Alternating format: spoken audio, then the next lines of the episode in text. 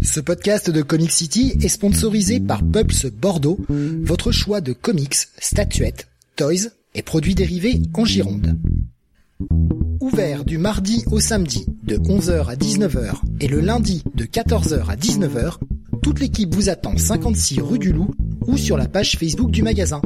Et n'hésitez pas à les contacter pour toute solution VPC. Pulps Bordeaux, le comic shop qu'il vous faut. Bonsoir à tous et bienvenue sur le 646e numéro de Comics Weekly. Nous sommes le jeudi 27 juillet 2023. Et au programme de ce soir, les sorties comics VO de cette semaine avec notamment du côté de chez DC euh, du Black Label, le retour du Black Label, Superman The Last Days of Lex Luthor, la suite de Night Terrors dans son titre principal ainsi que Batman Beyond Néo-Gothique, nouvelle mini-série pour Batman Beyond, la partie Marvel avec Ultimate Invasion, Incredible Hulk, le Hellfire Gala, le Hellfire Gala pardon de 2023, euh, le Avengers, le Venom, le Invincible Iron Man et le Spider-Man, et puis la partie RD avec Little Boom, Ribbon Queen et Elvira. Je suis Steve et vous écoutez le Comics Weekly.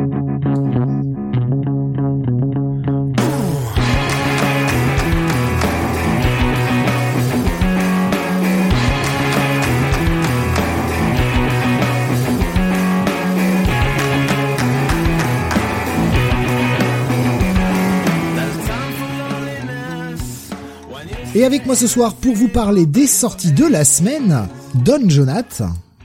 Et à tous. Et celui qui revient de très très loin, Mister René Bunny. Ouais, hélas. Bonsoir à toutes et à tous.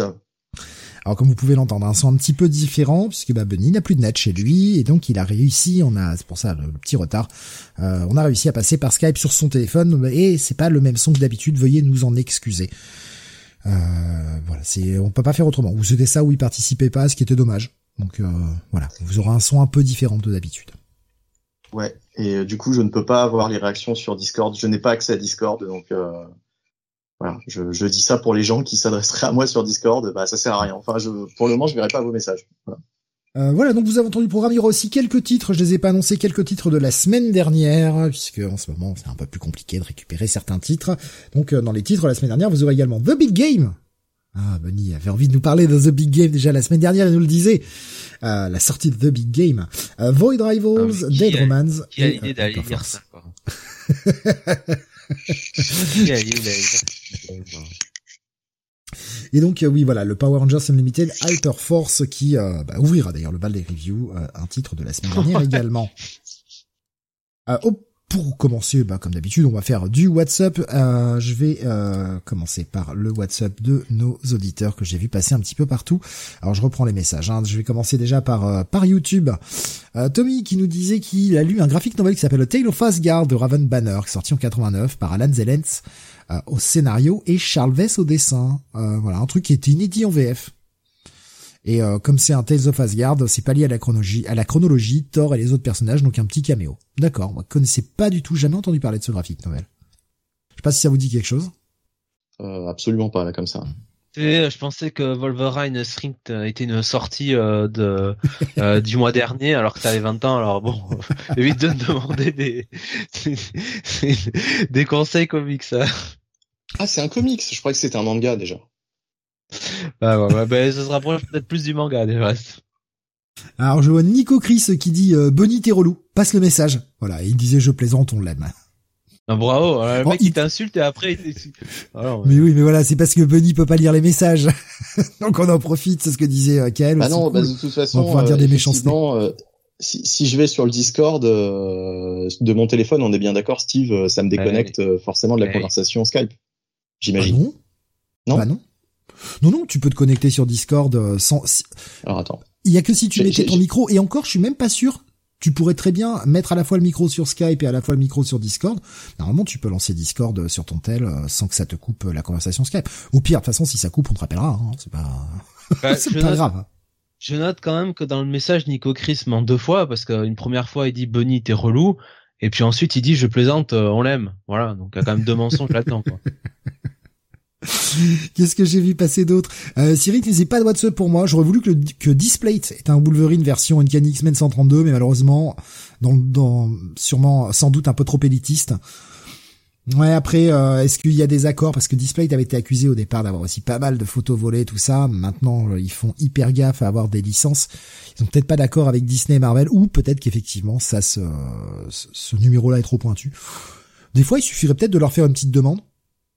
Pas hésiter à leur envoyer un petit mail en disant ouais, j'aurais bien aimé euh, cette couverture en display. Est-ce qu'il y a moyen que ça arrive un jour?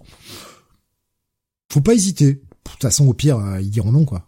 Voire même ils répondront pas mais euh, ça vaut le coup des fois de lancer un petit mail, hein, histoire de quoi. Euh, et Cyril qui disait sinon j'attends ma prime très bientôt, ça va être un carnage sur les Epic Collection plus un ou deux omnibus. euh, Qu'est-ce que je vois? Euh, Baboussa qui nous dit moi je, je relis des romans, euh, pas de comics d'achat comics depuis début juin. Je relis romans de ma bibliothèque et je finis ma relecture de l'œuvre Au Noir de Yourcenar. Voilà. Je pense prendre le, compédium Starman tome 2 bientôt.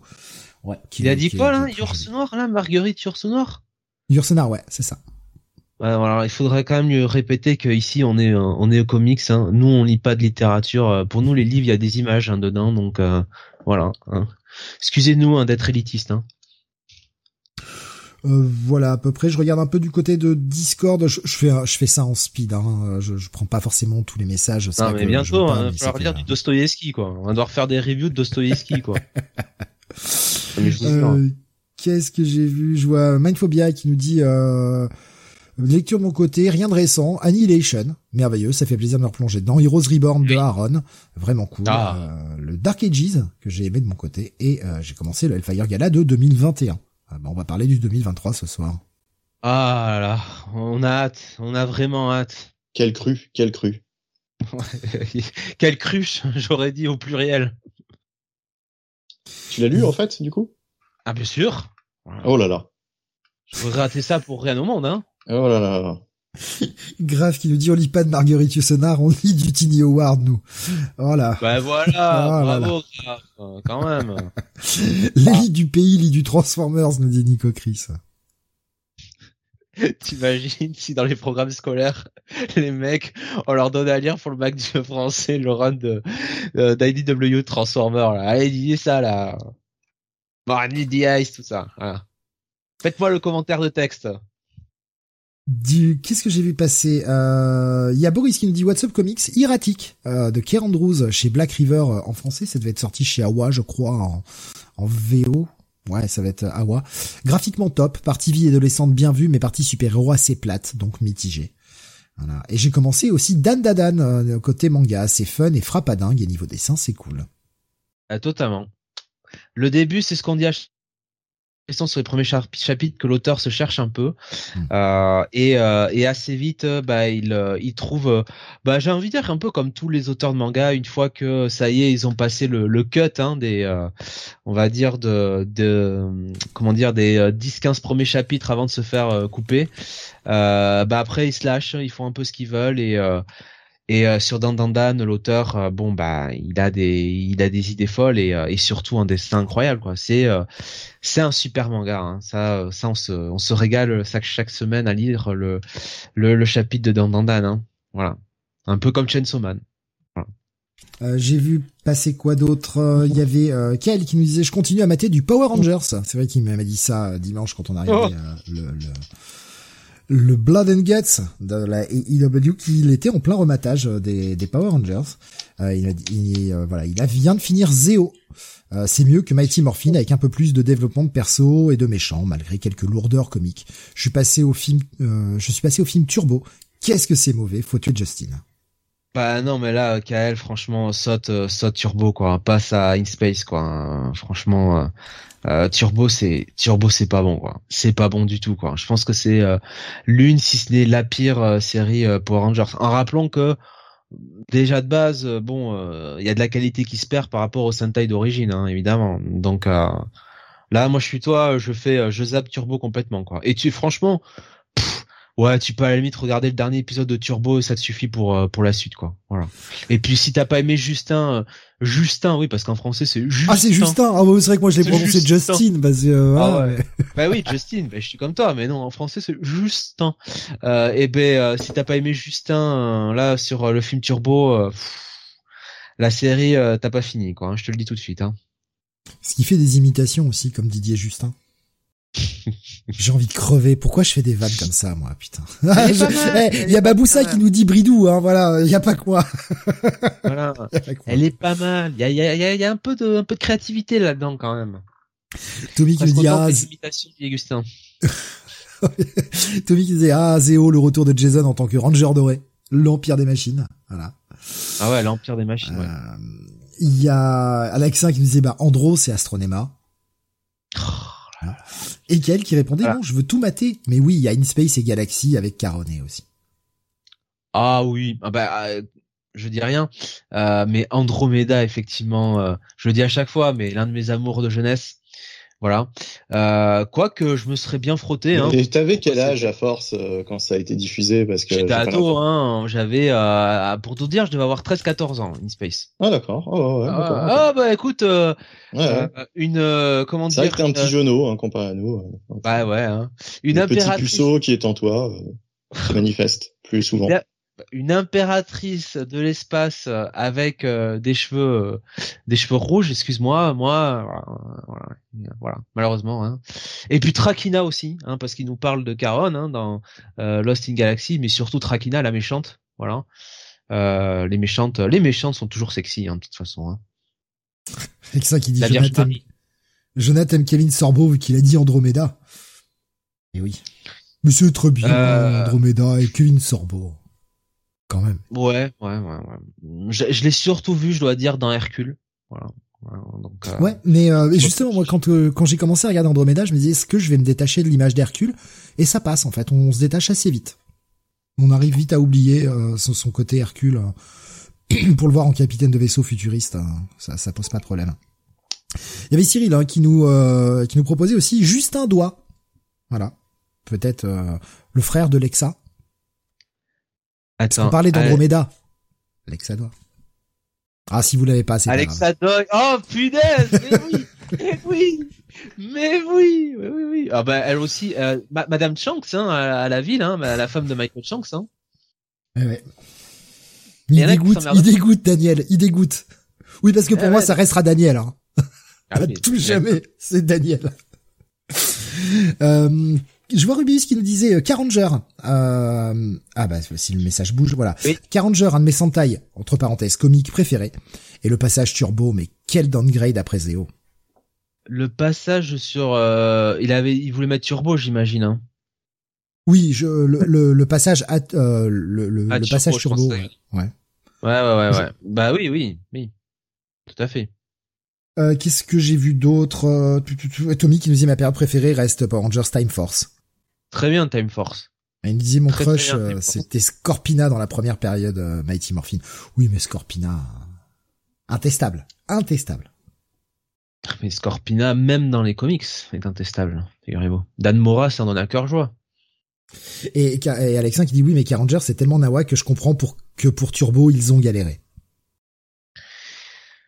Ouais, mais bon, de là à faire euh, ce qu'ils ont fait, bon, voilà. Baboussa qui dit pour moi il restera Hawkman à jamais le Daniel. Non, je déconne. C'est vrai que c'est lui qui joue Hawkman dans Smallville, putain. Oh, c'est vrai qu'il a fait ça le con. Oh merde, j'avais oublié. Oh, oh là, c'est pas glorieux ça par contre. Euh, Écoute, euh, non. Qu'est-ce que je vois passer d'autre? Ouais, je vois Nico Chris qui dit euh, vite fait euh, est-ce que euh, est-ce que j'ai écouté le 72 Seasons, le dernier album de Metallica? Je trouve très bon finalement à part le pigiste des solos. Alors, pour être honnête, j'ai commencé à l'écouter. Euh, là, il y avait bon déjà les, les singles hein, qu'on a entendus, réentendus. Enfin, en tout cas pour ma part, je je les avais pas mal écoutés euh, parce que j'ai trouvé plutôt pas mal. Et quand j'ai écouté l'album et notamment les morceaux qui n'étaient pas sortis en single, j'ai eu du mal à me plonger dedans. Et bilan, j'ai écouté euh, peut-être la moitié de l'album et j'y suis pas revenu. Euh, aussi par manque de temps, euh, pour être honnête. Mais euh, je pense qu'il doit y avoir peut-être un certain manque d'envie qui fait que j'ai pas décidé de prendre le temps pour le faire. Mais là, j'ai, bah, ça va être mon WhatsApp. Je suis en vacances. Voilà, ça y est, j'ai j'ai 15 jours de vacances. Donc euh, je suis en vacances. Je vais peut-être avoir le temps d'écouter un peu de Zik. D'ailleurs, de toute façon, il faut que je termine de vous préparer le, le Rock City que j'ai prévu. J'espère pouvoir le faire la semaine prochaine. Euh, mais oui, euh, je, je vais pouvoir écouter un peu de Zik et prendre le temps de l'écouter proprement, en fait. Pas juste l'entendre, mais l'écouter euh, vraiment. Donc ouais, je, je pense que je, je vais essayer de le réécouter. Mais je, je le garde dans un coin de ma tête, Nico Chris, pour l'écouter. Euh, bien qui dit putain Metallica le dernier bon album daté de 96, le dernier excellent album de 86. Je suis pas forcément d'accord avec ça. Moi j'aurais dit 98 parce que même si le Garaging c'est euh, beaucoup de reprises, c'est un putain de bon album quand même. Je trouve que le Garaging Moi j'aurais dit 2003. Ah non, ah non, ah non, monsieur, non, interdit ça, c'est pas autorisé. Même la convention de Genève a interdit l'écoute de cet album. Hein. Ah meilleur, euh, meilleur titre. Bah, il me semble que c'est celui qui est le plus connu, hein, de toute façon. Ça reste un groupe obscur, hein, donc. Euh... Quel enfer, mais quel enfer. 1982 avant le départ de Mustaine, nous dit Nico Chris. Ah, mais Mustaine. Mustaine qui, alors ça c'est un WhatsApp anticipé. Si j'ai de la chance, je vais peut-être pouvoir aller voir Mustaine là dans, dans 15 jours. Et ouais. Voilà, je suis en train d'essayer d'organiser ça, mais euh, j'avoue que sur euh, sur la même scène et le même soir, Trivium, Airborne et Megadeth, bon et Carpenter Brut, mais ça j'aime pas. Ah, ça se refuse pas trop quand même, donc euh, bon, voilà. Euh, voilà pour ma partie euh, petite WhatsApp, etc. Et euh, on va passer à la partie WhatsApp. Et eh bien, pour commencer, premier WhatsApp de Bunny. On va parler horreur, on reste un peu dans le métal, tout ça, avec bah, Evil Dead Rise. Oui, alors j'ai vu le fameux Evil Dead Rise hier soir. Quand t'avais encore le net Oh pardon, c'est salaud, je, retourne le couteau là. Quand j'avais encore le net, mais de toute façon, euh, c'est un truc que j'avais euh, sur disque dur, donc euh, voilà. on dira pas comment. bref, depuis un moment d'ailleurs, et que j'ai pas, que j'avais pas regardé. Et et du coup, oui, j'ai regardé ce Evil Dead Rise et ah, très franchement, assez, j'ai trouvé assez quelconque en fait ce film. Euh, j'ai pas retrouvé vraiment la patte d'Evil Dead. C'est sûr que dès que t'as pas la cabane dès que t'as pas euh, Ash, donc le, le, personnage des, des premiers euh, des premiers Evil Dead et de la série euh, télé, euh, c'est quand même compliqué quoi. Là, ils te ressortent juste le Necronomicon et puis voilà, bon, t'as des ça se passe dans un immeuble, dans un vieil immeuble pourri, t'as des t'as des gens qui sont possédés. Et en fait, c'est que la même chose euh, qui, qui se répète indéfiniment dans le film il n'y a pas euh, ce côté très cartoonesque euh, qu'on pouvait avoir dans un Evil Dead 2 euh, avec différentes scénettes, avec différentes idées. il y avait vraiment beaucoup de beaucoup de choses quoi qui se passaient dans, dans le numéro 2. Là, c'est toujours la même chose quoi. C'est toujours bah, tout le monde se fait posséder au fur et à mesure jusqu'à ce qu'il reste plus qu'un ou deux survivants et puis puis voilà quoi. Ça fait un peu en fait ça fait beaucoup plus penser à Démon, surtout Démon 2 qui se passait dans un immeuble euh, que euh, qu'Evil Dead quoi au, en définitive. Et euh, il y a, y a, pas vraiment d'idée de, de, mise en scène il y a pas de truc novateur quoi. Alors oui euh, c'est gore il y a du sang bon voilà. Mais ça suffit pas quoi. Ça suffit pas de foutre du sang partout de l'hémoglobine pour qu'on se dise bon bah voilà c'est Evil Dead quoi. Et euh, c'est pas ça suffit pas de mettre quelques petites références quelques quelques petits liens avec les les premiers épisodes pour euh, pour qu'on se retrouve vraiment avec cette ambiance euh, si particulière. Euh. Les, premiers avaient ce côté aussi un peu humoristique. Et là, là pas du tout quoi. Là pas du tout. On est euh, on est dans un truc qui se veut sérieux mais qui fait pas vraiment peur parce que de toute façon on a déjà vu ça 150 000 fois.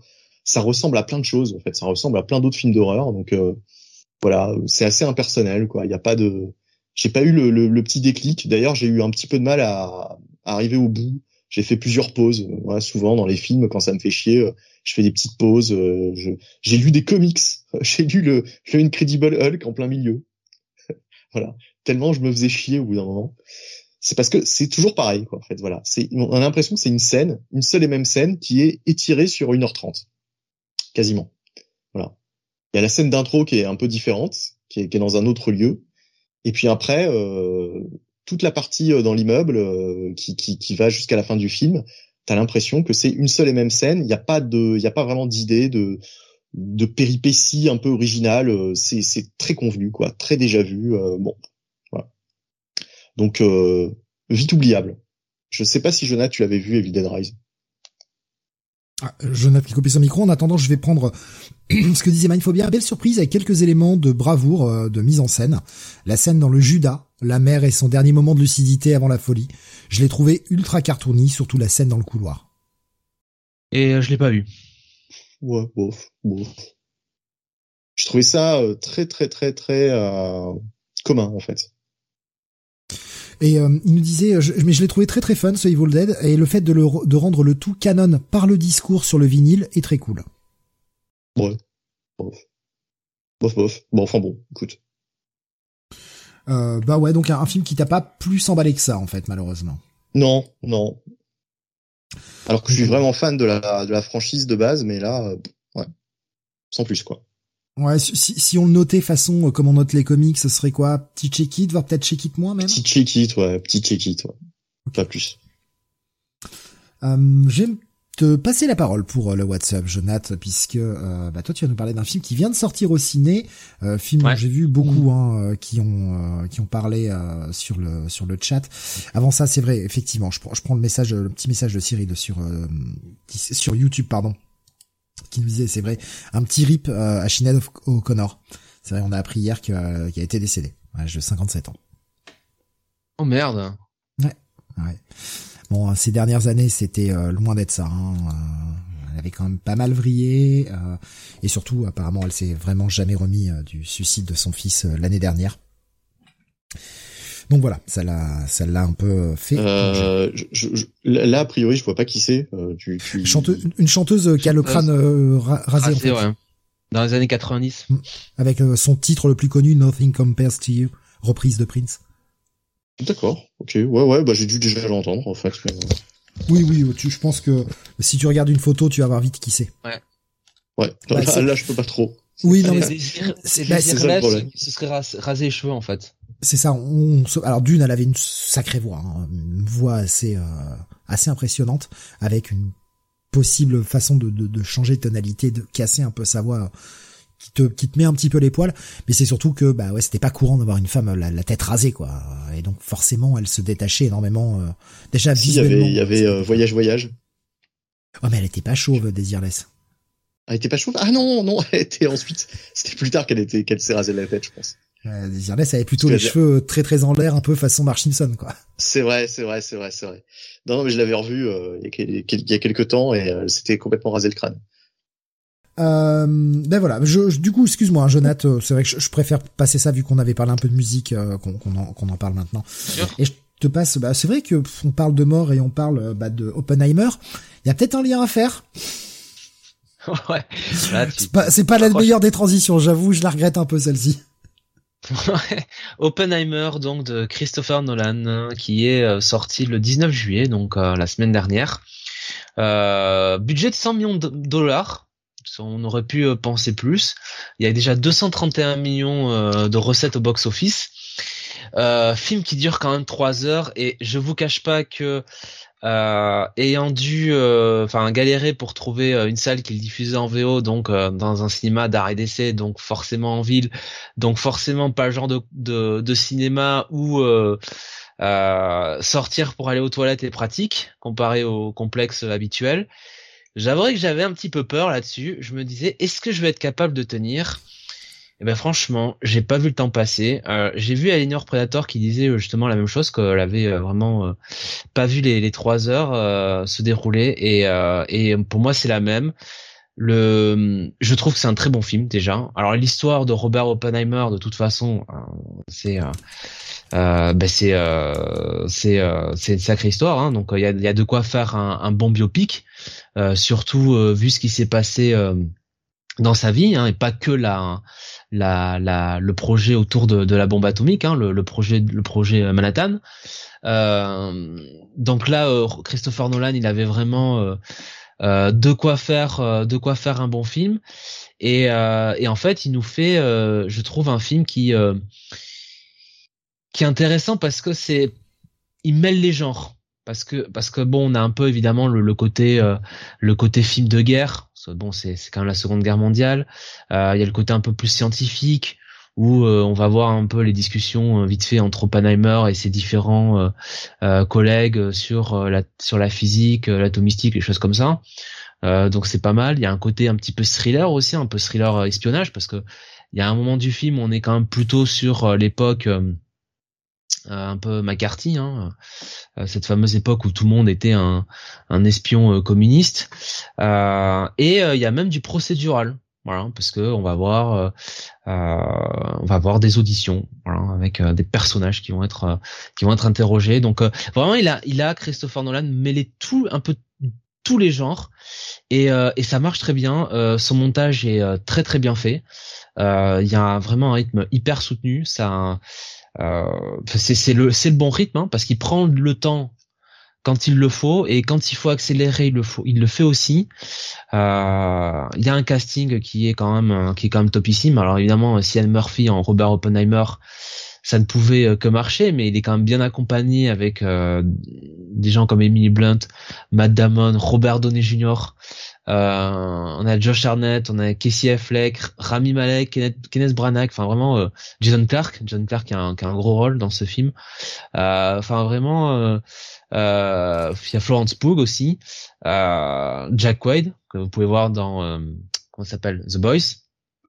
Donc franchement, il a, il a vraiment très très bien maîtrisé son histoire, Christopher Nolan. Euh, en essayant un petit peu de, de lier ça euh, au monde au monde actuel. Hein. Enfin, il essaie quand même de faire un petit commentaire toujours au niveau de euh, au niveau des armes, voilà l'utilisation des armes, jusqu'où peut aller le progrès. donc donc très très bien. et puis honnêtement, je enfin je suis sorti de là en me disant bah mince je pense que c'est le, le film de Christopher Nolan que j'ai préféré depuis depuis Inception. Hein. Euh, alors honnêtement, hein, je vais pas dire non plus que j'avais euh, pas aimé les autres, hein, parce que j'avais bien aimé Tinet, euh, Dunkirk, c'était quand même, c'était quand même chouette. Et The Dark Knight, non? Mais Dark Knight, c'est avant euh, Inception. Hein. Ah oui, c'est vrai. Euh, Franchement, dans, dans, dans, la filmographie de, de Christopher Nolan, il n'y a pas un film que, que je trouve que je trouve mauvais ou que j'aime pas, quoi. Mais là, je trouve que bah, je suis dedans, donc euh, je, heureux que je l'aime. mais euh, mais euh, j'ai le rôle principal en plus. Mais euh, non, franchement, il a il a il, il a tout. Je trouve qu'il fait toujours quand même le taf. Mais là, celui-là, je, je pense que c'est peut-être celui que j'ai préféré, ouais, de, de depuis euh, depuis Inception. Puis c'est bien parce que tu vois, autant la semaine dernière, alors c'est pas pour remettre une cartouche à, à Greta Gerwig et aussi à Ridley Scott, mais autant tu vois euh, ça fait quand même plusieurs films que ces gens-là euh, font un peu toujours la même chose, enfin distillent un peu toujours le même message. Autant Christopher Nolan, tu regardes sa filmographie, t'aimes ou pas ses films, le mec essaye toujours de faire des trucs différents quoi. Il va euh, voilà, il, il essaye. Euh, la, la, Tinet, c'était un petit peu un, un thriller d'espionnage, un peu un peu futuriste. Euh, Dunkerque, on était sur un pur film de guerre. Euh, au voilà, moins, c'est ça. Il y a plusieurs genres, quoi. Avec Interstellar, il a fait de la SF. Euh... Ça. Dark Knight, enfin la trilogie de, de Batman, bah, c'est du super-héros. Inception, c'est un, c'est un. Là aussi, on est sur du thriller d'espionnage. Euh, The Prestige, c'était un film un peu à tiroir, un peu, voilà. Euh, euh, enfin, le mec essaye, essaye toujours de se réinventer, c'est toujours de faire des trucs différents, et, euh, et ça fait plaisir, quoi. Et honnêtement, ouais, là, moi, je suis sorti de là. Euh, pourtant, j'ai fait une queue pas possible parce que j'y suis allé, euh, donc il pleuvait évidemment, donc euh, il y avait une queue, une queue infernale. J'ai fait la queue sous la pluie. Bon, moi j'avais un parapluie parce que j'étais moins con que les autres, donc j'étais pas gêné. Mais mais voilà, mais j'ai fait la queue, j'ai fait la queue. Je me dis putain, je vais arriver. Le film est déjà commencé. heureusement non, ils ont eu l'intelligence d'attendre que tout le monde soit rentré. Mais j'ai j'ai j'ai j'ai pas regretté de m'être fait chier quand je me suis fait chier pour aller voir ce film, quoi avec une salle pleine. Là, euh, le mec, il m'en a mis plein la vue.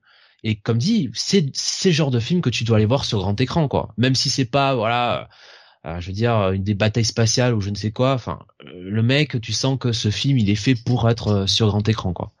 C'est un peu dommage ça, parce que justement, pour moi, un vrai bon film, c'est un film que tu peux voir sous n'importe quel format. Ça non, mais disons, ça, ça, prend plus d'ampleur quand tu en prends plein la gueule aussi ah bah sur un écran de 4 mètres. Ah oui. 4 mètres, Donc euh, vraiment, c'est plus grand, mais. Euh. Franchement, du, du, très très bon boulot et, euh, et le mec, bon, c'est quand même l'un des très très bons faiseurs euh, du cinéma aujourd'hui, hein, de toute façon. Je vais prendre quelques réactions que je vois passer là sur Discord notamment avec Sombrero. Ah non, je, je, vois des plaisantes, je, je, on les prend pas. Très déçu d'Oppenheimer en comparaison de ce que clament les cinéphiles Twitter, mais ça reste très, ça reste bon dans l'ensemble, nous dit-il. Euh, J'ai vu pas mal de remarques hein, sur euh, sur bah, justement la filmographie de Nolan. Les gens sont pas forcément d'accord. Je vois Nico Chris qui disait Dunkerque euh, était excellent. Nous disait Dunkerque et Tenet, je suis pas fan. Euh, Alien Predator disait euh, j'ai détesté Dunkerque, tout comme Tenet. Euh, Simon nous disait déçu aussi par Tenet, Dunkerque et Interstellar, donc rassuré parce que dit Jonathan sur Oppenheimer. Ah bah non, parce que moi j'ai dit que j'avais plutôt aimé ces films, donc. oui, non mais que voilà, tu trouvais que c'était le meilleur. Enfin, un des meilleurs de, de manière récente. Donc vu qu'il a été déçu par Tenet, Dunkerque et Interstellar, vu que t'as l'air de mettre celui-ci au-dessus, ça le rassure au final. Ah ouais, je trouve que là, honnêtement, euh... puis quand même, tu vois, trois heures de film, c'est quand même long. Je, je trouve pas qu'il y ait des longueurs, quoi. Je trouve que vraiment, il y a, y a un super rythme et un, euh, le montage du film, en fait, le, la manière qu'il a de, de, construire son film. Euh, je trouve euh, le, il, a vraiment découpé son scénario de manière intelligente, quoi. Voilà pour garder en plus de la tension, un peu de suspense tout au long du film. Même si tu connais l'histoire, même si euh, tu peux aller voir la bio d'Oppenheimer sur Wikipédia, voilà, très bien. Il arrive quand même à te... Non, il est bon quand même pour ça, pour te maintenir en suspense. Rasmus faisait même constat, Tenet, Interstellar, Interface et Dunk Dunkerque et Interstellar. Ah oui, bah, oui, c'est juste oui, oui, oui, non, et oui, oui, c'est vrai, Dunkerque. Oui, je, je comprenais pas. Bah, euh, Interstellar et euh, donc euh, Dunkerque, pas aimé. Il y avait euh, Alexandre qui nous dit j'ai acheté le Blu-ray de Tenet à 1 euro chez Nose, toujours pas vu. Bah, c'est vrai qu'honnêtement, je l'ai sur mon disque dur depuis 3 ans Tenet, je crois, et je l'ai toujours pas vu. Il faut que je prenne le temps de le voir, mais je, je l'ai pas vu, quoi. Euh, Sombrero nous disait Nolan, ce que je trouve le plus remarquable, c'est pour les concepts du mec plutôt pour sa manière de filmer. Mais oui, le reste de sa filmo est globalement de très bonne qualité. Oui, oui. Euh, Agraf nous disait hâte de le voir. Dans tous les cas, c'est un film à gros budget qui vaudra toujours euh, dix fois mieux que les derniers Marvel. Je parle Marvel MCU. Hein. Oh bah oui, mais, mais même d'ici, hein, donc. euh, et puis même Indiana Jones, hein, voilà, on va pas se mentir. Hein, si vous devez aller voir un film, bon, il n'y a pas à choisir longtemps. Hein. On va continuer. Euh, bah donc un, gros bail. Enfin, euh, si on prend notre notation habituelle, quoi. Voilà, c'est euh, foncez-y, ça, ça vaut le coup. Ça, ça alors, même si, même si, euh, je pense qu'il y a un film qui est sorti cette semaine, euh, à mon avis, euh, qui que je conseillerais peut-être plus. Mais là, c'est peut-être le cœur qui parle. Oui, t'en parleras demain. Euh, Parce que je pense que ça, ça rejoint ce que Rubius nous disait sur euh, sur euh, YouTube à l'instant. Nous disait, sinon aller voir Slam Dunk restera pas longtemps en salle. Ah ouais, non, ça va pas rester un peu seul. D'ailleurs, je crois que le ah, le hum, détective Conan qui sort peut-être dans une ou deux semaines, c'est genre, tu vois, la dernière tentative, quoi. C'est un style, bon, si ça marche pas, ils arrêteront de, tu vois, de de diffuser les films détective Conan euh, là au cinéma quoi. Donc le groupe qui, qui fait le truc quoi. Il y a un, je crois que c'est ce que j'ai lu. La question c'est est-ce qu'ils le poussent aussi? Parce que les gens, euh, faut aussi leur faire un peu de matraquage médiatique aujourd'hui pour qu'ils entendent parler du truc. Si les mecs font pas de com, euh, les gens vont. Oui, il y a des fans qui savent que ça sorte, mais faut aussi faire de la com si tu veux attirer les gens quoi. Enfin, je sais pas, c'est un minimum aujourd'hui, ça marche comme ça quoi. Malheureusement. Euh pas de com sur le film, le film se plante. On a vu, c'était déjà le cas il y a quelques années euh, sur euh, ah merde, je viens de manger le je viens de manger le truc sur euh, Jan Carter. Pas de com sur le film, le film s'est planté et c'était il y a déjà 15 ans. aujourd'hui, forcément que les, films se plantent si tu fais pas de pub. Quoi. Alors, je sais qu'on est vieux, hein, Steve, ou un peu moins vieux pour certains, mais Jack, John Carter, c'était il y a 11 ans. Voilà, c'est pas il y a 15 ans. Ouais, je crois que c'était 2008. 2012. Ah ok, bah non, ah, c'est parce que dans ma tête c'était 2008, c'est pour ça que je disais 15 ans, tu vois. Ah ok, non ok, bah 2012, ouais pardon. Ouais donc c'était il y a ouais voilà il y a, il y a une dizaine d'années et ça se plantait déjà. Et mais pareil, hein, euh, quelques mois plus tard ou un an plus tard, euh, c'était euh, comment il s'appelle ce film euh, Lone Ranger? Mmh, qu'ils pas qu'ils avaient pas poussé et qui s'était qui s'était cassé la gueule. Hein. Je vois Rubius qui nous disait Conan, faut que je fasse une heure de route pour euh, avoir du VOSTFR. Euh, si j'ai loupé l'avant-première, ça donne pas envie. Ouais, je comprends. Hein. Il y, a, y, a, peu de, il y a, y a peu de salles qui diffusent, euh, qui diffusent ces, qui diffusent ces films et en plus en VOST. Généralement, c'est, c'est des, des, des, des, films qui sont affiliés à certains complexes de cinéma. Bah chez moi, c'est, tu vois, c'est genre les CGR par exemple. Mais euh, bon, euh, sur les autres euh, complexes, je sais pas quoi. Ça dépend aussi des accords. Donc là, par exemple, Slam Dunk, je sais qu'il y avait, il y avait un cinéma qui le diffusait quoi. Voilà. Donc. Euh... Il y a une question de graphe qui, qui dit, alors je sais que tu, tu, tu en parleras demain dans le, dans Manga City, mais euh, euh, voilà, ça, ça peut peut-être intéresser les gens. Est-ce que ça peut se voir même si on ne connaît pas le manga? Ouf. Euh, comment dire?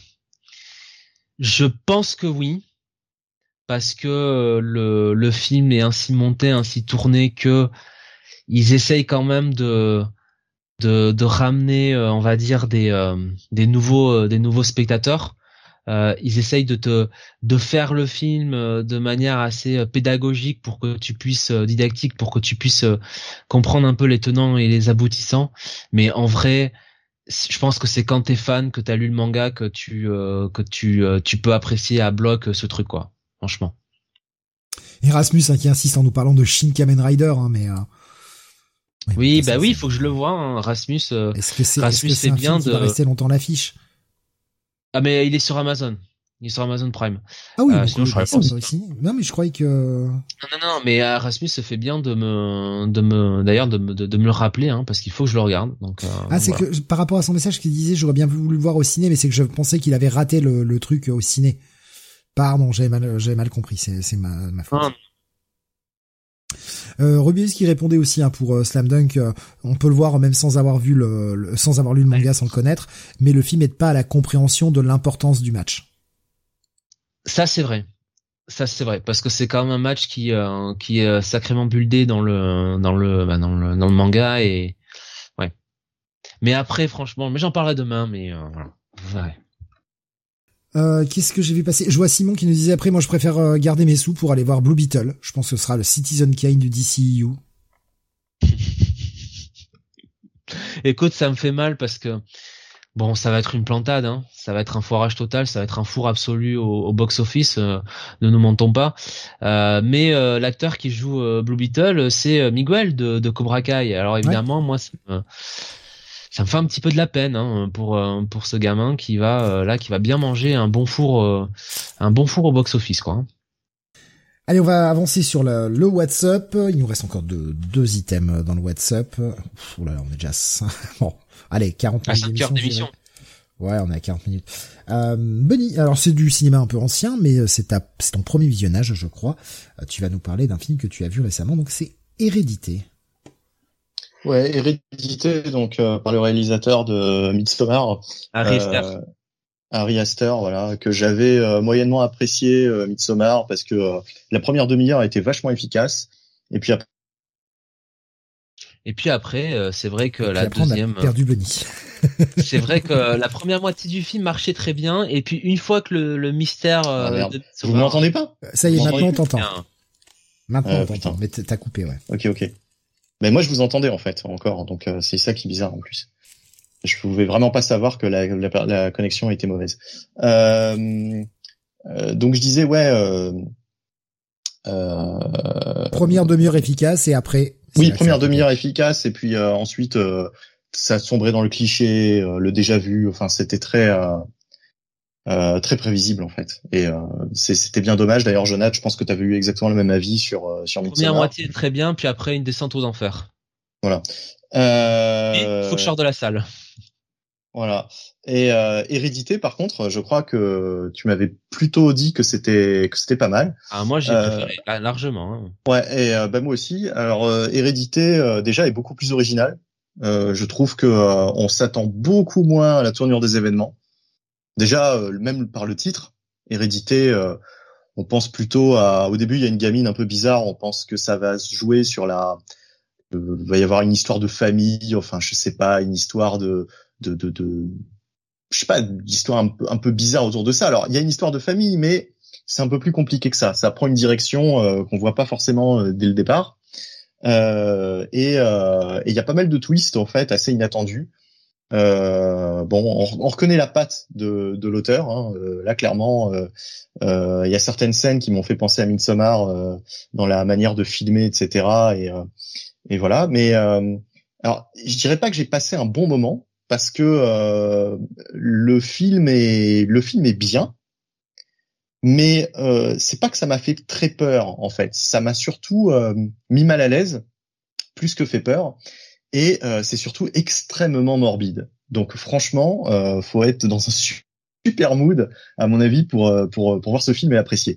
Parce que honnêtement, putain, c'est c'est glauque, c'est morbide, c'est c'est ouais, c'est vraiment pas un film un film simple en fait finalement à à voir. Euh. Et euh, mais sinon, ouais, du début à la fin, euh, c'est quand même assez surprenant.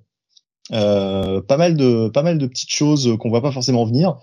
Bon alors il y a des trucs assez assez clichés hein, qu'on retrouve dans pas mal de films. Par exemple, la gamine, elle fait un bruit assez bizarre au début et tu comprends bien que ce bruit-là, bah tu vas l'entendre à des moments où tu devrais pas l'entendre.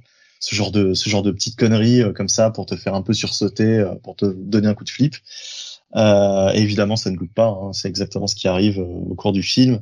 Euh, voilà, ouais, il y, a, y, a, des petits trucs comme ça que tu peux à la limite voir venir, mais dans sa globalité, le film arrive quand même à te surprendre à maintes reprises. Euh, après, il y a toujours des petits trucs agaçants, mais ça c'est propre à tous les films d'horreur. Des, des persos qui ont des réflexions un peu un peu un peu connes euh, ou qui ont des des comment dire des ouais enfin qui, qui agissent euh, tu as envie de leur dire mais non mais putain mais c'est trop con quoi pourquoi vous faites ça? Et euh, là ne serait-ce que là en fait ce qui va déclencher un petit peu tous les tous les malheurs euh, autour de cette famille hein, puisqu'il s'agit d'une famille euh, d'une petite famille qui viennent de, de perdre leur leur grand-mère. L'élément déclencheur en fait de tout ça ça va être un truc en fait qui est qui aurait pu être évité et euh, qui là, bah, pour les besoins du film, tu sens bien que bon, bah, les personnages, ils ont mis leur cerveau en off, hein. ils ont totalement éludé un, truc quand même assez important, et, euh, et voilà, et du coup, euh, bah, tout va se barrer en couille. Et mais sans cet élément, bah, il y aurait pas eu de film, quoi, de toute façon. Donc, il fallait bien qu'il se passe un truc, un truc un truc pourri pour que pour que ça démarre quoi. Et ouais bah c'est un film que je conseillerais surtout si vous avez aimé euh, Midsommar parce que bah de toute façon là normalement vous devrez encore plus apprécier ce film là. Euh, par contre euh, ouais faut être vraiment dans de bonnes dans de bonnes conditions à mon avis pour euh, pour apprécier ce film. Enfin si tant est qu'apprécier soit le bon mot parce que franchement c'est euh, hyper hyper glauque hyper morbide et enfin voilà quoi. Voilà c'est c'est pas le genre de film où tu vas passer une soirée à te marrer quoi entre potes. C'est c'est le genre de film que tu vas mater tout seul euh, en, gros. Quoi. Voilà, Il, faut, il faut bien dire Hérédité est fou, mais la fin est très chelou. Voilà. Euh, par contre, Harry Aster a un gros gros souci avec sa mère entre Hérédité et Boys Afraid. Boys Afraid est un truc aussi, nous disait euh, Rasmus. Euh, Alien Predator qui ne disait pas encore vu Midsommar, mais Hérédité était un coup de cœur. On ne sait pas où le film veut nous emmener jusqu'à la fin. Il y a des plans ultra choquants, un énorme travail de la mise en scène sur la manière de filmer la maison, comme une maison de poupée et gros travail sonore. Voilà. Je dois avouer que la scène de, la voiture là avec le, le gamin, l'ado. voilà. Ouais, ouais. Non, mais le pire, c'est la, la révélation en fait de quand, quand les quand les parents apprennent ce qui s'est passé quoi. Quand la mère apprend ce qui s'est passé en fait pour, sa fille. Bon, mais c'est euh, la, la manière. Ouais. Vas-y, vas-y. Non, la manière dont c'est mis en scène et le et la manière dont c'est filmé, Là, il y a un plan qui m'a fait penser à Midsommar. Bah, alors évidemment, je vais pas le. Enfin, tout au début de Midsommar, en fait, il se passe un drame. C'est aussi un drame similaire d'ailleurs. C'est assez assez bizarre. Hein. C'est aussi un truc. Euh, euh, la, la, le, le, personnage principal de, de Midsommar, il lui arrive un, dès les premières minutes du film, il lui arrive un drame. Et la manière dont c'est filmé euh, fait extrêmement penser en fait à ce à ce drame-là euh, dans, dans Hérédité quoi. C'est c'est un peu pareil. Et c'est euh, extrêmement euh, extrêmement réaliste en fait. Euh, justement, c'est un truc euh, qu'on voit pas souvent dans les films d'horreur. Une extrême, euh, il y, a, des moments qui sont hyper réalistes en fait. Voilà. Du coup, c'est d'autant plus déstabilisant quand tu pars dans des trucs un peu, un peu plus, un peu plus délirants. Du coup, du coup, t'y crois un peu plus quoi. Que un film où du début à la fin, c'est du grand n'importe quoi. T'allais dire un truc, Jonathan Du coup? Non mais après, bon, ça annonçait un peu comme comme film d'horreur, mais c'est jamais vraiment euh, un, un, un, cinéaste, en tout cas sur ses derniers films, qui va vraiment, tu vois, dans, dans l'horreur pure, quoi. Tu vois, c'est plus euh, c'est plus d'ambiance, quoi. C'est plus, euh, c'est pas c'est pas si graphique que ça, quoi. C'est pas vraiment ce qu'il a envie d'explorer, quoi. Voilà, donc il fait dans les films qu'il fait. Donc faut pas non plus, enfin quand tu dis film d'horreur, voilà, faut pas non plus. oui, mais c'est l'horreur d'aujourd'hui. les gens qui connaissent pas, oui. C'est l'horreur d'aujourd'hui, c'est l'horreur très artsy en fait qu'on fait aujourd'hui, quoi. C'est un peu Ce que je déplore moi un petit peu dans le cinéma d'horreur d'aujourd'hui. Après, les films d'Ari Aster ont très très bonne presse, hein, évidemment, et je vais pas me prononcer, j'en ai vu aucun. Bah, il en a pas fait beaucoup, en fait, finalement, il en a fait que trois, quoi, je crois. Ouais, mais le mec, déjà, avec déjà avec Midsommar, il a tapé tellement fort que le mec a été tout de suite élevé au rang de au rang de nouveau renouveau de l'horreur, nouveau génie de l'horreur, etc. Et je dis pas que c'est vrai ou pas, je, ne sais pas, je, n'ai pas vu les films, donc je ne me prononce pas. Bah, Midsommar, Midsommar fera beaucoup penser à comment ça s'appelait ce film, euh, euh, tu sais avec le, le, truc qui brûle là, le, le mec qui ah brûle. Ah oui, euh, ben oui, Burning, euh, euh, le, film avec Nicolas Cage, enfin, qui était ouais. un remake. qui était déjà un remake de. Comment tu dis? Euh, c'est alors c'est euh, putain en France en français enfin le ne nous aidez pas hein, sur le sur le chat évidemment. The Wicker Man. Merci. Wicker Man, voilà, c'est ça. Putain, ouais. The Wicker Man. Alors ça fait, ça fait extrêmement. C'est pas comme si on l'avait pas traité dans un Freak City un jour en plus. Voilà. Et ça fait extrêmement penser à Wicker Man, euh, Midsommar. Et euh, oui, c'est justement folk. Un, un, peu trop d'ailleurs, un peu trop quoi. C'est-à-dire vraiment dans la deuxième partie, t'es totalement en terrain euh, connu. Et euh, alors que durant les, la première demi-heure, t'es vraiment surpris par la tournure des événements. Et euh, ouais, vraiment, vraiment très dommage, vraiment très dommage, parce que là, euh, quasiment du début à la fin, euh, il y a peu de choses que tu vois venir, quoi. Il y a juste quelques petits, quelques petits trucs, mais c'est, c'est de l'ordre du détail. Alors que dans Midsommar, vraiment, c'est les gros sabots, quoi. Au bout d'un moment, t'en as marre parce que c'est, c'est, c'est, la fin est toute tracée, quoi. Je veux dire, pendant une heure et demie, tu te fais chier, quoi, littéralement. Tellement c'est, tellement c'est prévisible. Non, et puis surtout Midsommar, au bout d'un moment, moi, ce qui me gêne, c'est qu'au bout d'un moment, t'as l'impression que, euh, comment dire, il n'y a pas de, a pas d'échappatoire pour les héros, quoi. On a l'impression que c'est, euh, bah, de toute façon, non, euh, oh bah non, euh, ils, ils, vont tous, ils vont tous crever, quoi. Et puis voilà, c'est comme ça. Mais il y a une forme de, de fatalisme dans ce film que je trouve un peu, bon, euh, un peu chiant, quoi. Voilà. Oui, puis ils agissent vraiment comme des cons. Alors que là, euh, dans Hérédité, dans Hérédité, au moins, euh, euh, ils peuvent pas trop empêcher ce qui leur arrive, quoi. En fait, finalement, ils sont un peu euh, bon. Enfin voilà, c'est, c'est, c'est, ce serait difficile de se dire à tel moment, euh, t'aurais réagi autrement. Là, t'as, as vraiment des dans Hérédité, voilà, c'est, c'est, c'est, ils peuvent rien faire, quoi. Ils peuvent rien empêcher. Alors que dans Midsommar, il y, a, y a 15 000 fois ou 15 moments où tu te dis, mais putain, ils, ils agissent vraiment comme des cons, quoi. C'est pas possible tirez-vous quoi, bande d'abrutis. Déjà, c'est le premier truc que tu te dis euh, euh, au bout d'une demi-heure de film, quoi. Donc du coup, tu recommandes le visionnage, mais à pour public averti, euh, vraiment. Ouais, voilà, c'est ça. Ouais. franchement, ouais. C'est ce qu'il va voir, quoi. Ouais, ouais, ouais. C'est on est on est très loin des films d'horreur effectivement, euh, type Insidious et compagnie.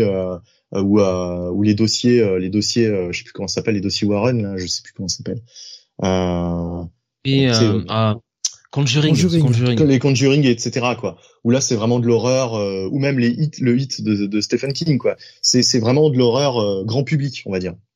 Là c'est de l'horreur indépendant. Enfin je sais pas comment dire. Enfin voilà c'est c'est c'est très différent. C'est très différent. Et pour se relâcher un petit peu avant d'attaquer la partie comics, on va terminer avec un dernier euh, film, Benny, que tu as vu. Euh, et Jonathan nous avait déjà parlé lors de la sortie ciné. Voilà le Flash. Ouais, le, fameux Flash de, de, de, des studios Warner, quoi.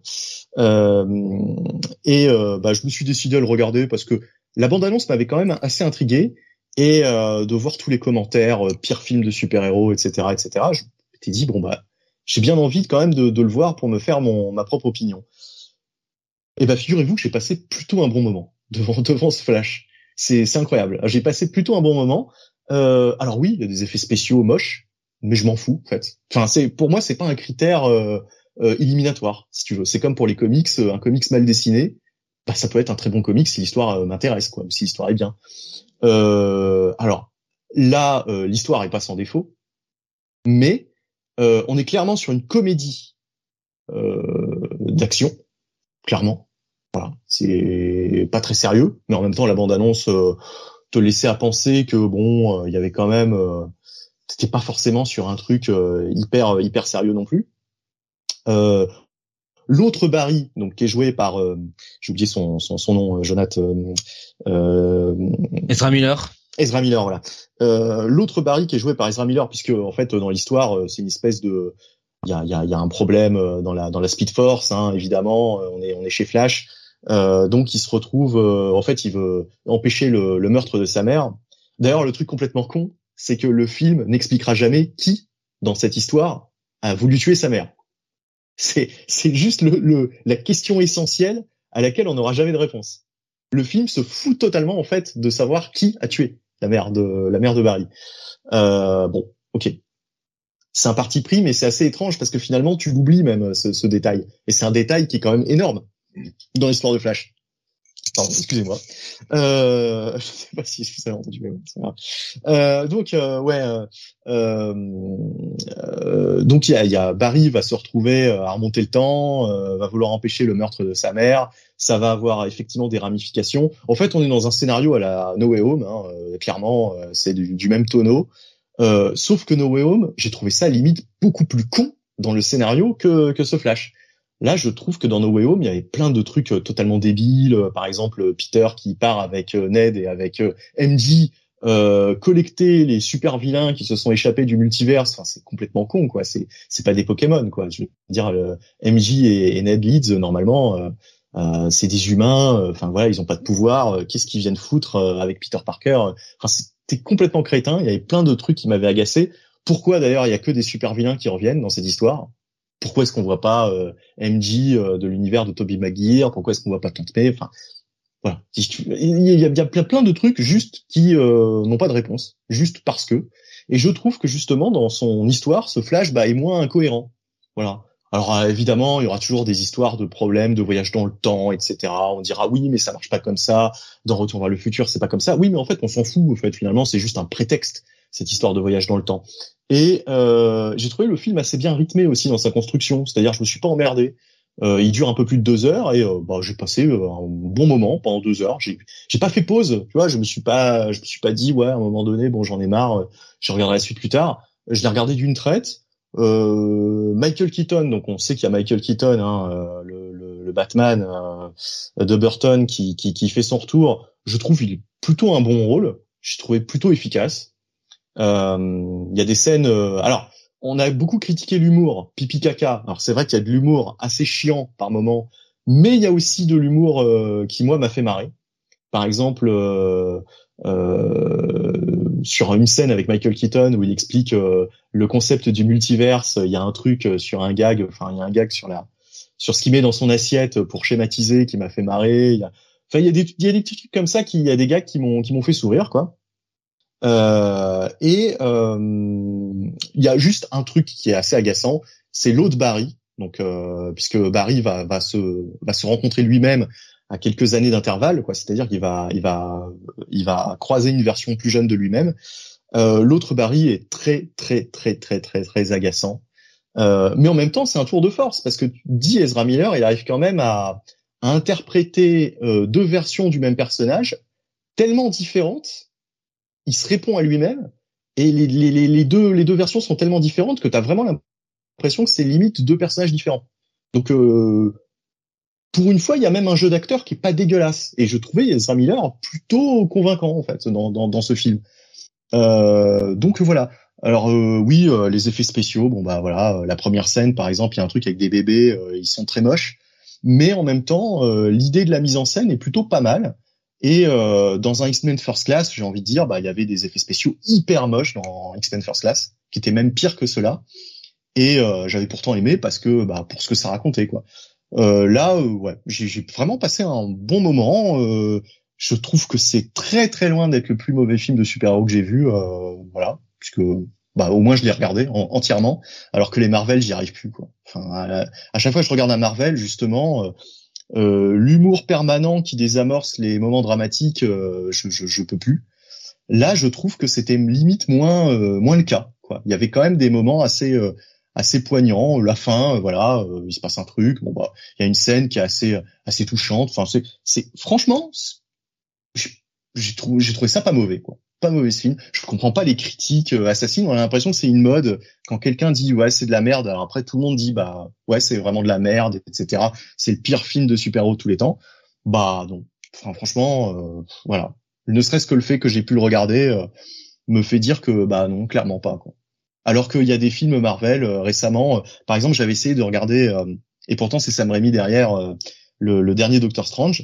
Je me suis fait chier. Au bout d'un moment, j'ai arrêté. J'ai jamais repris la suite du visionnage. Voilà. C'est c'est tout con mais euh, sur moi en tout cas ça m'a ça m'a ça m'a diverti quoi. Ça m'a diverti. Je te donne je sais pas quelques euh, euh, réponses sur Discord. Je voyais notamment son héros qui disait passer la scène d'intro c'est vraiment une purge pour moi. Qu'est-ce que j'ai vu passer c'est tellement à chier et mal branlé nous disait Mindphobia.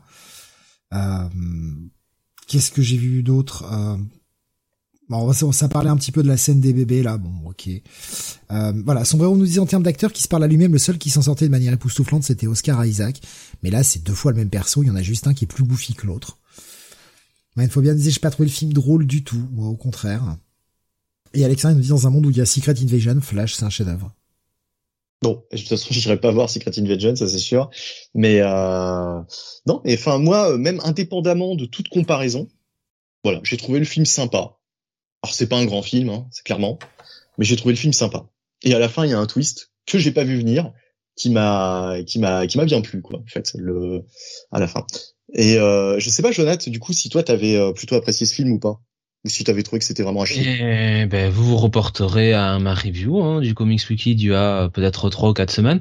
Écoute, moi j'avais pas, euh, j'avais pas, euh, j'avais pas détesté mais bon, euh, c'était pas non plus, euh, c'était pas non plus grandiose. Hein. Il y a quand même. Ah non, pas du tout, non. Mais ouais, pas, hein. ça, se laisse, ça se laisse regarder. C'est pas ce que j'ai vu de pire, mais euh, ce sera vite oubliable. Et puis tout le passage au début du film avec l'humour, euh, moi, ça m'a, ça m'a un peu, ça m'a bien sorti du truc, hein, parce que c'était, c'était quand même, c'était quand même dur.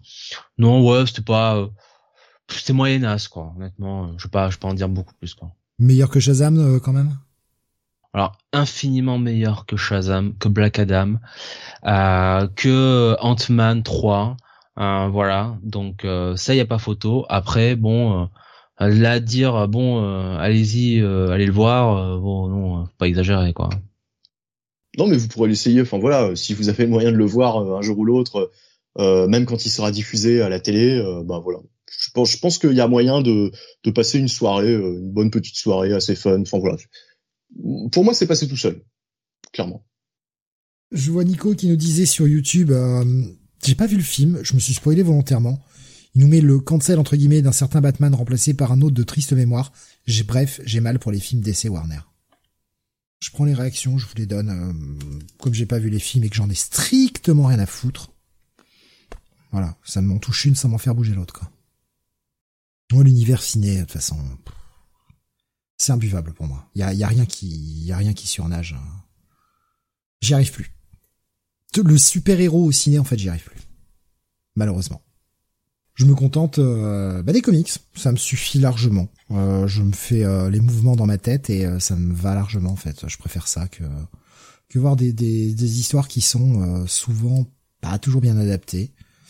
Enfin, là, enfin, ce que tu dis euh, sur le, la mort de la mère, euh, on ne saura jamais qui a voulu la tuer parce qu'on n'a pas mis un reverse flash dedans. Paniquez-vous en fait. Enfin, un moment, euh, d'une, moi je connais l'histoire. Deux, c'est quoi l'intérêt si tu mets pas le reverse flash en fait? Non mais je crois. Tu sais juste qu'elle, tu, sais juste qu'elle est morte, qu'elle s'est fait tuer par un par un mec. Tu peux imaginer que c'est un cambrioleur. Enfin, je sais pas, il, reste pas, il t'explique pas trop le truc. C'est pas le propos du film, hein, de toute façon. Voilà, c'est ça, ouais. Le but c'est juste voilà euh, la mère. Euh, mais de toute façon on savait déjà que la mère était morte depuis euh, le premier. donc c'était le premier Justice. Non attends c'était Justice League? Non même le premier Batman v Superman je crois qu'on non non Justice League ouais c'est dans Justice, League. ouais, il était pas dans. on savait on, savait qu'elle était morte. Mais le père était en prison c'est tout. On avait juste besoin de savoir ça quoi c'est tout voilà après s'il fallait mettre reverse flash ou pas. Euh, il faut comprendre que euh, ils savent jamais trop. Enfin, là, on était à un moment de de de, de DCU où on savait pas bon euh, qui allait reprendre, est-ce que ça allait continuer ou pas. c'est un film qui a longtemps été repoussé aussi, hein, The Flash. Hein, faut le rappeler. Hein. Alexandre dit il est pas revanchard, il veut juste sauver sa famille, ça m'a pas choqué. Mais en fait, moi je trouve que quel est l'intérêt quoi si tu réponds même pas à cette question-là ou quand même le but du film c'est le mec qui empêche de sauver empêche la mort de, de, sa mère pour la sauver quoi quel est le quel est le but du film si tu montres même pas le tueur? Puis lier ça au Reverse Flash, tout ça, enfin, ça a tellement plus d'ampleur dans les comics. J'ai pas envie d'avoir une, une, version édulcorée, ça m'intéresse pas, perso. Après, voilà, je, voilà mon avis, c'est pour ça que ce genre de film, je le regarderai jamais, quoi. J'ai déjà, j'arrive déjà pas à avoir les films que je veux, donc euh, ouais, je pense qu'il y a bien plus prioritaire que ça. Un sombrero qui dit c'est pas en soi détestable, mais juste tu rajoutes le reverse flash dans le film, ça aurait doublé mon plaisir vraiment. Il y avait, euh, on me disait mais regarde Cross the Spider-Verse et tout. J'ai vu euh, le, premier, mais je considère pas ça comme un film, c'est de l'animation. C'est pas pareil. Tu peux, tu peux te permettre des choses en animation que jamais ça ne passera en live. Et en fait, en live, bah, j'y arrive plus même voir les costumes, tout ça, bah moi ça me donne un effet cringe quoi. Donc euh, bah je laisse tomber en fait. Pourquoi pourquoi j'irais me faire chier à voir des trucs qui vont m'énerver ou qui vont pas me plaire? Je préfère prendre euh, le peu de temps que j'ai pour l'entertainment, je préfère le prendre sur, sur pour des choses qui euh, bah, vont me faire plaisir. Voilà, c'est oui, non, mais ça, ça plaît à des gens, tant mieux. Enfin, au contraire, faites-vous plaisir, c'est ça l'important. Moi, ça me. Je suis un peu comme ça. Hein, je suis un peu comme ça. Les, trois quarts du temps, euh, moi, je pars du principe que les comics, bah, c'est sur le papier, quoi. Et, euh, et quitte à regarder une série télé ou un film, je préférerais toujours voir quelque chose que je ne connais pas, qui n'est pas une adaptation d'un, d'un comics. Voilà. Donc euh, bon.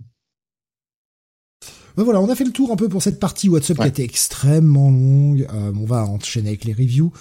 Euh, les reviews de la semaine et on va démarrer par toi, Jonath, pour cette semaine. Et tu vas nous parler bien d'un titre de la semaine dernière. On commence gentiment avec un titre de la semaine dernière. Euh, quelque chose dont on a parlé euh, précédemment. on va revenir sur l'univers Power Rangers avec la sortie du Power Rangers Unlimited, hein, cette espèce de, de mini-série de one-shot. Voilà. qui est le deuxième, je crois, et le dernier d'ailleurs, avec le Hyper Force. Voilà. ce sont toujours un petit peu des one-shots qui sont finalement de tie euh, à la série euh, principale qui euh, explore juste on va dire une partie une partie connexe de de l'univers l'univers proper. Et là on va s'intéresser à l'Hyperforce cette équipe qui je crois de mémoire est une équipe qui a été genre créée par les fans en fait euh, il me semble pas que c'est une équipe qui, euh, euh, enfin quand je vois le, le, comment dire le design de leur costume, c'est pas c'est pas quelque chose qui qui a eu une adaptation en fait télévisée, que ce soit en Sentai ou en ou ou en ou avec des, une série américaine. Dites-moi si je me trompe. et là donc c'est scénarisé par Melissa Flores et Megan Camarena illustré par Federico Sabatini, avec une colorisation de Brian Valenza. Et bah en gros, on nous dit tout de suite qu'on est dans une autre timeline. Voilà, qu'on est. Euh, alors, est-ce qu'on est, dans le futur Est-ce qu'on est dans le passé Est-ce qu'on est dans le présent? J'imagine qu'il faut comprendre qu'on est dans le, futur. Et euh, on suit euh, donc la force, enfin la force Hyperforce. Et alors attention parce que il n'y a pas un énorme travail pour nous présenter chaque personnage. Euh, on est censé comprendre que euh, cette équipe a quand même euh, vécu pas mal de temps. Il y a déjà eu des trahisons, il y a déjà eu des twists, des révélations qu'on va avoir un petit peu tout au long, tout au long de de l'épisode.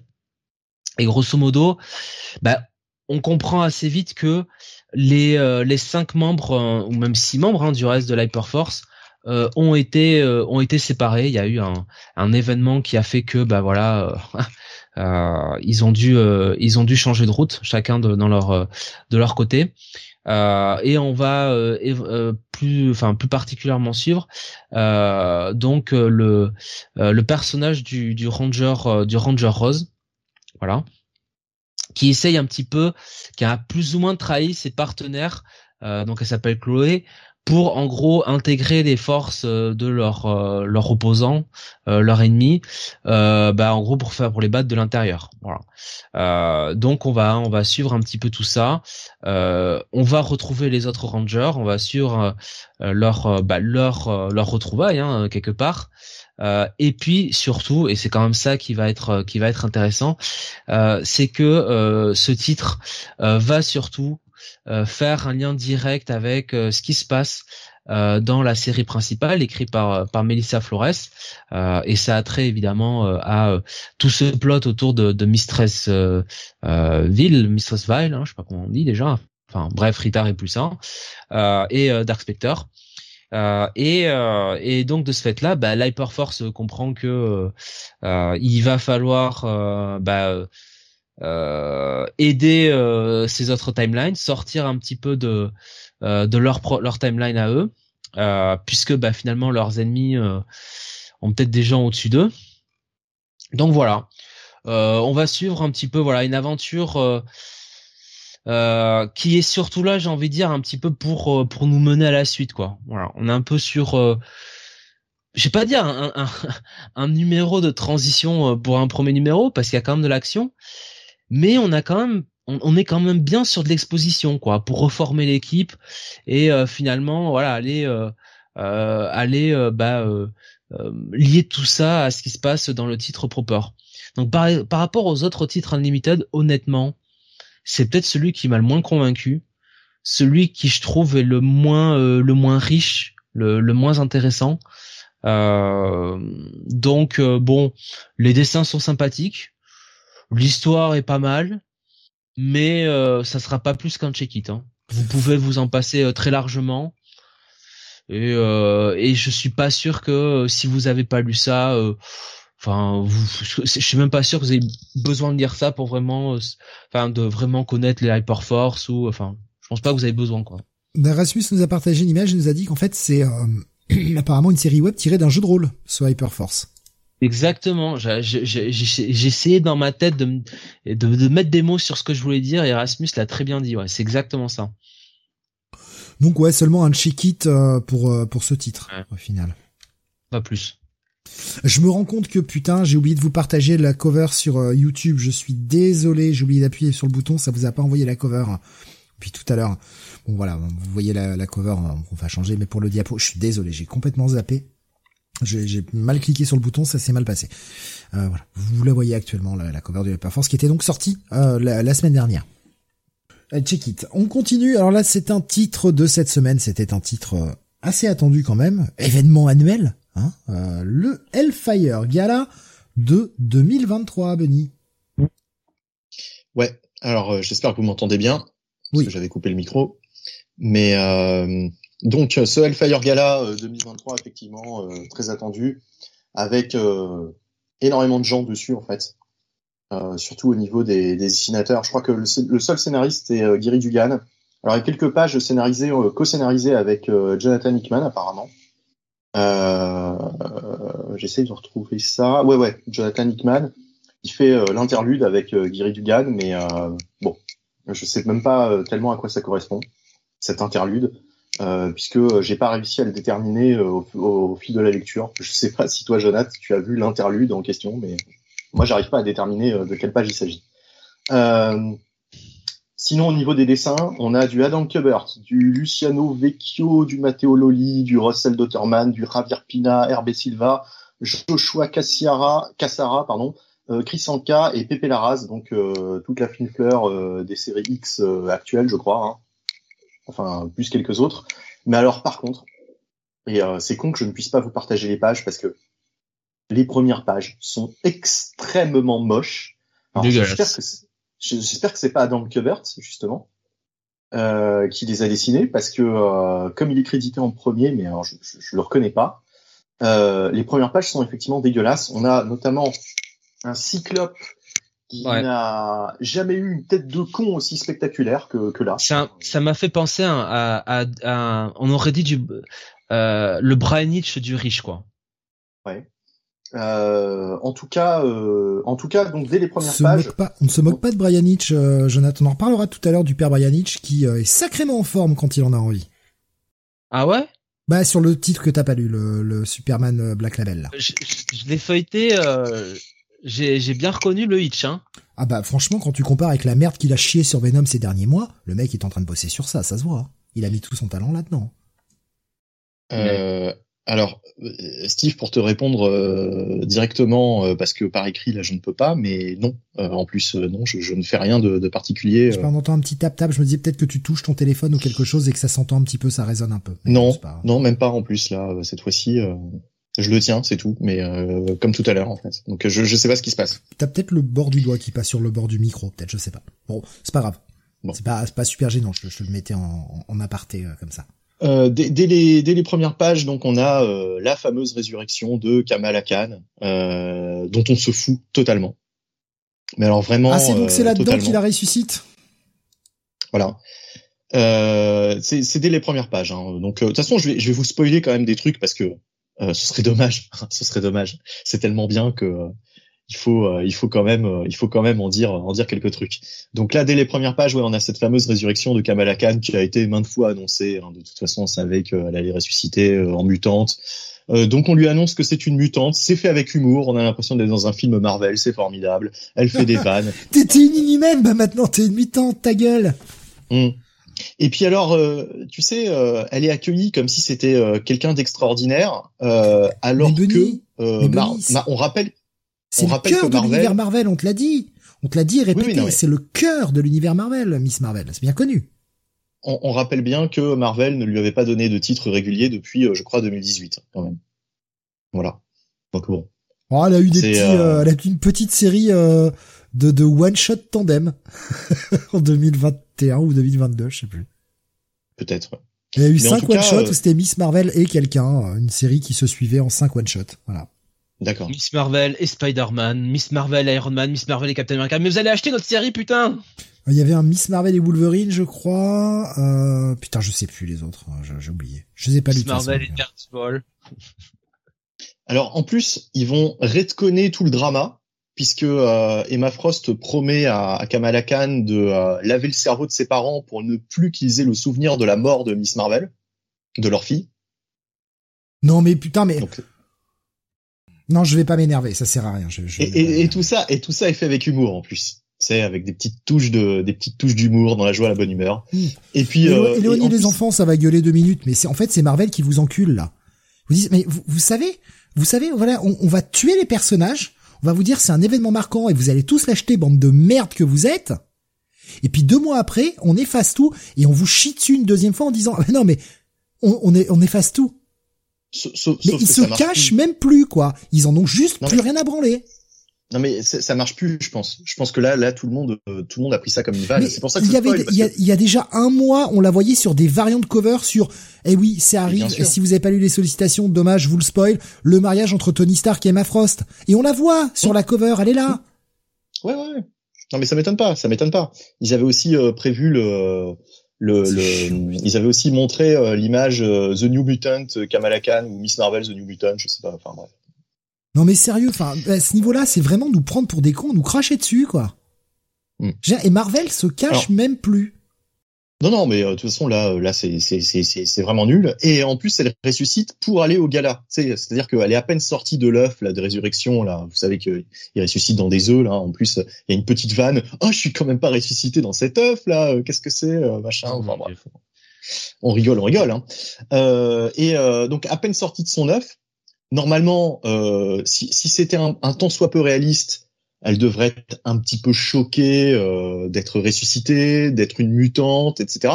Là, ça passe comme une lettre à la poste, elle en a rien à branler, et en plus, euh, elle doit tout de suite aller au, au gala, hein, tout de suite, parce que euh, on lui explique bien que euh, le but de la manœuvre, c'est pas tant de l'accueillir parce qu'ils s'en foutent un peu de leur gueule, c'est limite ce qui est dit, hein. Euh, ils, ils se foutent un peu d'elle, mais c'est que publiquement, dans la dans la communication, ce serait une bonne chose qu'elle fasse son coming out en tant que mutante durant le gala. En fait, ils veulent se servir d'elle pour leur image de marque. Et ils lui disent, eux, elle s'en fout. Parce que bon, bah, elle doit pas être très intelligente dans l'histoire, hein, Kamala elle a enquêté, elle a enquêté pour montrer que Norman était méchant, soi-disant. Se dire si elle est euh, intelligente, hein. Ah oui, c'est vrai qu'elle est censée travailler en plus euh, dans un labo avec Peter Parker, etc. Enfin bref. Ouais, ouais. Ils l'ont vite oublié, hein, t'inquiète. Et, hein. et, et, et alors, ce que j'aime bien, il y a, mais les, les dialogues sont fous. Les dialogues sont fous. Et, euh, elle demande de les circonstances dans lesquelles elle est morte. Et t'as les X-Men qui lui disent, oh, on sait pas trop. euh, demande à Peter Parker, il était là. Ouais. tu Le lui demanderas. t'as dessus. Tu lui demanderas plus, plus de renseignements quand tu le verras, Peter Parker. Voilà. Non mais les, les, les dialogues sont fous. Euh, alors ensuite, on arrive dans le Donc, gala. Alors, donc le ils vont effacer, ils vont effacer la mémoire de tout le monde, sauf Peter, pour qu'ils s'en souviennent. ils vont ils vont effacer la mémoire des parents surtout. Bah oui, et puis on imagine de la de la de la de la population puisque euh, il y a plein de gens qui étaient au courant de la du décès de cette de cette personne me semble-t-il. Enfin bref, je sais rien, écoute. va savoir, je vais même pas me, me faire chier à réfléchir là-dessus. On s'en fout, c'est du n'importe quoi, c'est fait de la jambe. Marvel s'en fout déjà, donc pourquoi on ferait des efforts Donc on arrive dans le gala et alors là on a droit à, toujours à des costumes. Alors euh, à côté, euh, les costumes du gala, euh, Becky Lynch durant un an là, les costumes qu'elle nous sortait c'était rien du tout. Là vraiment le gala c'est on est euh, 10, 10 niveaux au-dessus quoi. Le costume de Cyclops au début, oh mon dieu. Ouais non mais c'est au secours au secours quoi. Au secours. Il y a Jean Grey qui est pas mal, mais bon, euh, voilà quoi, vite fait quoi. Et il y a le caïd dans César. Ah oui, très bon. Il y a le dans Qui- César. Et Typhoid est pas mal. Typhoid, euh, ça va. Voilà. Voilà. Et alors donc on a euh, durant cet, euh, cet événement la révélation de la nouvelle équipe qui s'appelle les All New X-Men, je crois, dans laquelle euh, fait Oh, partie. X-Men, les X-Men, les nouveaux X-Men en gros. Ouais, enfin voilà, bon. Les New X-Men, euh, je sais pas quoi. Non, les All New X-Men, ouais, c'est bien ça. Les All New X-Men, euh, desquels font partie euh, Juggernaut, entre autres. Et euh, alors je me, Que des là, je- losers. Là, là, je commençais à me dire, putain, c'est vraiment de la merde. Est-ce que je vais pas m'arrêter? Et là, heureusement, il y a Nemrod qui intervient. Ah. Et euh, là, tout, tout se barre en couille. Euh, va y avoir des, va y avoir des morts. Mais alors, on se dit, ouais, mais maintenant c'est comme dans Dragon Ball Z. Un, un mutant mort, c'est un mutant qui va ressusciter. Sauf que là, Orkis, puisque c'est Orkis qui est derrière tout ça, a bien prévu le coup. Et là, pour une fois, euh, ils ont bien euh, orchestré leur truc. Et quand même, plus le, plus l'épisode avance, plus on a quand même des, des scènes, euh, on va dire euh, intéressantes. Alors, faut le dire vite. hein. C'est vraiment les, dernières pages qui m'ont, qui m'ont assez plu. En fait, j'ai bien aimé euh, à quel point euh, Xavier se fait avoir comme un bleu euh, vis-à-vis des portails. Je vais pas en dire plus. Voilà, il y a, y une histoire avec les portails de, de Krakoa. J'ai bien aimé l'explication à la fin quand il se rend compte de ce qui s'est passé.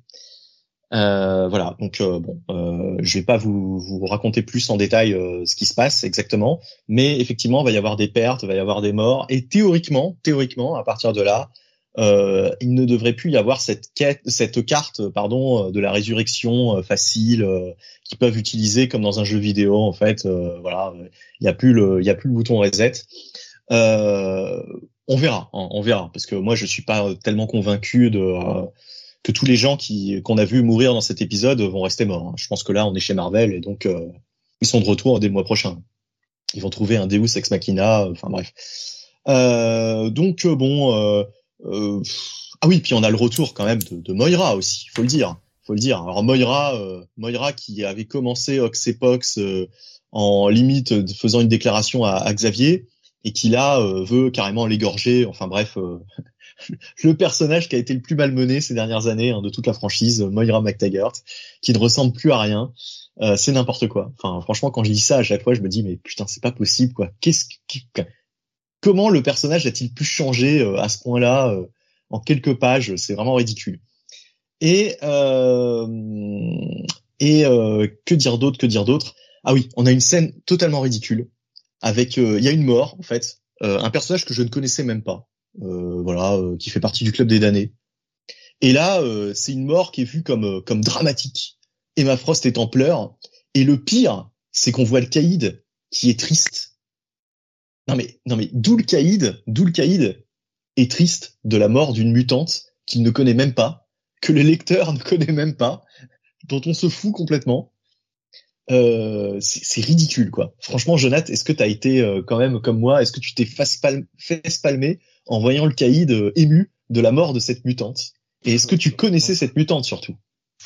À, à ce degré-là, j'en étais plus là. hein. J'avais déjà, j'avais déjà débranché le cerveau sur le passage Miss Marvel. Hein, donc, euh, bon, le Caïd, euh, le voir habillé déjà, euh, ça me, ça m'étonnait. Je pensais qu'il serait cul nu, mais euh, euh, ouais, non, euh, un peu. Franchement, euh, je pensais que le Caïd, euh, ouais, il allait se mettre avec Stasis, quoi. Voilà, parce que c'est un humain, quoi. Là, le voir avec les mutants, bon. Non, mais en plus, euh, être triste, euh, prendre fait et cause pour eux, alors que putain, c'est le caïd, quoi. Je veux dire, qu'est-ce qu'il en a à foutre de la mort des, de la mort des Eh, qu'est-ce que tu veux J'ai envie de dire que depuis qu'il a pris la grande voile, euh, Ouais. Depuis terre d'accueil, hein, Krakoa. eh ben terre d'accueil, ouais, ouais. Terre d'accueil des mutants, normalement. Il a oui, glissé mais sous le il vent. est marié avec Typhoïde. Elle est mutante, Typhoïde. Eh oui, oh, bah, Typhoïde est écoute, mutant. tout, tout le monde est mutant. Non, Ouais, eh. Eh, attention, hein. Putain, je savais même pas, tu vois. Bon, enfin bref, euh, il y a, y a, vraiment qu'il y, y, a que les dernières pages moi qui m'ont plu. Enfin, qui m'ont plu. Euh, faut le dire très vite. Hein. Mais euh, voilà, le, le les, les, dernières pages avec Xavier là qui se rend compte de ce qui vient de se passer, euh, ça, ça m'a plutôt plu. Mais alors le reste, quand même, il y a tellement de moments face-palme dans cette dans ce truc-là. Enfin voilà. Moi, je voulais voir quel était le, le nouveau statu quo de, des mutants. Bon bah là, il nous il nous l'est adressé, hein, ça nous est adressé, pardon, euh, durant ces euh, durant ces quelques pages. J'irai pas lire la suite parce que évidemment, il y a tout un toute une ribambelle de taïnes mais euh, j'en ai bien assez vu et, euh, et bon euh, c'est quand même du grand n'importe quoi hein, cette et tant mieux que l'air Krakoa ne l'ayant pas lu ça a quand même le mérite de faire bouger le statut un petit peu de ce qui se passe sur les X-Men d'avoir une Krakoa ravagée et d'avoir oui. l'appareil à résurrection détruit par rapport par rapport à ce que tu en dis oui semble-t-il on y viendra aussi avec le, le titre qu'on va traiter après il y a aussi ce Fall of the X-Men qui se prépare, enfin puisque on avait euh, ces one shot hein, Before the Fall, Fall of the X-Men, je crois que ça débarque en septembre, un truc comme ça. Ah non non, c'est c'est le début là. En fait, ah c'est le début, ça y est, ça, ça, lance, euh, ça lance Fall of the X-Men. Ok. C'est voilà, ça lance Fall of the X-Men qui va donc va continuer dans le dans le prochain X-Men, dans et puis dans des nouveaux titres aussi. Enfin voilà, il lance des nouveaux titres malgré tout quoi. Donc euh, bon je vois pas l'intérêt, mais. Euh. Je sais pas, faut voir. Bah, faire bouger ce statut euh, Oxbox qui euh, a l'air d'être un peu peut-être en stase, c'est peut-être pas une mauvaise chose. Ça fait trois ans que ça dure maintenant, donc peut-être même un peu plus maintenant. Peut-être on est peut-être plus proche des quatre ans. Bon bah, ouais, c'est c'est pas mal d'avancer. Oui, oui, bah là, je pense qu'il faut passer à autre chose, hein, clairement. Euh, avant de passer la parole à Jonathan sur ce titre, je vois euh, par exemple Grave qui nous disait euh, passer la moitié. j'ai vraiment apprécié la lecture. Euh, il y a une question de, que j'ai vu passer de Sombrero tout à l'heure, je la garde pour la fin de, de cette review. Je t'en prie, Jonathan, qu'est-ce que tu veux rajouter sur ce titre? Ce que tu en as pensé, tout ça? J'aime bien quand tu fais, quand tu, tu m'annonces que tu en as pensé, tout ça, ça fait ça fait un peu fleuri quoi, ça fait un peu romantique euh, pour ce truc. Euh, non, alors la première partie, tout le passage avec euh, Miss Marvel, moi je, au secours quoi, au secours. Je sais pas ce qu'ils veulent faire avec ce personnage. Je, je, enfin si, je sais ce qu'ils veulent faire, mais ils s'y prennent, euh, ils s'y prennent n'importe comment. C'est beaucoup trop rapide. Enfin c'est, ça marche pas quoi, ça marche pas du tout quoi. Euh, et le côté un peu euh, les X-Men. Il y a même un personnage, je crois que c'est Rasputin 4 qui vient la voir en disant "Oh, t'es mon héroïne." Oh, je suis là, mais c'est pas possible quoi. Déjà, il y a le père Parker qui nous a dit que c'était son héros, euh, son, son, héros. Alors là, maintenant ça, non mais ils sont fous quoi. Euh, par contre, c'est vrai qu'une fois qu'on passe les mondanités et que euh, on démarre euh, donc euh, bah, l'attaque hein, de, de Krakoa par par Stasis, hein, par par Nemrod, tout ça. là, c'est vrai que que ça que ça démarre fort. Il y a des des plots, des storylines un peu sur long terme qui se finissent. Il y a Xavier qui bah, qui se fait avoir. Enfin, voilà, les méchants gagnent. C'est aussi bien que de temps en temps les méchants gagnent. Et on va sur le nouveau statu quo de, de Krakoa. Moi, il y a juste quand même quelques problèmes là-dessus que j'ai et je vais faire un peu de stivisme si je puis me si je puis me permettre. Euh, Écoute, moi je c'est c'est un véritable honneur que encore que que de la mauvaise foi porte mon nom. Moi je je me doute que ça va être ça. ah non, non, la mauvaise foi c'est plutôt plutôt ma partie à moi. Là, c'est plutôt de de l'énervement. Ah, oh bah, oh bah ça me touche encore plus. Là, je suis comblé. Là, je, je, suis à deux doigts de Je vais faire gaffe parce que faudrait quand même pas que demain, tu vois, je me je me réveille avec les cheveux longs et puis euh, sortir de chez moi la bite à l'air euh, à cause du polaire. Faudrait que je fasse gaffe quand même. Mais euh, franchement, Marvel va te faire foutre quoi. Mais va te faire foutre. Mais de chez va te faire foutre. Là, j'ai lu ça. Honnêtement, j'ai rarement été euh, ouais, aussi en colère par rapport à un truc, euh, une colère froide. Parce que moi, mine de rien, dans l'équipe, hein, finalement, je pense que je suis seul qui a été le moins euh, déçu par l'univers mutant euh, à n'importe quel moment depuis le, le Pox. Quoi. Je suis celui qui, pour le coup, bon, à peu près, à peu près bien suivi le truc, quoi. Et là, franchement, j'ai l'impression que il fallait expédier tout le truc de Krakoa, s'en débarrasser, euh, bon, il fallait quand même donner une victoire à Stasis au bout d'un moment. Euh, et en fait, ils se sont dit, bah voilà, on va faire ça dans le Fire Gala. On va prendre 20 pages. au revoir et bonsoir. On en est débarrassé. et on va pouvoir faire notre relaunch qu'on veut faire. Voilà, parce que c'est ça. Le but, c'est pas de finir euh, finalement euh, les storylines euh, commencées il y a maintenant il y a maintenant quatre ans. Ça, ils en ont rien à foutre. Hein. Ce qu'ils veulent, c'est faire un relaunch. Voilà, c'est relancer leurs nouvelles équipes, faire des nouveaux costumes, faire des, des nouveaux X-Men. Il y a que ça qui les intéresse. Il y a un personnage qui meurt là-dedans. Je me suis dit mais vous foutez vraiment notre gueule en fait. Là vraiment Marvel, tu te fous de ma gueule quoi. parce que ce personnage-là, je sais, vais pas dire qui c'est qui meurt, mais euh, parce qu'il y en a plusieurs qui meurent. Mais disons que c'est un personnage important de l'univers mutant, très important, euh, qui en plus euh, a déjà un passé avec la mort. Voilà, je pense que les gens auront compris de qui je veux parler. et encore une fois, c'est ce personnage qui morfle. Alors, je sais bien les techniques narratives qu'il va revenir, ceci, cela, blablabla, bla, bla, bla, mais encore une fois, c'est ce personnage-là. Et pourquoi? Pour encore une fois, nous pusher certains personnages, nous dire ah voilà, ce sont eux les nouveaux X-Men, tout ça. On débarrasse le plancher de tous ces vieux personnages. Enfin, franchement, j'ai eu l'impression de, de, réécouter l'émission que tu faisais Steve sur le Retro City, sur la review de euh, des épisodes de Claremont avec euh, Kael et, euh, et Sam. D'ailleurs, très bonne émission qu'on vous invite à, écouter, à mettre des pouces, voilà, à faire tout ça, mettre des commentaires aussi, puis rejoignez-nous sur le Discord tant que vous y êtes. donc j'ai eu cette même impression de ah ben j'en ai marre de ces personnages, il faut les dégager et on va en mettre d'autres qu'on a envie de pousser quoi. Et en fait, moi ce qui me fait chier là-dedans, c'est que moi j'étais intéressé par ces, ces histoires avec Stasis. Euh, tout ce, complot un petit peu, toutes ces, ces guerres froides, cette guerre froide qui avait, ce travail sur le long terme qui avait, euh, voilà, les, les révélations avec euh, qui était vraiment euh, Dr Stasis. Alors je rejoins Bonnie, Moira euh, McTaggart là qui fait un heel turn qui sort nulle part, ça effectivement on aurait pu s'en passer. Mais moi il y avait plein de trucs que j'aimais là-dedans. Il y avait des alliances, il y avait des choses comme ça. Et là ils m'ont tout expédié d'un coup, rien à branler. Voilà. Et puis euh, Xavier, bah tant qu'à faire, si on peut le faire passer pour un gros con, allons-y franchement. Mais je comprends pas quoi. Pourquoi vous prenez pas votre temps? Pourquoi vous prenez pas votre temps? Alors ils appellent ça Fall of Fix. Bah vous voyez, c'est Fall of Fix. Ouais, mais pourquoi Follow Fix, ça doit être sur 20 pages? Alors que ça fait 4 ans que ce truc-là dure, que cette, storyline dure. Pourquoi en 20 pages, vous avez besoin de tout expédier? J'ai la réponse, hein. J'ai vu les, comme tout le monde, les news de, de, de la San Diego Comic Con. Mais je trouve que c'est franchement encore du foutage de gueule et, et, du foutage de gueule sur, bah, moi, peut-être que je suis la minorité, hein, mais les lecteurs qui étaient encore, euh, bah voilà, euh, intéressé par ce plot de Krakoa, intéressé par euh, cette rivalité avec euh, Stasis, intéressé de voir que Iron Man un petit peu dans sa série participait un peu à ça.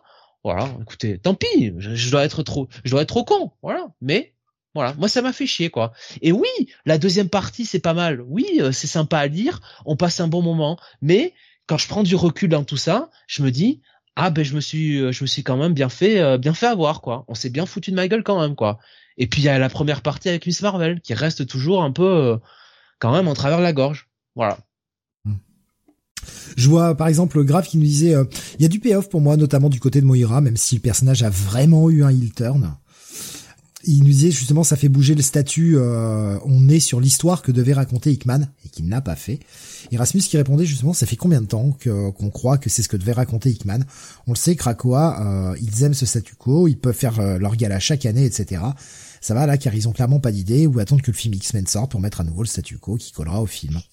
Mais Krakoa, la maison, euh, la maison de Winchester, on s'en fout quoi au final. Tu vois quoi, c'est juste la location où ils sont quoi. Non, ils ont juste besoin de, ils ont juste besoin de relancer le truc, c'est tout. Mais euh, Jonathan, l'élément principal, le truc le plus incroyable en fait qui, qui que Kitman a fait, c'est dès les premières pages de quand il dit que euh, les mutants euh, vont distribuer des médicaments euh, qui vont et augmenter l'espérance de vie des humains et les guérir des, des, cancers, etc., etc. Et ça, ça n'a jamais, au cours des quatre dernières années, été développé correctement. C'est-à-dire, ça a été mentionné, mais ça n'a pas été développé, jamais. Ça aurait dû changer la géopolitique entière de l'univers Marvel. Mais ça a été développé, mais comme toujours avec Marvel, il a fallu que ces couillons fassent 850 000 séries de X-Men, alors qu'il n'y en avait que deux, hein, au départ de Hickman. Il y en avait deux. Ils ont eu besoin, et je m'en souviens encore, on le disait avec Steve, ils avaient même pas fini Oxypox, on dit c'est pas possible, ils repartent sur les mêmes délires qu'avant. Et, et ton plot là sur les médicaments, ils ont essayé de le faire, mais ils l'ont fait dans cette espèce de série là, je sais plus comment ça s'appelle. Euh, non, euh, cette série là. Euh, X-Core. Euh, X-Core. X-Core, je crois que c'est ça. Où en gros, euh, la White Emma Frost avait, enfin, il y avait une équipe qui qui s'occupait de ça, de la liaison avec les les humains. Enfin, mais personne lisait ça. Oui, mais oui, mais un truc, un truc aussi aussi grand tu peux pas le traiter dans une série aussi petite. je suis entièrement d'accord. Ça aurait euh, dû être traité dans la série principale X-Men ou dans une série annexe. Mais il aurait fallu simplement deux séries X-Men. Mais ils ont pas pu s'empêcher. Il a fallu qu'ils en fassent 88. Hein. Il aurait fallu aussi que tous les titres Marvel se mettent au diapason de cet événement. Et ça n'a pas du tout été fait. Voilà, mais ça c'est le travail, c'est le travail éditorial encore une fois. Hein. Ouais, mais euh, les X-Men sont dans leur coin en fait. Et on pensait au début d'Oxepox qu'avec ça, personne X-Men allait, allait redevenir, euh, allait reprendre une place prépondérante dans l'intégralité de l'univers Marvel. Ah, surtout quand tu vois la, la, la, fin du dernier épisode euh, où ils sont là devant les Avengers en disant de toute façon vous pouvez plus rien nous faire maintenant, euh, on a l'immunité diplomatique, niquez-vous en fait. Et, et, exactement. Et ils sont jamais apparus aussi peu dans les pages d'Avengers que depuis Oxepox. C'est-à-dire ces dernières années, dans Avengers, on n'entend plus parler des X-Men on te parle pas du tout du fait qu'ils distribuent des médicaments pour les humains. Euh, d'ailleurs, ça pose plein de questions. Ça pose plein de questions, puisque qu'en est-il des super vilains Est-ce que les super vilains ont accès à ces médicaments? Si oui, est-ce que ça pose pas un problème éthique, moral? Est-ce que les, est-ce que c'est normal que les mutants euh, permettent la survie des super vilains de l'univers Marvel? Oui, mais est-ce que c'est éthique euh, qu'ils refusent le médicament à certaines couches de la population? Non, mais comment c'est géré en fait tout ça? On le sait pas. Oui. On est bien d'accord. Tu vois ce que je veux dire? C'est c'est c'est c'est même pas adressé en fait. Dans, à aucun moment dans Avengers, euh, quand, quand normalement quand t'as une mouche qui pète dans l'univers Marvel, ça crée tout un bordel. Euh, Civil War 2, euh, c'est un mec qui se ramène, qui fait ouais, moi je suis capable de voir l'avenir et il va se passer un truc et du coup tout le monde se fout sur la gueule. Là, il y a les mutants qui te disent voilà, on va distribuer des médicaments à la planète entière euh, qui vont changer la vie du monde et tout le monde s'en fout ça crée aucune tension. Euh, t'as pas les X-Men qui vont affronter les Avengers. T'as, ils se croisent deux secondes sur trois cases et puis c'est tout. Voilà, il y a un regard et puis euh, et puis basta fini. Et pendant quatre ans, les X-Men sont dans, comme d'habitude dans leur coin. Voilà, coupés du monde. Alors que justement, ils ont normalement une influence incroyable sur l'univers entier, quoi. Eh oui. Eh oui. Eh Après, ça explique la longévité de Tante mais. Oui. elle a dû en bouffer des pilules, la vieille, putain. De toute façon, même quand elle doit mourir, il y a toujours un Flash Thompson pour prendre euh, pour prendre la prune à sa place, donc elle est tranquille. ce, serait, elle va fusionner, elle va, elle va finir par fusionner avec Krakoa, quoi. oh, merde. Cracomé. Cracomé, putain, Cracomé, quoi. Mécro. On a bien, on a bien eu une MJ ambassadrice des mutantes super héroïne là, euh, Miss euh, Miss Miss Iron Man. Donc, eh ben, Tante eh, May, On a Mary Jane qui va être jackpot bientôt. Ils peuvent bien nous faire un truc avec Tante May, hein. Mais c'est elle la nouvelle Miss Marvel. Hein. Ouais. Bah au final, ce numéro, parce qu'il va falloir qu'on avance un petit peu malgré tout. Ouais. Moi, ça me fait chier, mais je mettrais quand même un bon check tu vois, malgré tout. Même si bon, le... je suis un peu déçu, quoi. Non, mais parce qu'il se passe quand même des trucs, euh, des trucs, des trucs essentiels, je pense pour la suite. Donc euh, au moins aller voir ça. Ça, ça démarre euh, Follow Fix, c'est le Follow Fix numéro 1 concrètement. Et du coup, euh, du coup, bah voilà, ça vous donnera une idée de, de ce qui va suivre. Donc voilà, le, le, les cartes sont redistribuées quoi dans, dans, dans cet épisode. Donc ouais, check it quoi. Bon euh, je vais prendre la question de Simon avant que l'on enchaîne sur la suite euh, parce que c'est en lien avec les X-Men. Euh, Simon qui nous disait j'ai lu les séries X en VF et pour le coup le niveau est en train de remonter progressivement je trouve grâce à Ewing, Gillen et Spurrier. Est-ce qu'aux États-Unis ça se tient? Bah honnêtement, euh, alors j'ai fait l'arrivée d'X-Men Red qui était euh, passionnément chiant euh, la semaine dernière, mais euh, globalement la série est, est, toujours de qualité. Et ce que fait Kieron Gillen, oui, sur Immortal X-Men, c'est bien. Hein. C'est deux séries vraiment de, de bon niveau. Hein, voilà. Après sur Spurrier, je suis peut-être moins moins moins à jour, mais tout du, en tout cas, Ewing et, Gillen ils font du bon boulot, hein, comme souvent hein, du reste. Je, me corrige vite fait, j'ai dit la question Simon, pardon, c'était la question de Sombrero, excusez-moi, hein, je mélangeais les Sombrero, bien sûr. Désolé, non, non, je rends à César ce qui lui appartient, euh, voilà, c'est une question de Sombrero. Et là, tu vois, Steve, tu serais un présentateur de génie, t'enverrais la review de Dead Roman. Oui, mais avant ça, on va quand même faire plutôt la review de euh, Iron Man, parce que bah c'est la suite. Ah ah Et oui, c'est pour ça que je l'ai placé juste après, l'Invincible Iron Man numéro 8. Euh, puisque bah, dès la... Ah, oh, pas de chance. Et pourtant, il y avait une mention hein, sur la page récap, euh, Jonathan. Saura Steve que je lis toujours les titres avant, malheureusement. Il y, avait bien une petite note euh, qui nous dit que ça se passe après le Hellfire Gala euh, de 2023. Euh, et bon, là, du coup, j'ai compris de ce dont vous parlez parce que bah, je suis pas allé le lire parce que je lis plus l'univers mutant parce que ça m'intéresse plus, mais au vu de cet épisode de Invincible Iron Man, il y a pas mal de répercussions sur ce dont vous avez parlé, de ce qui se passe, notamment à la fin, euh, l'attaque de Krakoa, etc. Gary Dugan, qui est le scénariste, en parle dans cet épisode-là, et je trouvais que c'était assez intéressant ce qui était proposé. Bon, en plus, le fait de lier Iron Man avec l'univers mutant, c'est une idée qui a jamais été vraiment faite. Donc après tout, là au moins on a quelque chose de neuf. Est-ce que ce mariage qui va venir, parce qu'on le sait, c'est teasé, alors on ne sait pas encore pourquoi, mais est-ce que ce mariage qui va venir entre Tony Stark, euh, Tony Stark pardon, et Emma Frost est une bonne idée? J'en sais rien pour le moment, faudra voir comment c'est amené. Je sais pas. Franchement, je peux pas me prononcer là, je sais vraiment pas. Mais au moins, ça nous propose quelque chose de vraiment neuf là. C'est plutôt pas mal au bout de 70 ans d'histoire. Oui. 60 ans, j'exagère peut-être un peu quand même. Au bout de 60 ans d'histoire, on propose quelque chose d'assez neuf. Donc on a Gary Dugan au scénar, on a Juan Frigueri au dessin, une colorisation de Brian Valença. Et on, reprend un petit peu là où on en était avec la fin de cet épisode 7, hein, Tony et, euh, et euh, James Rhodes qui avait été euh, un petit peu pété le, le l'entrepôt, enfin l'usine, voilà, c'est le mot que je cherchais. L'usine où Fei Long, qui a récupéré les Stark Industries, euh, se servait de la technologie Iron Man pour créer de nouvelles sentinelles anti-mutantes, mais également, on l'avait appris, anti-super-héros en fait, anti-tout. Quoi. Dès que ça a du pouvoir, ça va dégager. C'est ce qui était prévu par euh, le plan de Fei Long. Stark ne voulant pas que sa technologie, quand bien même elle ne lui appartient plus, puisque euh, OPA agressive mais OPA légale, Long a récupéré les Stark Industries, il a tout fait pour s'infiltrer dans cette usine et aller la détruire et détruire le, Master Mold. Hein.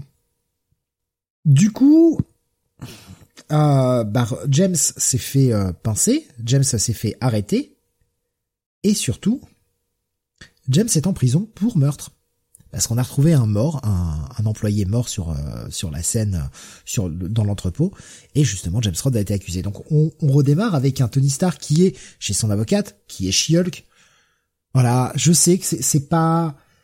Oui, forcément, un avocat de super-héros qui sait qu'on va voir soit Daredevil, soit She-Hulk, mais c'est voilà, c'est ce qui fait partie des petites choses que j'aime dans l'univers Marvel, que les, séries se croisent un peu. Je n'ai plus la série She-Hulk, j'en ai plus rien à foutre, dans mon paysage à moi, elle n'existe plus. Peu importe, ça me fait toujours plaisir de voir She-Hulk là, avec, euh, avec il valait, mieux que ce, il valait mieux que ce soit She-Hulk, hein, par rapport à ce qu'on lit dans Daredevil. Euh, oui, bah, hein. l'autre, l'autre, il est plus là de toute façon. Donc, bon. il a même plus le droit d'exercer en plus. Il y a une barbe en plus. Et euh, bah, pendant qu'on a ce, ce, ce petit euh, cette première page où il discute avec son avocate qui lui dit bah ouais mais euh, de toute façon il a légalement ton entreprise et toute ta technologie, tu peux rien faire. Le seul truc qu'il faudrait faire, c'est changer tellement ta propre technologie qu'elle pourrait plus avoir les, les brevets qui sont déposés pour Stark Industries. Et mais elle lui dit bien que, bah, en tant que She-Hulk, bah oui, bien sûr qu'elle irait péter la gueule à, tout ça, mais la loi fait que, bah, bah non, elle a pas le droit. Quoi. Et c'est là que débarque eh bien toute une colonie de sentinelles à New York qui rappelle les grandes heures d'Onslaught. Rappelez-vous, quand ces sentinelles volaient à travers New York. Donc des sentinelles starkisées qui euh, bah, sont à la recherche de différents mutants.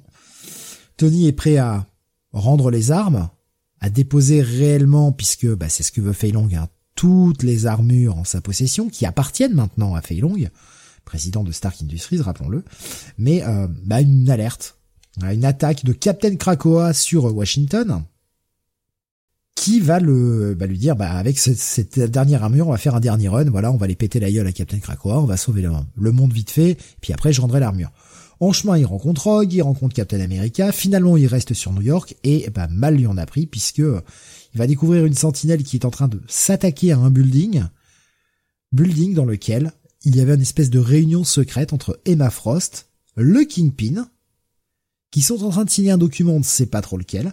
Alors le Kingpin avec un costume, euh, je sais pas si c'est le même costume qu'il avait sur Hellfire Gala, mais euh, la cape en moumoute là, euh, ouf, dis donc. Il est classe, hein, le Kingpin. Ça y ressemble.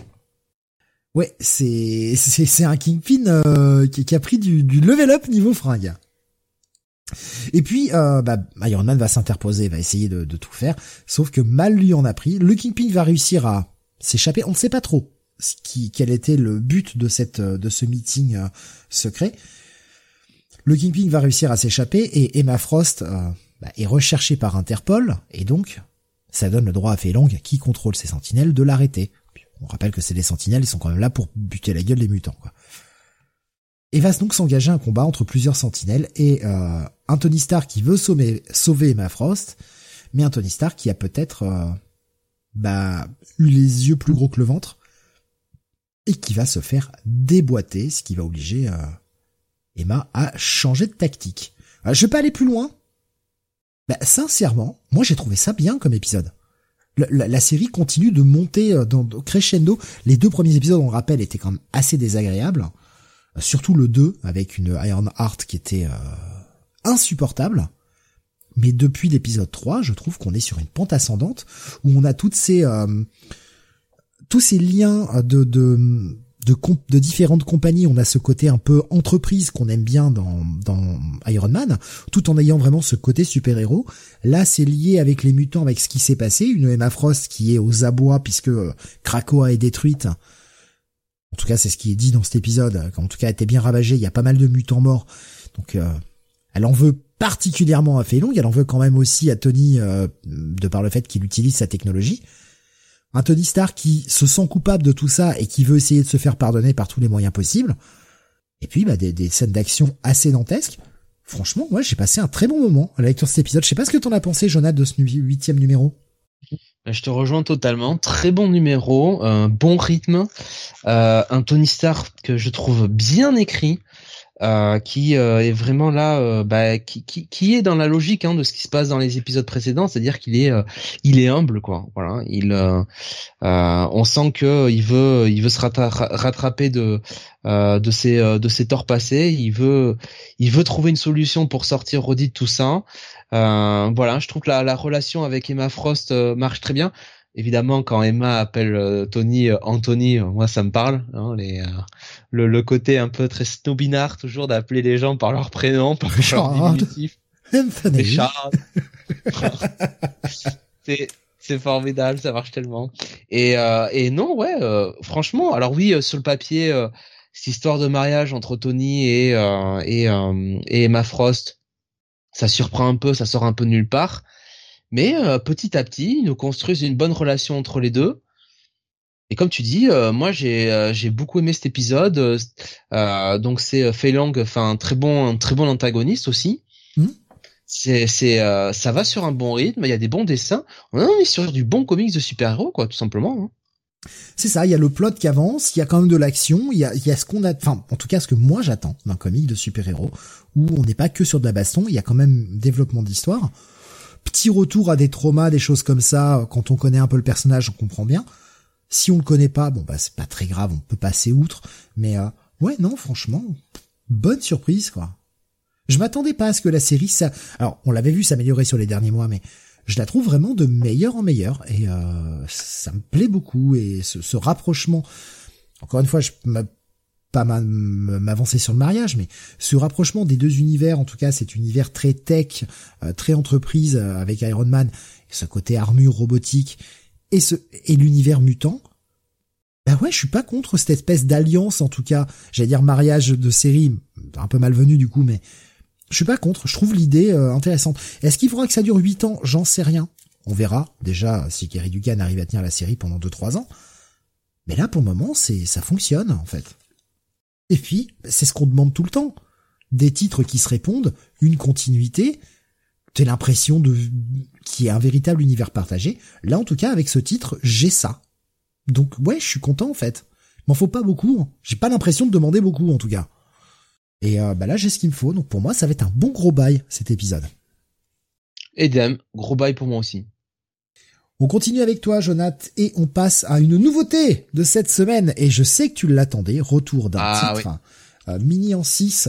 Euh, en tout cas, c'est annoncé comme ça pour le moment. Ça a le temps de changer. Hein. Rappelons que DC a annoncé, parce que c'est un titre d'essai, avait annoncé plusieurs séries en 6 qui bah, se prolongent au-delà, notamment Unstoppable Doom Patrol qui avait été annoncé en 6, et donc il y a au moins un 7 qui est annoncé, donc la série poursuit. Green Arrow qui avait été annoncé en 6 au départ, qui est annoncé maintenant en 12. Donc on ne sait jamais, on va parler de Batman Beyond Neo Gothic. Alors moi j'ai pas lu cette news, moi j'ai lu une news comme quoi ça va être une mini en 60. Euh, on va pas avoir les mêmes on va pas avoir la même news. Batman Beyond Neo Gothic, donc par euh, l'un de nos duos euh, préférés, hein, bien sûr, euh, Colin Kelly et Jackson Lanzig, euh, avec des dessins de, eh bien, c'est Max Dunbar. Euh, voilà, si je, si je me souviens bien. Euh, oui, c'est Max Dunbar. Je, euh, me, je, me, permets juste de te couper parce que j'ai raté, je voulais le prendre, j'ai raté. C'est CCP qui nous a trouvé un nouveau nom pour le Kingpin et je le trouve magnifique. Il l'a appelé le King Pimp. Franchement, avec ses fringues, c'est tellement ça. Le King Pimp, j'adore. Bah oui, oui. Excuse-moi, mais je, voilà, avant que ça parte trop loin dans le chat, que je le vois plus. Excuse-moi. Sébastien Cheng est à la colorisation. Et euh, on se place bah, directement après en fait euh, bah, Neo Gotham quoi, la mini euh, précédente l'année dernière.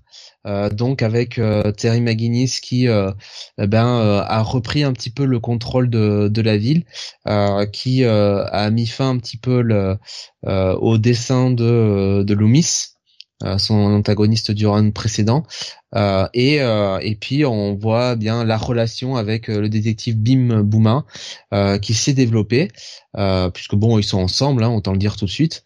voilà, donc voilà, on suit Terry au début de au début de cette de cet épisode, donc bah qui qui avec son nouveau costume essaye de bah toujours de, de mettre de l'ordre dans Gotham, donc il savate un petit peu des alors c'est pas mal parce que en quelques pages, euh, enfin en quelques cases plutôt, euh, les auteurs nous montrent qu'ils connaissent un petit peu leur continuité euh, Batman Beyond puisqu'ils nous mettent des des antagonistes, bah voilà, très connus de, de l'univers de, de, Batman Beyond, notamment, je crois que c'est Inc, il me semble, et et surtout Spellbinder. Et, et Terry va revenir un petit peu fatigué chez lui. Et, et ce qui est cool, c'est qu'il va avoir une discussion au téléphone avec sa mère, euh, qui euh, donc euh, est avec le frère de le frère de, de Terry, donc Matt, parti à Metropolis. Euh, puisque visiblement bah, Gotham euh, bah, voilà, hein, c'est trop, dangereux euh, et, et d'ailleurs la mère de Terry le secoue un peu en lui disant bon faut que tu te sortes un peu la tête du cul, hein, grosso modo, et euh, et euh, bah, renoue contact avec euh, Dana, son, ancienne petite amie, celle qui avait donc dans Batman Beyond l'animé, et on comprend que bah, Dana, ça fait un an qu'ils se parlent plus avec Terry, qu'ils sont plus ensemble, sauf que au moment, si tu veux, où il parle de Dana et que sa mère lui dit mais c'est ton premier crush tout ça, bon bah t'as Bim qui qui revient tranquille et à la part de Terry et bon Terry il en a plus rien à foutre quoi. Ouais ouais d'accord ok. et surtout Terry va mener son enquête parce qu'en fait, il y a des gosses qui ont disparu euh, dans Gotham. Alors, on les voit un peu disparaître au début de l'épisode. Ils sont emmenés par euh, une espèce, de, un espèce de chat euh, anthropomorphique dans un jardin où on se demande un petit peu si on n'est pas sur sur un jardin de poison ivy en fait. et ils sont littéralement bah, bouffés, hein, on peut pas le dire autrement, par par les arbres. et on, voit bien que le chat bah, qui les a amenés là bah il était euh, il était effondré quoi. C'était pas ce qu'il voulait faire. Il s'attendait pas à ça. Euh, il voulait les aider parce que visiblement on peut comprendre que ce sont des, des gamins qui sont, sont sans sous quoi, qui sont des qui ont qui ont pas d'argent quoi, qui, qui qui qui ont rien pour se nourrir. Euh, donc voilà, donc Terry va mener son enquête. Euh, et euh, ça va l'emmener euh, donc dans les bas-fonds un petit peu de Gotham, dans, dans la ville souterraine un petit peu, euh, les euh, bah ouais l'underground. Et il va rencontrer ce chat.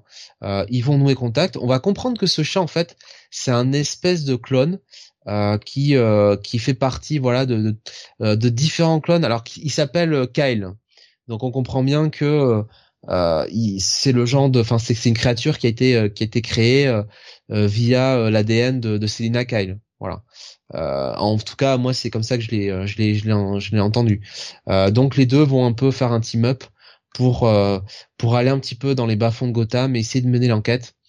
Et et ils vont faire des rencontres et notamment bah, le le cliffhanger de cet épisode qui qui promet. donc voilà, bonne bonne relance, voilà, très bonne relance euh, pour euh, cet univers Beyond avec un Terry qui est toujours euh, toujours aussi bien écrit par par Jackson par Colin Kelly, Jackson Lanzig dans ce côté un petit peu lassé qu'il peut avoir. un peu fatigué et c'est vraiment Bim hein, qui finalement est, est la personne qui, qui, qui, le réveille un petit peu, qui, qui le ranime un petit peu. Donc non, moi j'ai beaucoup aimé ce retour et et voilà, donc un gros bail, euh, un gros bail pour moi, quoi, une, une bonne lecture. Et puis avec un dessin quand même de Max Dunbar, euh, qui est franchement de, de, très très bonne qualité, surtout que la, la colorisation euh, fait, euh, la colorisation de, de Sébastien Chang fait vraiment bien le boulot, quoi. Donc voilà, gros bail pour moi.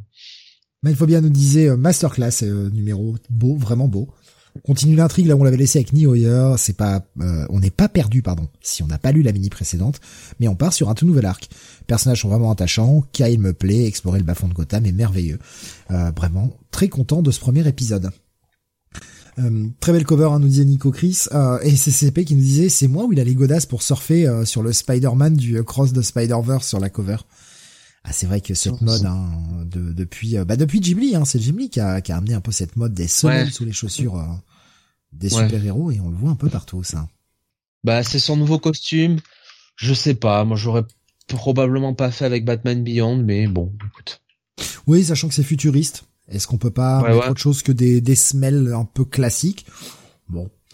Euh... Surtout que bon, euh, Beyond, enfin le et le personnage de McGuinness, Terry McGuinness, euh, il y a un peu ce côté du, du mec qui joue beaucoup sur la vitesse aussi, tu sais, euh, sur les qualités athlétiques, puisque Bruce qui est vraiment dans le truc, dans le côté euh, force force brute. Et c'est vrai qu'un mec comme lui, euh, est-ce qu'on le voit vraiment avec des moon boots Je sais pas. Bon, alors après c'est un Terry Cavill, hein, mais euh, c'est un peu anachronique, quoi, effectivement. Il y a euh, Nico Chris qui disait ça me donne envie de me replonger dans l'univers de Beyond cette review. Il y avait une petite question Rasmus qui disait ça prend en compte la continuité des comics sortis après le dessin animé ou pas? Ouais, c'est après euh, les dessins animés. la première mini-série, de toute façon, c'était directement après après la fin de, de l'animé, quoi. Voilà, faut faut le prendre comme ça. Donc un, gros bail pour ce retour. Euh, mon bon si j'ai bien compris. Totalement. On va retourner chez Marvel maintenant. Bunny, tu vas nous parler du Incredible Hulk numéro 2. Alors, donc, euh, Incredible Hulk numéro 2, euh, qui est scénarisé par euh, Philip, bah, Kennedy Johnson, bien sûr. Ouais. Philip Kennedy Johnson, avec des dessins de Nick Lane euh, et une colorisation de Matthew Wilson. Avec aussi une colorisation, d'ailleurs, euh, les pages 8 à 11, euh, qui sont de Nick Lane lui-même qui s'est colorisé, quoi, en fait. Oui, des pages un peu rêve à la peinture, là. Voilà. Donc on est bah, sur cette deuxième partie, voilà, de, de, ce qui avait été initié par Philip Kennedy Johnson et qui nous avait bien plu le mois dernier, euh, avec un Hulk qui est euh, qui est euh, à nouveau sur la route, qui est à nouveau, enfin Bruce Banner qui est à nouveau hanté par son alter ego de Hulk, qui veut lui faire la peau. Et on avait surtout vu une espèce de nouvel ennemi qui fait ressurgir les monstres en tout genre, les démons. C'était lié à la fameuse porte verte, la pas fameuse porte verte, pardon, de Grindor qu'on avait vu dans le, le run d'Al Williamson. Euh, Wing. Ali Wing. Williamson. Ali Wing, bien sûr. Euh, voilà, surtout chez Marvel. Et euh, bah, Al Williamson a ancré hein, chez Marvel. Voilà. Puisqu'après là, tu te confondais avec Joshua Williamson, le scénariste. Oui. Et Al Williamson qui avait bossé sur Hulk pendant très longtemps aussi, donc c'est peut-être pour ça le lapsus. Mais euh, du coup, euh, du coup, on en sait, on va en savoir un peu plus dans ce deuxième épisode sur euh, la menace, en fait, d'où vient, euh, d'où vient cette espèce de D'où viennent ces monstres, en fait, euh, cette espèce de, de démon On a quand même un indice, un gros indice à un moment donné, qui nous est donné à la fin de l'épisode, je crois. et Bruce Banner qui a croisé donc la route de cette de cette gamine qui a fui son père et qui est elle aussi un petit peu hantée de son côté et donc qui trouve une espèce de de compagnon de route avec Bruce Banner et surtout qui, qui veut en fait bénéficier de la protection de Hulk. Euh, évidemment, bon, les choses vont pas se dérouler euh, forcément euh, comme elle le souhaiterait, hein, puisque ils vont avoir, fait, ils vont être, comment dire, ils vont faire la, leur route vont croiser celle d'un flic qui va les emmener dans une espèce de de petit de petite ville zombifiée, on va dire, on va dire ça comme ça. Et à partir de là, bon bah il va se passer pas mal de pas mal de, de, de péripéties. bon voilà, enfin en tout cas l'auteur nous, nous, nous place un petit peu sa, sa menace, nous développe un petit peu son cette, cette espèce de nouvelle mythologie autour des monstres de, de cet univers Marvel. Euh, on sent qu'il y a toujours des, donc des liens avec ce qu'on a vu précédemment, surtout avec le run d'Alewing. Mais euh, pour le moment, donc ça reste assez mystérieux tout ça. Euh, on en saura plus dans les prochains épisodes. Euh, J'aime bien l'ambiance de ce titre, clairement horrifique avec euh, donc une ambiance un peu à la Ghost Rider. Hein. Du coup, ça fait deux titres très horrifiques en ce moment, en ce moment chez Marvel, avec pas mal de, de pages assez assez graphiques. Même si c'est moins gore que Ghost Rider, il y a quand même des pages avec des des zombies assez crades. Ça fait penser un peu à Tales from the Crypt d'ailleurs sur certains sur certains dessins. Euh, donc voilà, j'aime beaucoup cette ambiance, j'aime beaucoup ce titre. Euh, toujours assez impatient d'en voir plus quoi. Alors qu'est-ce que vous avez pensé de cette lecture? Bah moi, va m'en falloir plus justement parce que franchement, euh, je l'avais call hein, dès le premier épisode. La, la, la, gamine allait être chiante. Gagner, insupportable, insupportable. J'avais juste envie qu'elle ferme sa gueule tout l'épisode. Il y a pas une case où ce qu'elle dit c'est pertinent en fait. J'ai envie de lui mettre un coup de Elle me casse les couilles. Vraiment. Euh, fais sortir Hulk Fais sortir Hulk Parce que j'en ai rien à foutre de Banner ta gueule. Ferme-la, en fait. Juste ferme-la. Elle était déjà chiante dans le premier, elle est chiante plus plus dans le deux. C'est cool.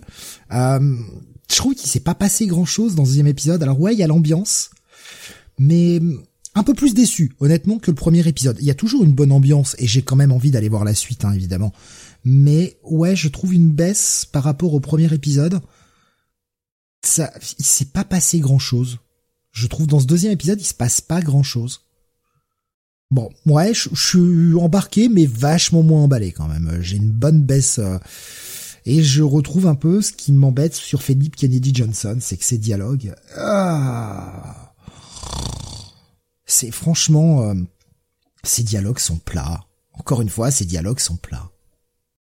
Je sais pas, je, je peux pas l'expliquer quand je lis du, du Philip Kennedy Johnson j'arrive pas autant dans, dans certaines séries, t'arrives à mettre une espèce d'intonation dans ta tête sans forcément toujours entendre la voix des personnages, mais tu sens quand c'est euh, quand c'est dit avec un peu de sarcasme, tu sens, bah, t'arrives à, à, sentir l'émotion impulsée. Philip Kennedy Johnson, je vois rien. C'est tout, j'ai l'impression que tout est écrit sur le même ton. C'est ça quand je dis que j'ai un problème avec son écriture et ses dialogues en fait. Parce que ce qu'il raconte, son histoire en elle-même n'est pas inintéressante, bien au contraire. C'est vraiment ces dialogues qui me posent problème. Je sais pas, moins embarqué. Peut-être euh, ça a mieux fonctionné. Enfin, ça peut-être t'es peut-être dans le même état que Bunny, euh, Jonath, c'est-à-dire bien accroché sur ce titre, euh, toi, ou est-ce que comme moi, peut-être le 2 t'as un peu plus déplu? Tu seras, tu vas être le juge de paix pour ce soir.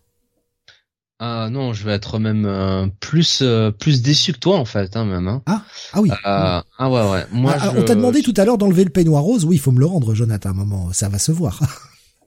Mais je vais être à poil, merde. non mais. ouais, tu peux le garder, c'est bon.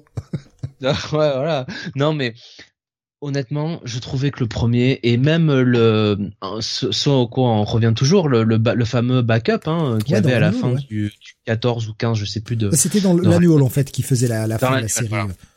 Enfin, qui faisait la fin de la série, qui avait aucun lien d'ailleurs avec euh, la série euh, précédente. Tout ce début c'est très bien. Là sur ce numéro 2, franchement, il y a pas grand chose qui se passe. Et euh, effectivement, moi, ce buddy movie euh, road trip euh, entre la gamine et et, et Bruce Banner, oh, franchement, c'est c'est chiant quoi. C'est vraiment chiant. moi, je suis Bruce. Enfin, qu'est-ce qu'on a branlé d'elle quoi en fait quoi.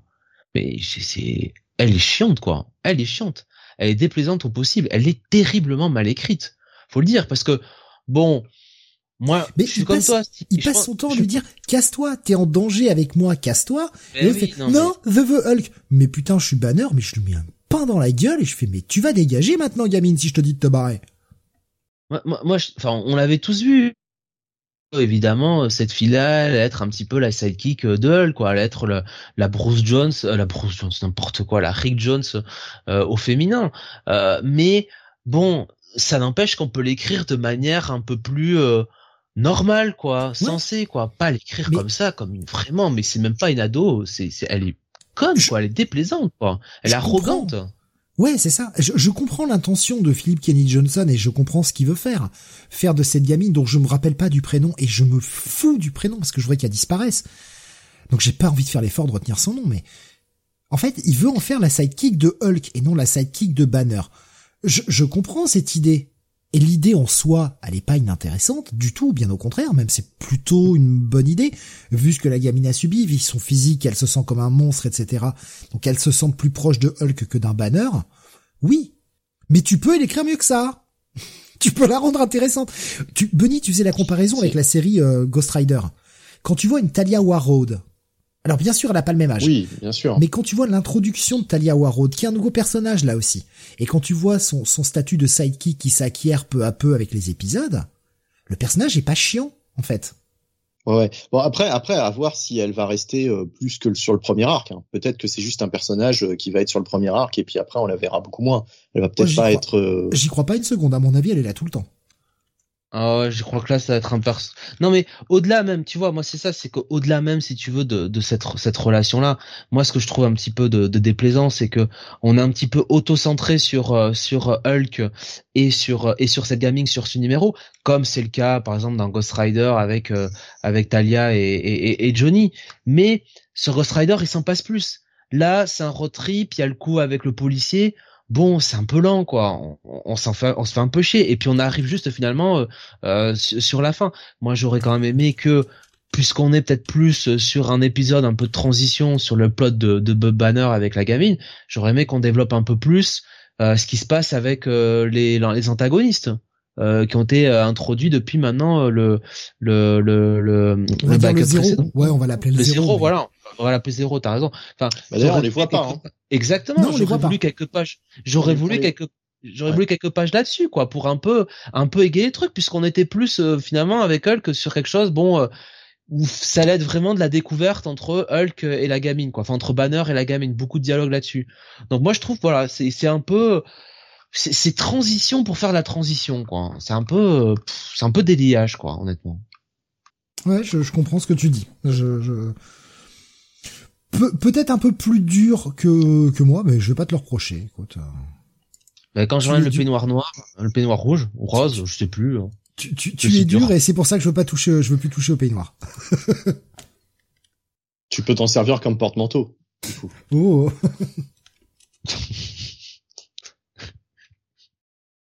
bon, on va donner les notes si on n'a plus grand chose à dire sur ce, ce numéro-là. Ouais, bah. euh, Ça- Ouais, c- ça reste un un check-it et bon check-it quand même parce que c'est pas déplaisant mais un petit peu déçu malgré tout pour moi.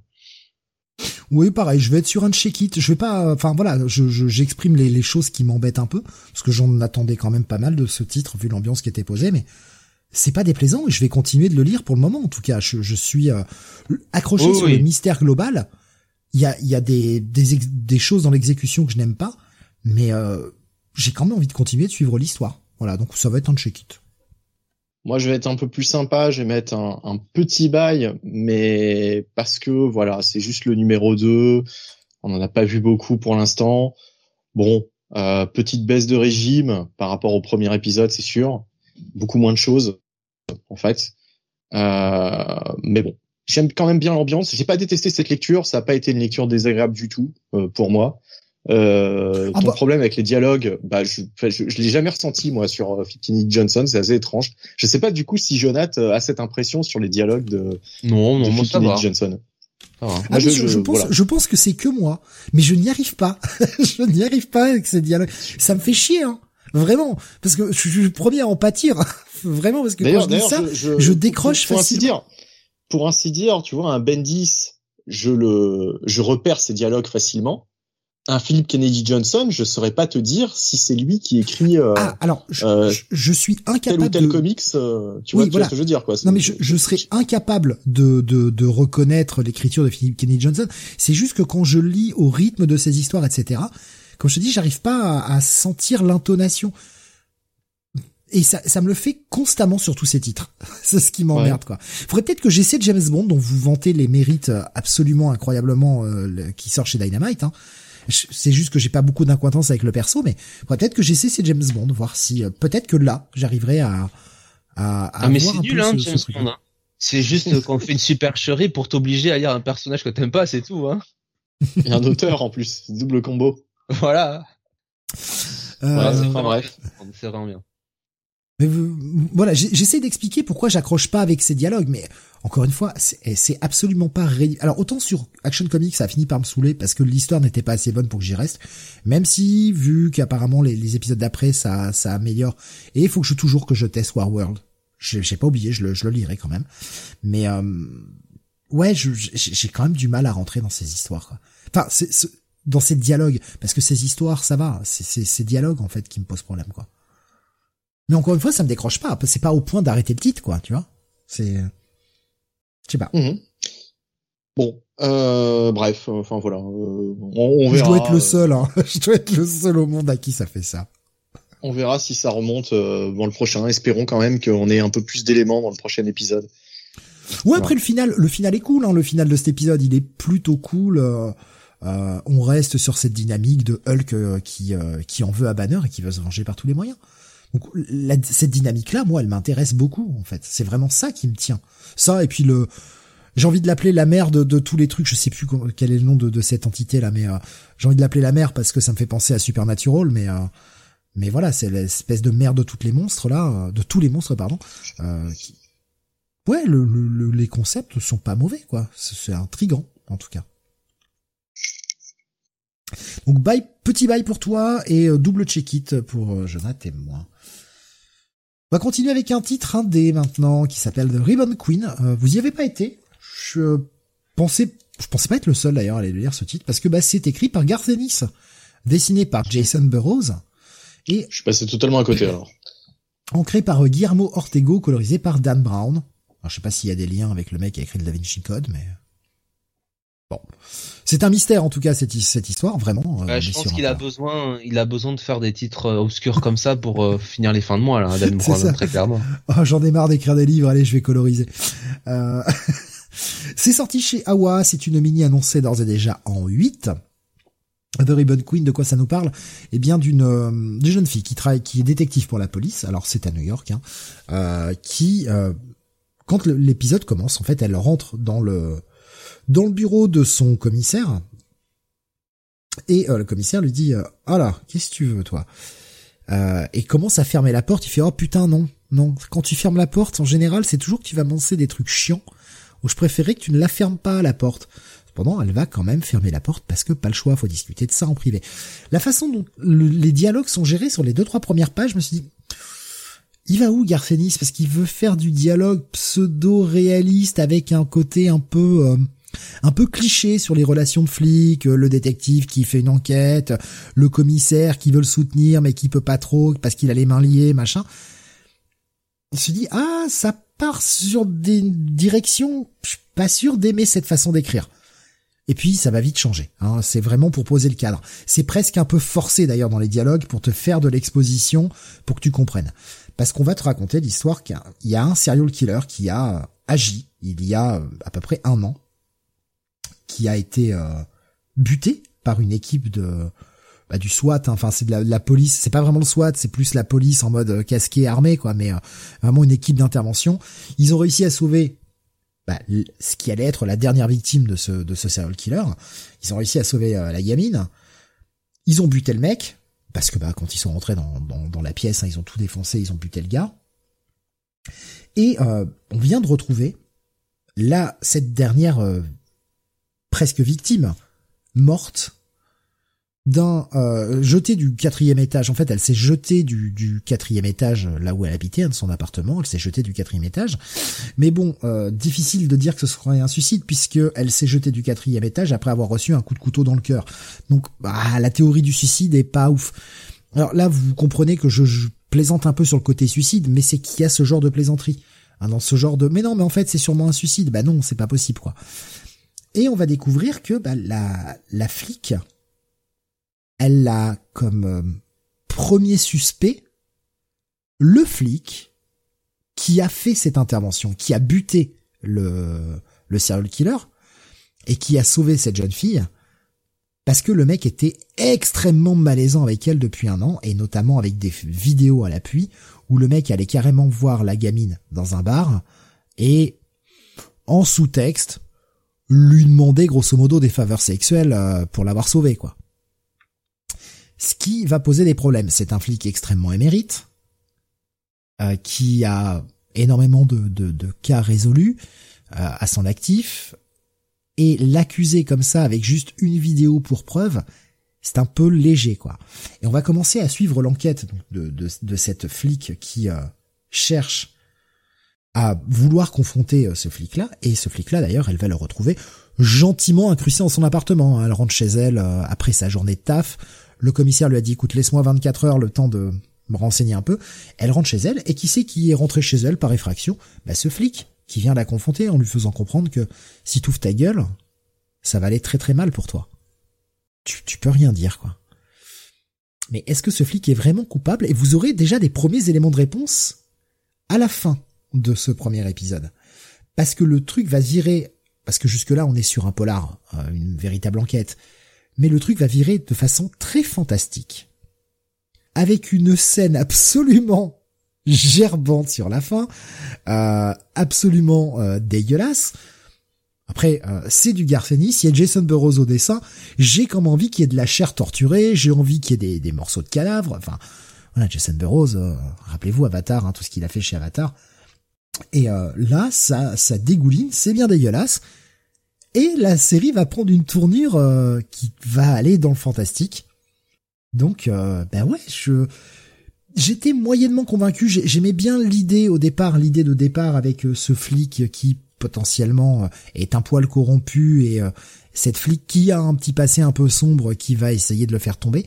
Et la série va prendre un autre tournant à la fin de ce premier épisode. Eh ben bonne lecture, c'est du Garceny, ça reste relativement simple à lire, c'est très agréable à lire. Euh, là voilà, en termes de, je fais, je prends, continue sur l'exemple que j'avais précédemment avec Philip Kennedy Johnson. Là, j'ai pas de souci quand je, de, pour comprendre l'intonation des, des, personnages en fait. Je sais quand ils sont sarcastiques tout de suite. Je sais quand ils sont plutôt euh, euh, en train de balancer des, des pics, quand ils sont naturels, quand ils sont en train de gueuler sur les gens. J'arrive à le comprendre très simplement. Euh, en tout cas, ouais, très bonne lecture. Euh, ben je trouvais ça plutôt cool. Ça a été un bon gros check-it plus. J'irai voir le 2.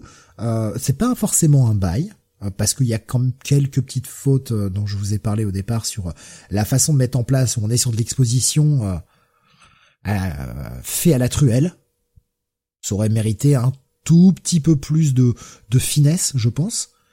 Néanmoins, j'ai trouvé ça plutôt cool. Donc ouais, un bon check-it plus et j'irai voir le 2 avec avec impatience. Tu, tu as dit quelque chose, Jonathan Pardon, excuse-moi. Non, non, non. Ah pardon, j'ai vu le, micro s'allumer, je croyais que tu avais dit quelque chose. Voilà, petit euh, petit check it plus. Euh, Nico Chris, Dan Brandt, c'est un coloriste à l'auteur du Da Vinci Code. Non mais c'était une blague hein, que, je faisais. Je me doute bien que c'est pas le même gars, c'était juste pour la vanne. Non, moi j'étais euh, sérieux. Hein. Rasmus qui dit il avait pas bossé, ils avaient pas bossé ensemble depuis Crost, il me semble, ou Wormwood. Possible. Je suis pas allé vérifier euh, leur leur biblio, mais oui c'est possible qu'ils aient pas bossé ensemble depuis là. Euh, voilà, petit check de plus, euh, sympathique, euh, bon petit polar à tendance fantastico-horrifique. Et je dévoilerai pas, bien sûr, l'étonnant, puisque ça arrive sur la fin de l'épisode, donc pour vous laisser des surprises. On revient vers toi, Jonathan, avec la sortie justement d'un titre de la semaine dernière, dont on parlait tout à l'heure, le Dead Romance numéro 5. Scénarisé par un Kennedy encore, n'est-ce pas, Fred Kennedy, avec euh, des dessins de Nick Marinkovic et une colorisation de José euh, Villarrubia. Euh, et donc, eh bien, on continue sur cette fresque antique. Dans l'épisode précédent, le numéro 4, on apprenait un petit peu bien d'où venait Honoria et surtout Arminius. Euh, on comprenait bah voilà que c'était un ancien euh, euh, un ancien prêtre euh, n'importe quoi prince d'un d'un peuple d'un peuple germain. Voilà alors je sais pas si c'est des Goths les Visigoths mais en tout cas une de ces tribus germaniques qui a été donc eh bien ravagée par les nos amis les les Romains et et donc les Romains euh, ont décidé eh bien euh, euh, eh bien de bah de, tuer les parents de, Arminius, mais de le bah de le garder avec eux en fait et d'en faire un bah finalement euh, un représentant germanique germain finalement dans dans leur légion et il a gravi les, les, les étapes les unes après les autres mais en fait, ce qu'on apprenait dans l'épisode précédent, c'est que euh, il y avait un plan, hein, évidemment. Euh, il euh, il devait attendre son heure. Il devait grandir au sein de au sein des légions romaines jusqu'au moment où bah, il allait les trahir et à la tête des bah, de, de, son peuple, de ses peuples, les tribus germaines, il allait, il allait se venger. Donc il a voilà, c'est ça ça qui, qui a démarré un petit peu le plot de, de la série. Euh, et euh, pendant ce temps, bah, on a Honorien euh, qui alors était qui était un petit peu une esclave sous les ordres de Varus, donc Varus qui est le un petit peu le euh, comment dire le oui le, le chef romain euh, qui qui avait Arminius sous ses ordres. Bah, Varus avait demandé un petit peu à Honoria de d'espionner Arminius parce que évidemment les Romains n'étaient pas dupes, se, se comment dire se méfier un petit peu d'Arminius. Et en fait, ce qu'on comprenait, c'est qu'Honoria, eh bien, était il y, avait plus que simplement de l'espionnage d'Arminius. Il y avait quand même un vrai, un vrai amour. Euh, mais là, euh, là, on le voit sur cette début d'épisode, euh, Honoria avec ses deux acolytes. clairement, elle est là pour pour espionner, enfin pour pour retrouver la trace d'Arminius et rendre compte à Varus. ça permet un petit peu de de de de faire parler les deux personnages qui l'accompagnent, euh, qui ont un peu le, même le même parcours qu'elle, hein, c'est-à-dire des euh, des esclaves qui euh, finalement ont gagné leur liberté via la via les légions romaines. Donc ça donne euh, euh, quelques dialogues intéressants qui, qui nous permettent aussi de nous replacer dans le contexte euh, historique de l'époque. et puis derrière, du côté de du côté du camp germain, on a Arminius qui fait son discours et qui est prêt, est prêt pour la bataille. voilà, donc on va avoir l'un des membres de l'équipe d'Honoria qui bah, va être obligé un petit peu de se entre guillemets de se sacrifier pour permettre à à ces deux acolytes de, livrer les informations à Varus. Euh, et euh, bah, on va se préparer pour euh, pour la bataille finale qui va probablement être dans l'épisode bah, l'épisode numéro 6 et, et voilà. Donc encore encore une très bonne lecture. On comprend aussi qu'Honoria est quand même plus encore une fois qu'une simple espionne que c'est vraiment une soldat à part entière. C'est vraiment une femme forte. Donc donc voilà. Il y a un dessin je trouve une colorisation qui marche toujours aussi bien. Euh, non, franchement, c'est euh, c'est une très bonne lecture. Euh, il y a un dessin avec Arminius sur son sur son cheval avec avec son casque un peu germain qui qui, qui, qui, qui, qui est magnifique vraiment euh, bonne bonne série que je prends beaucoup de plaisir à lire. C'était un peu dur au début parce que euh, on avait du mal à se repérer, on connaissait pas les personnages, on plongeait un peu dedans. En plus, la narration qui se faisait un petit peu de nuit euh, avec la colorisation très sombre nous aidait pas toujours à nous à nous, nous retrouver. Mais là, plus les numéros avancent, plus plus on est dedans, plus le plot enfin nous expliquer. Et, non, bonne bonne surprise et pour moi, ce sera un bail, ce numéro 5 c'est vrai, c'est vrai aussi, hein, comme tu le disais, que malgré tout, il y avait tellement de personnages dans le premier épisode que oui, ça, ça on avait du mal. En plus des dessins, c'est qu'il fallait se repérer avec euh, ce nombre de personnages.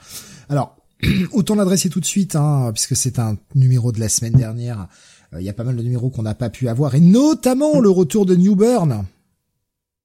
Ah, oui. Oui, on n'a pas pu l'avoir, donc il sera pas chroniqué évidemment. Euh, le Ghost Rider non plus. Enfin voilà, il y a quelques titres comme ça qu'on n'a pas pu avoir pour pour cette semaine. Euh, voilà, des, des titres relativement incontournables en tout cas pour nous, comme ça seront au programme la semaine prochaine. on est aussi tributaire des disponibilités, voilà. Donc en tout cas pour les prochaines semaines, il y a encore des chances qu'on soit obligé de traiter des, des titres euh, parfois de, de, la semaine précédente. Donc un bail pour ce Dead Romance. C'est pas facile euh, d'être un pirate euh, de nos jours. Eh ben, oui, oui, c'est les, les mers des fois elles sont agitées. Le vent ouais, souffle plus, tout ça. Quoi. Voilà, voilà, voilà. Il y a, plus, de, il y a plus de rhum aussi hein, pour prendre un peu d'essence. c'est ça. C'est ça. Euh, un bail donc pour ce Dead Romance. Et Benny, bah, je te passe la parole pour un autre titre d'essai. Le euh, Night Terrors, alors que tu es en train de gratter quelque chose, je ne sais pas. Ah, pas du tout. Mais ça m'inquiète parce Ou que... tu te pougnes peut-être, euh, je ne sais pas. Ah non, non, non, non, mais euh, je, je, je, fais rien du tout. Je tiens le téléphone d'une main et je, je, je sais pas du tout pourquoi il y a des bruits parasites. un petit, euh, un petit... Je sais pas, on aurait dit que tu étais en train de gratouiller quelque chose peut-être.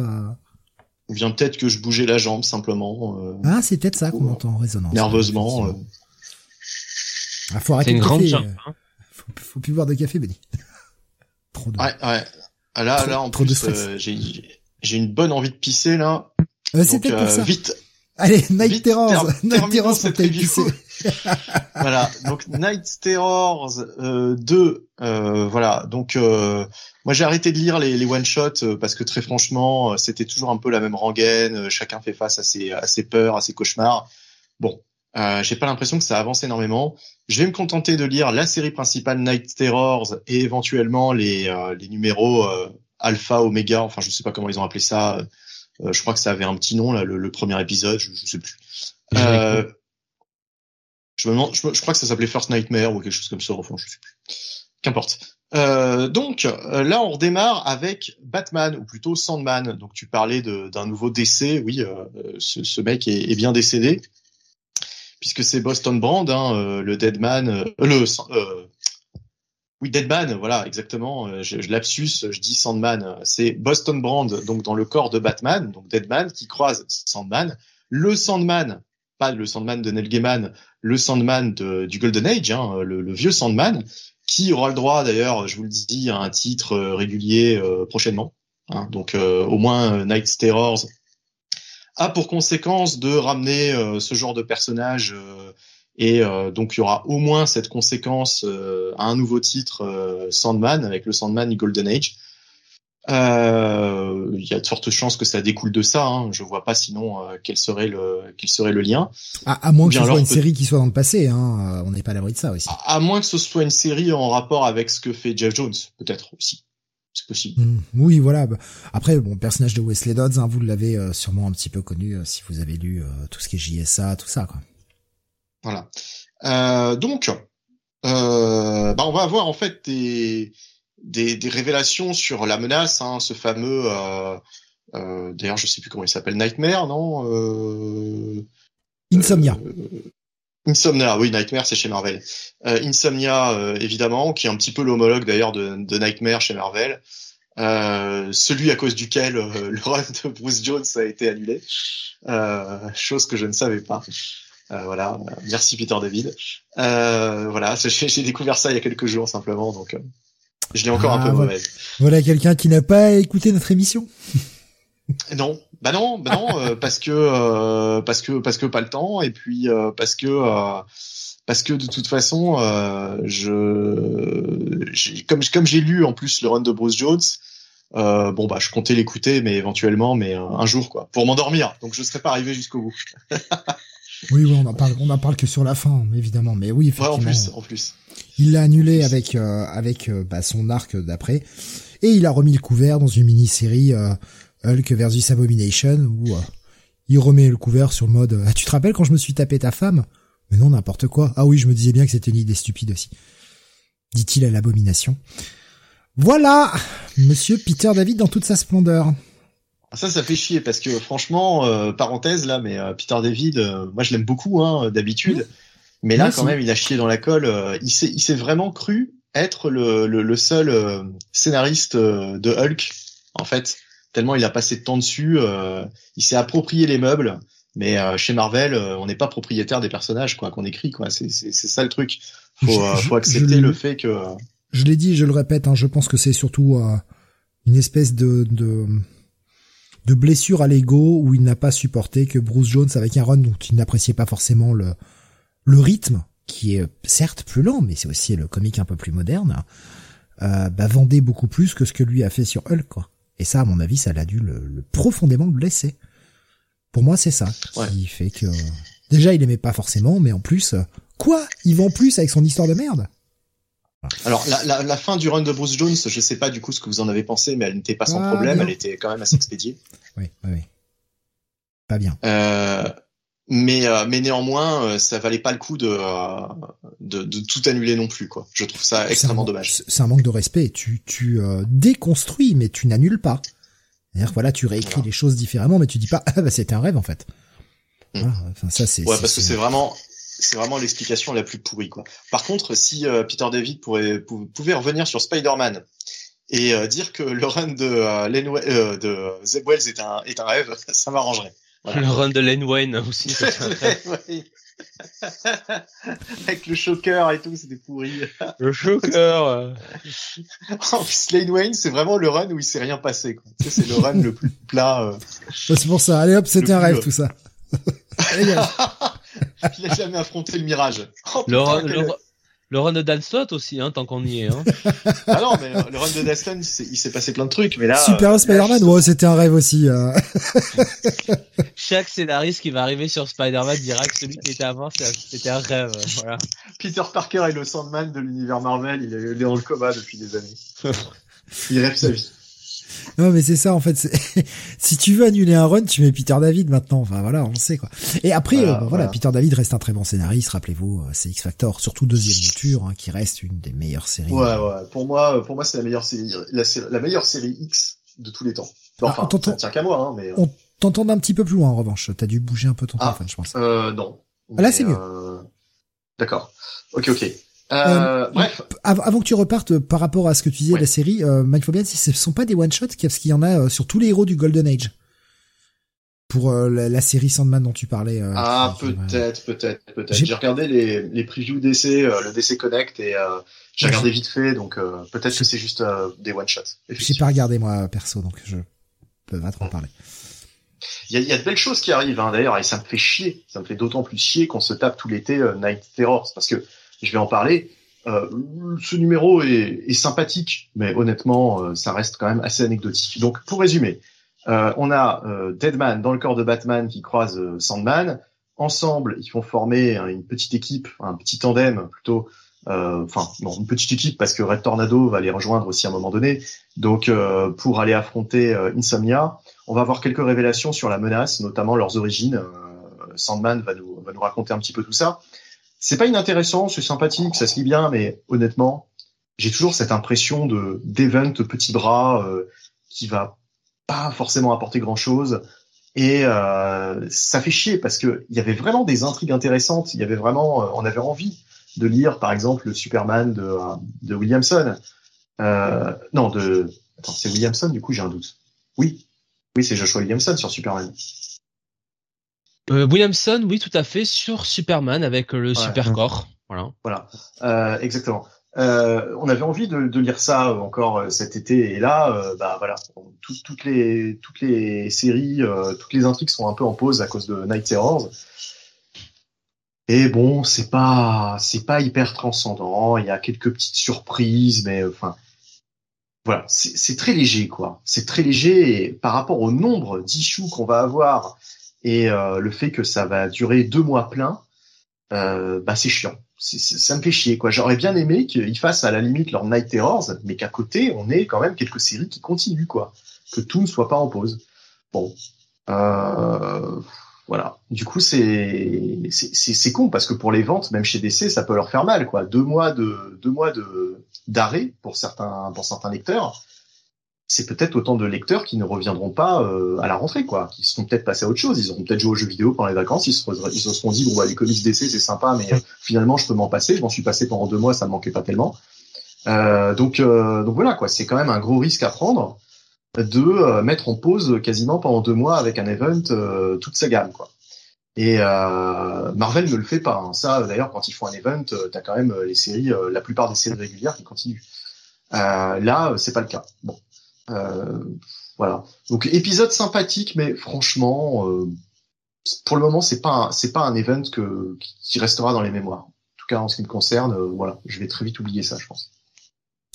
Je trouvais ce deuxième numéro, euh, je suis désolé, hein, pas avoir eu le temps de réagir tout à l'heure sur Superman, j'arrivais pas à débloquer mon micro, donc euh, voilà. Euh, c'est pour ça que je pouvais pas, je pouvais pas répondre. J'étais en train de m'acharner sur mes touches et ça ne marchait pas. ce deuxième épisode, moi, je le trouve dans la droite lignée hein, du, du premier Night Terrors, qui bah, est plutôt cool, centré sur Deadman, a le mérite de nous mettre ensemble des personnages. Alors certes, il y a Batman, évidemment, hein, mais c'est un Batman qu'on son image. Voilà, c'est pour pousser les ventes.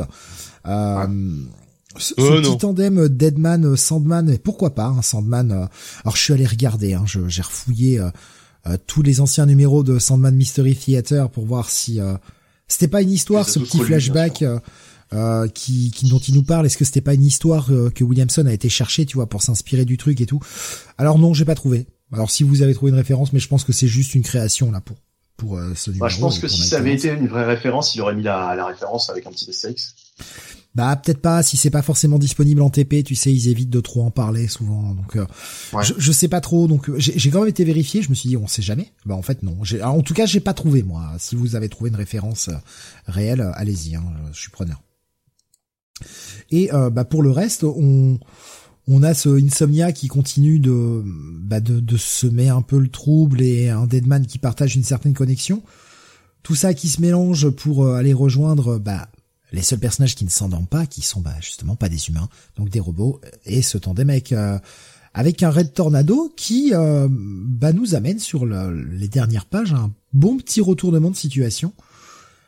J'avoue que les Sleepless Nights, j'aimerais les voir un peu mieux. Euh, la page tout en rouge là, tout en noir et rouge sur la fin, où on voit que des formes esquissées.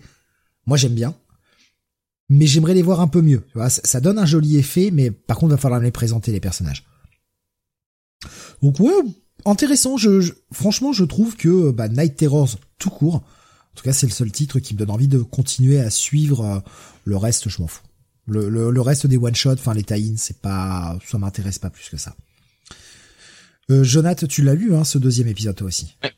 Ouais, c'est d'accord avec toi, hein, quand même. Euh, bon, euh, bon numéro 2, c'est sympathique. Ouais, c'est pas, c'est pas l'histoire du siècle, mais j'aime bien voir euh, Deadman être un petit peu en, en protagoniste de euh, de ce de cet event. Euh, le, le retour de, de ce Sandman, euh, ça marche assez bien. Il développe un petit peu l'intrigue autour du vilain aussi, donc euh, non, c'est un, un, numéro franchement très solide. Et de toute façon, dès que Joshua Williamson est, est aux manettes, bon, on sent souvent qu'il y a voilà qu'il y qu'il y a de la qualité derrière quoi. Voilà, on l'a vu sur Dark Crisis, même le le plot de départ le plus improbable, il arrive quand même à tirer euh, tirer le meilleur de ce qu'il peut. Euh, après, ouais, c'est vrai que bon, euh, c'est deux mois hein, ce truc-là, je crois, ou un mois. C'est, je sais plus. Deux mois, ça finit fin août. Ouais, c'est trop quoi. Franchement, c'est beaucoup trop. un mois, quitte à phagocyter toutes les séries, un mois ça va. Voilà, encore un mois, pourquoi pas, mais deux mois, non, faut pas déconner quoi. Même Dark Crisis, il y avait pas ça. Hein. Dark Crisis phagocytait pas le reste de l'univers d'ici, donc ouais, non là il va vraiment falloir qu'on ait du lourd à la rentrée, hein, par contre. Hein. Parce que si c'est juste pour faire, euh, euh, on refait les titres comme d'hab, plan plan, euh, deux mois de ça, ça va être long, quoi. Ça va être long. Oh. C'est exactement ce que j'allais dire. Vous avez pris une pause de deux mois.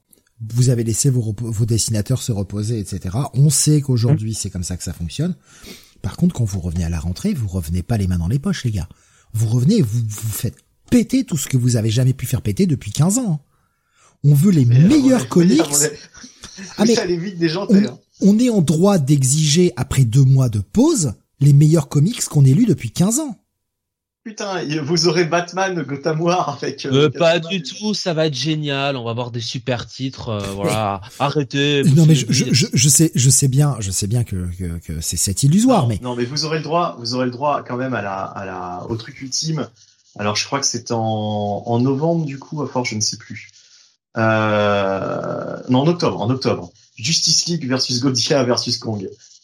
Ah, ben, Eh ben, c'est génial ça. Bon, enfin. Moi, honnêtement, je suis intrigué hein, par ce titre parce que ça va être con et décérébré et déconnecté de tout le reste. Non, ça va être Kong, pas con. Ouh, ouh, monsieur. Ouais. ouais, ouais, très drôle. Hein. T'aurais peut-être dû regarder le Pays Noir toi aussi. Hein. Mais c'est le totem d'immunité qu'on va se passer. Bon, ça va être, ça va être écrit par Brian Buccellato. Donc bon, bon, bon, Buccellato, il m'a jamais euh, fait euh, décoller de mon siège. Mais Bon. Mais euh, honnêtement, je, je- franchement, je suis intrigué.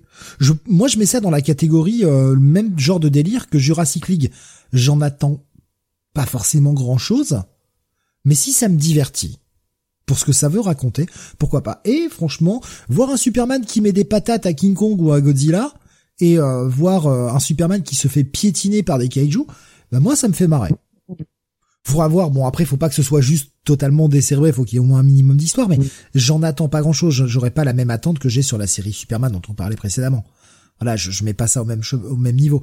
Mais je serais curieux. J'irai voir le premier quand même. euh, ouais, avec une curiosité, euh, pas pas une curiosité malsaine, une vraie curiosité euh, d'attente. Et, et savez-vous que Joshua Williamson va lancer une nouvelle série Batman qui s'appellera Batman and Robin, tout simplement? Oui, j'avais vu passer ça. Ouais.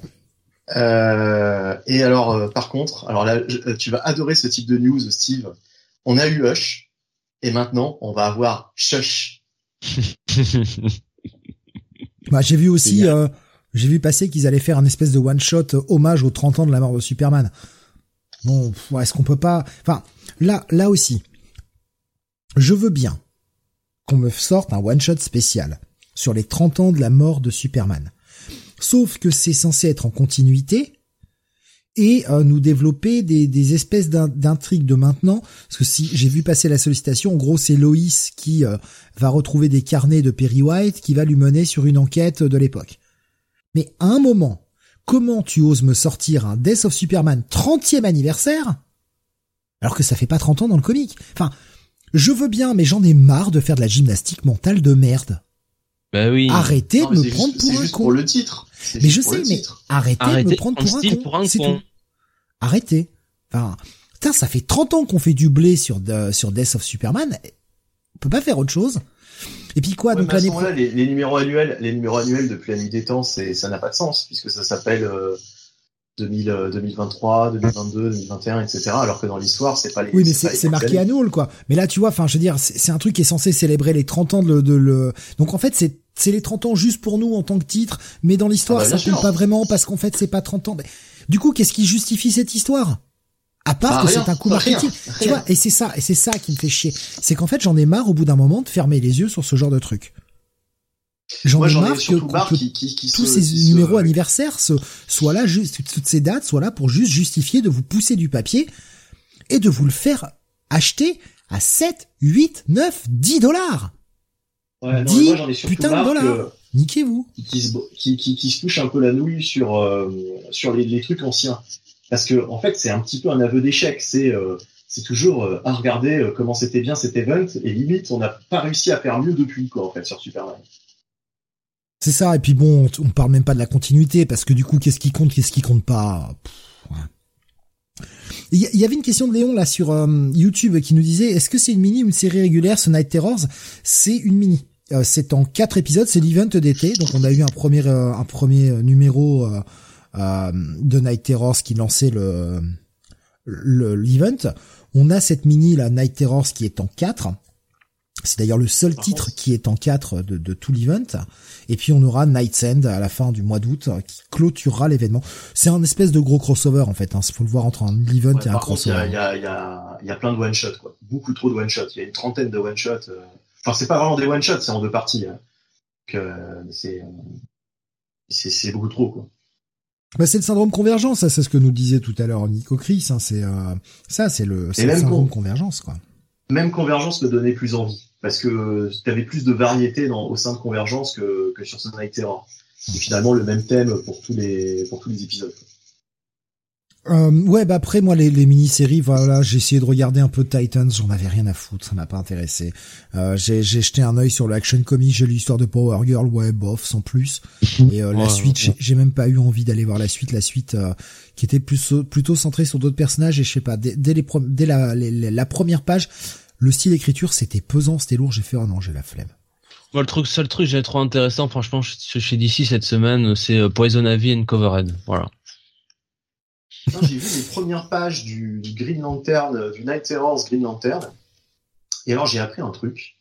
Je, je ne le savais pas. Vraiment, je ne le savais pas que Al Jordan était juif. Je, je savais pour Ben Grimm. On en a parlé la semaine dernière. ah ouais, ouais. Mais ouais, non, mais ouais. euh, j'ai loupé ça, euh, j'ai loupé ça. Bah, je, le moment où je me suis posé la question aussi. Est-ce que euh, est-ce que c'était un fait connu ou est-ce que c'est juste un ajout dans l'histoire Apparemment oui. Apparemment oui. Bah, je savais pas. Et, et, et je lis que euh, il y a très peu d'auteurs. J'ai vu un article là-dessus. Euh, il disait que très peu d'auteurs justement ont, ont utilisé ça quoi. On en parle. Ou, enfin voilà. C'est donc moi je ne savais pas. Je savais pas du tout qu'Al Jordan moi non plus. Bah, tant mieux Jérémy Adams d'avoir été chercher ce fait-là. Après, c'est pareil, c'est pas c'est pas hyper important dans l'histoire, on le voit parce qu'on reconnaît la kippa, mais c'est tout. Et ça n'a aucune incidence dans l'histoire, et tant mieux d'ailleurs. C'est très bien. C'est très bien. On te montre un détail, mais et après voilà, c'est un élément. Si on nous l'oublie, ça ne nous changera rien sur le reste. Donc euh, bon. Non, mais il y a des personnages comme ça où on te, te le rappelle souvent. Ben Grimm, on te le rappelle souvent. Kitty Pryde, on te le rappelle souvent c'est vrai qu'Al Jordan, je le savais pas. Alors que ça fait euh, 20 ans que je lis le personnage. Tu vois, c'est quand même, c'est quand même bizarre. Comment il sait si c'est Shabbat quand il est sur War Difficile, hein Bah, je pense que je, je, pense que l'histoire, euh, dans l'histoire, il était pratiquant peut-être quand il était gamin, mais oui, non, mais bien sûr, bien sûr. Oh, je pense que les gardiens lui disent quand même quand c'est Shabbat. t'imagines, t'imagines tous les vendredis, il éteint la, la lanterne sur euh, sur Roi en disant non non, pas de lanterne. Jour de Shabbat, pas de lanterne. Il, éteint la lanterne principale. Il y a ce que tu disais, euh, Jonathan, sur le, Poison Ivy Uncovered. Euh, c'est le même principe. Rappelez-vous que le ce qui avait été fait sur Batman ou non sur Joker. Je sais plus. Enfin l'année dernière, avec c'était que des covers de Brian de de Libermero qui avaient été assemblés pour faire une histoire. C'est la même chose avec ce Poison Ivy euh, Uncovered où ils ont repris le même principe, utiliser des, des covers et des variantes centrées sur Poison Ivy pour essayer de bâtir une histoire autour de ça un, une idée créative, pourquoi pas intéressante. Après, est-ce que ça vaut son prix? Là, vous êtes juge, hein, évidemment. Je sais pas, tu, tu, as aimé, Jonathan, ce, ce numéro ou pas? Ouais, franchement, c'était sympa hein, à lire. Ou à regarder. Oui, voilà, c'est ça, c'est le principe. Quoi. Bon, on va passer aux notes et on va avancer. Euh, pour moi, c'est un bon check-it plus. Je passe un bon moment sur ce titre-là. Moi, je vais mettre un bah, un, un check-it plus tendance buy, hein, tendance petit buy, honnêtement. Ok. Benny? Un check-it, voilà. Ok. Allez, la suite, il s'agit du... Ouf là, ça va aller très vite celui-là. Venom 23 Oh putain, ça va aller vite. Putain, la série des montagnes russes, bordel de merde. Oh là là, qu'est-ce que la série peut être cool parfois, et qu'est-ce que la série peut être, mais j'en ai rien à foutre sur à d'autres moments. Alors cette fois-ci, c'est écrit par Torun Grandbeck. On n'est plus sur Halloween qui ah écrit le titre. Et eh oui, c'est Torun Grandbeck qui a écrit ce numéro. Dessiné par Ken Lashley, accompagné de Ramon Bax et une colorisation de Frank Darmata. Et c'est un épisode qui est centré, encore une fois, que sur ce putain de Dylan. Euh, Dylan qui est Venom, euh, voilà, Dylan qui veut euh, péter la gueule des différents symbiotes parce qu'il veut les libérer de l'emprise qu'a son père en tant que King Black sur tous les symbiotes. Les symbiotes doivent vivre libres, le point levé, tout ça. Ah, ils doivent tous être libres dans le hive que Dylan contrôle. Bah un moment, en fait, j'en ai plus rien à foutre. Si, l'histoire doit être aussi con, euh, bah ça m'intéresse plus. Ça m'intéresse plus. Déjà, je ne comprends pas ce retournement de, délire de Dylan qui dit non mais je veux tuer mon père en fait. Venom c'est un con, Eddie Brock c'est un con, donc je lui buter sa gueule, et puis il doit pas être King Black, il doit pas contrôler tous les symbiotes, et tous les symbiotes doivent être, doivent être libres. Et, et, et qui, qui, fait chier tout le monde, qui essaie de retrouver tous les symbiotes pour les euh, libérer entre guillemets, mais tous les symbiotes vont partager une espèce de dimension parallèle qui s'appelle le Hive où ils communiquent tous ensemble à la demande de Dylan. Franchement, le personnage, il est paumé, quoi. Il y a plus rien à faire avec lui, quoi. Vraiment, tuez-le, en fait. Butez-le, il sert à rien. Parce que là, le personnage est antinomique. Il passe d'un extrême à l'autre d'un épisode à l'autre sans justification aucune. Donc là, il va s'attaquer à Toxine, un nouveau Toxine qu'on a découvert sûrement quelque part dans une des, différentes séries Venom de cet été de merde, là, les Extreme Venomized ou je ne sais quoi, et dont on tout le monde se fout, parce que tout le monde se fout des symbiotes. Soyons honnêtes, le titre Venom est cool, mais nous faire 20 titres symbiotes dans le mois, faut arrêter les conneries. Plus personne ne lit Carnage, quand bien même ça a changé que c'est plus Ramvé qui l'écrit. Tout le monde s'en fout du, du, du Summer of Symbiote, mais ça ne marche pas. Vous en avez entendu parler depuis que c'est sorti? Ben non, parce que tout le monde s'en branle.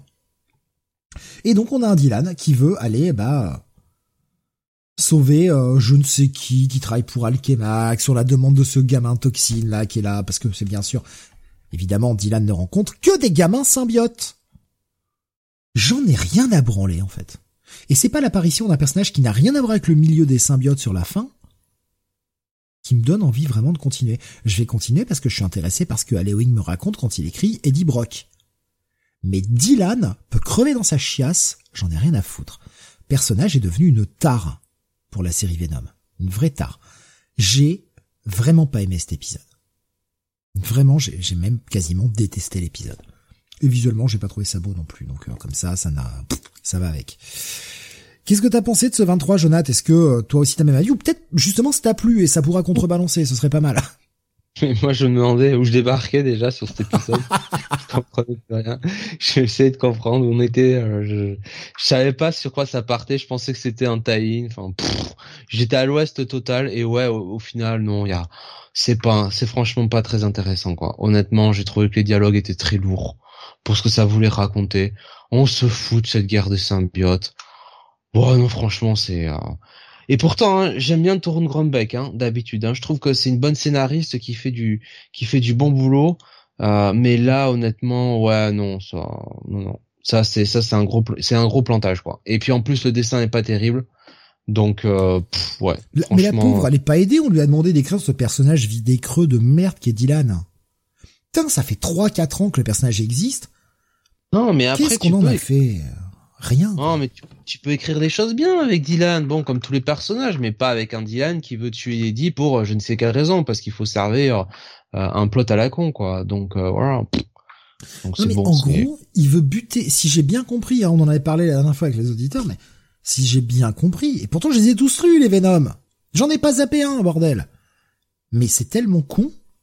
C'est depuis que Bedlam lui a cassé la gueule qu'il veut buter Venom.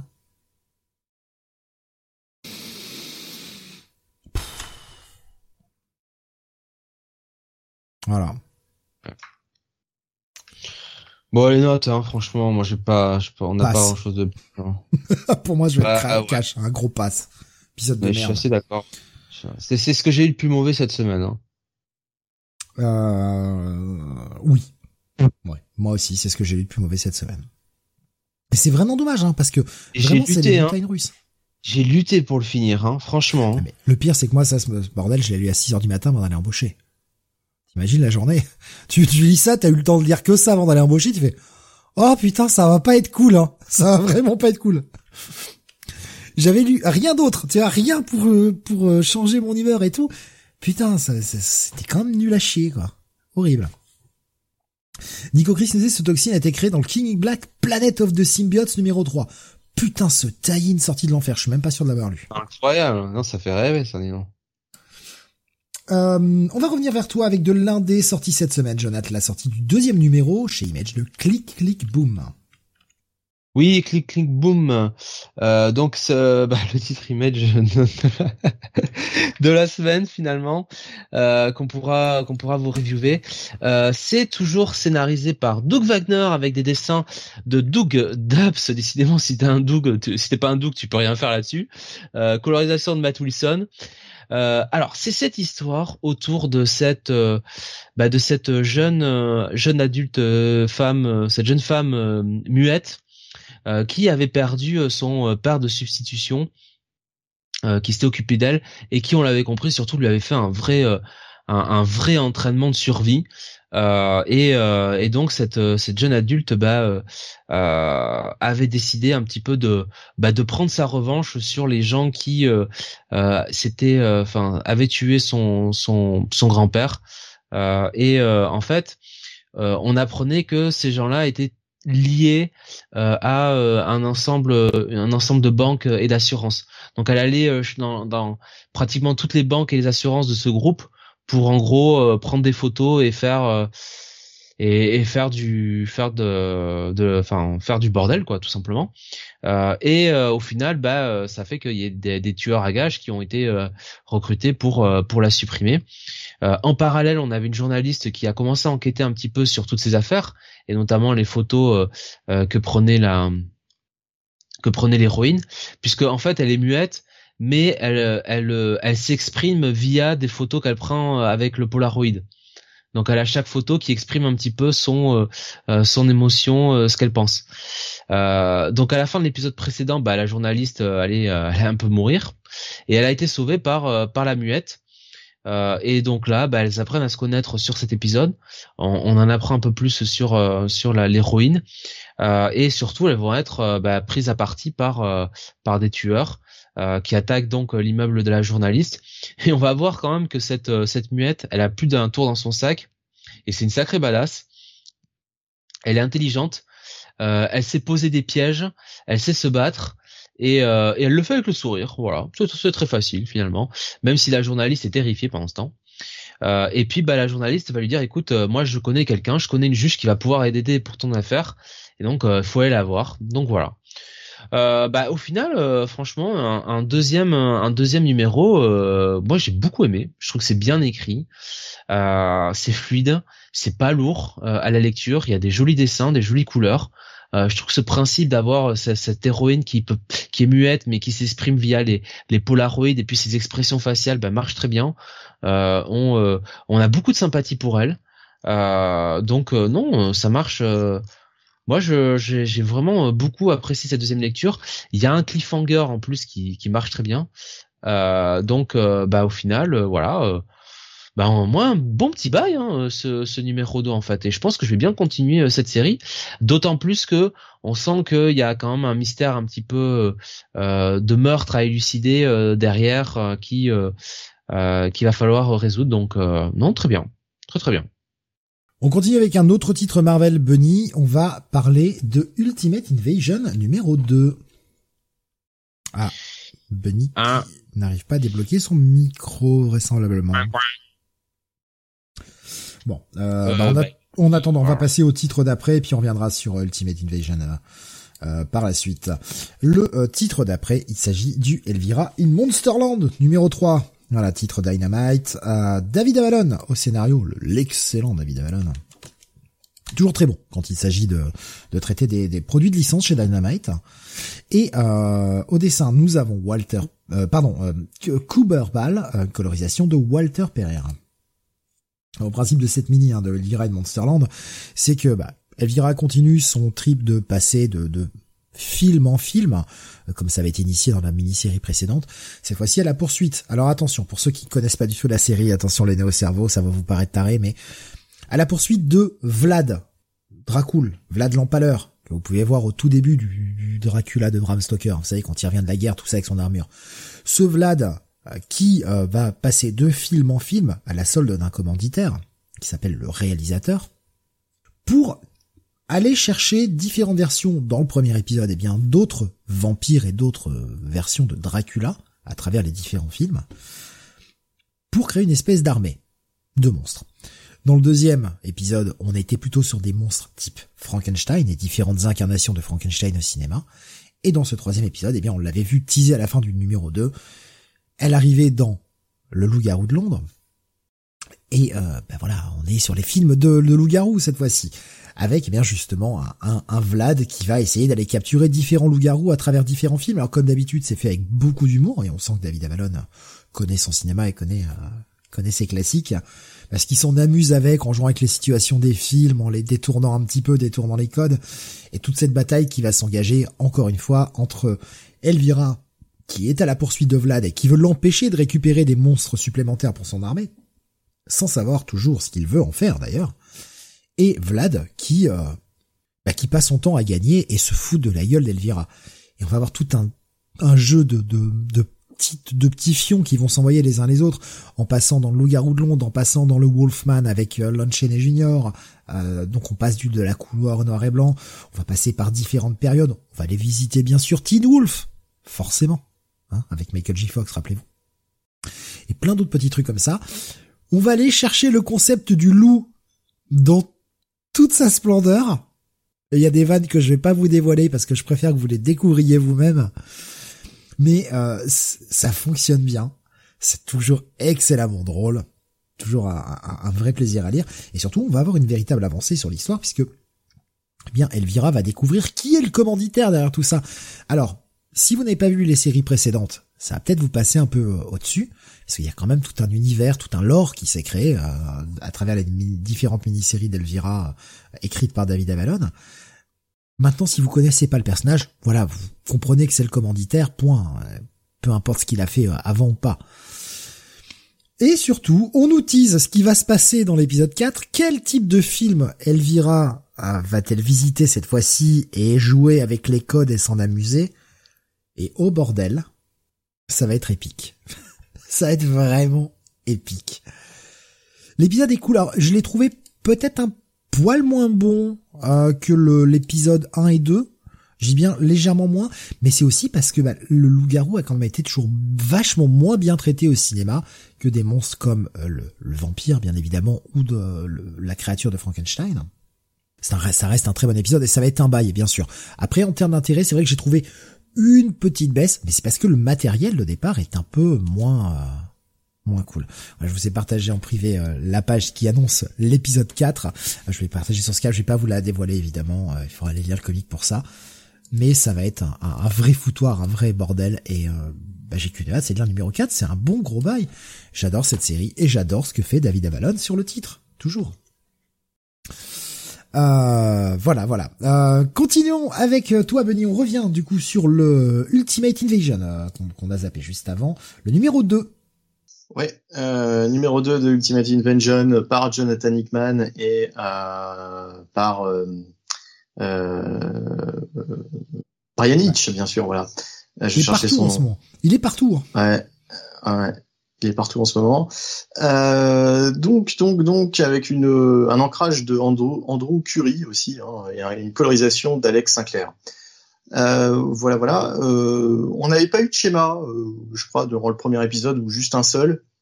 là, il y en a pas beaucoup plus, mais il y en a un, on va dire, un peu plus, un peu plus hitmanien au début, avec, enfin, c'est un tableau. c'est un tableau avec pas mal de données,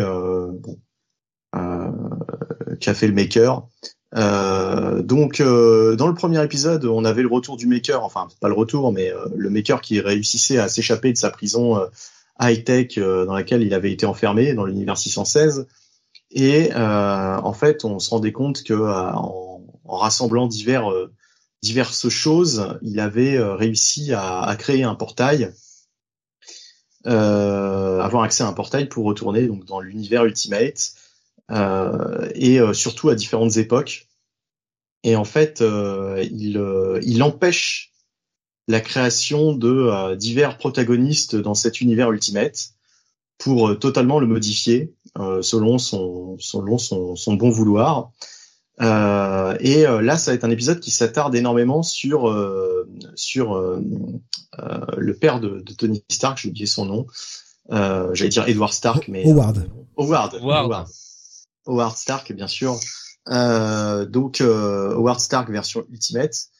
Euh, alors je me rappelle plus si on le voyait dans les dans les Ultimates euh, d'origine. Euh, il me semble pas. Il me semble que c'était euh, c'était Tony tout simplement.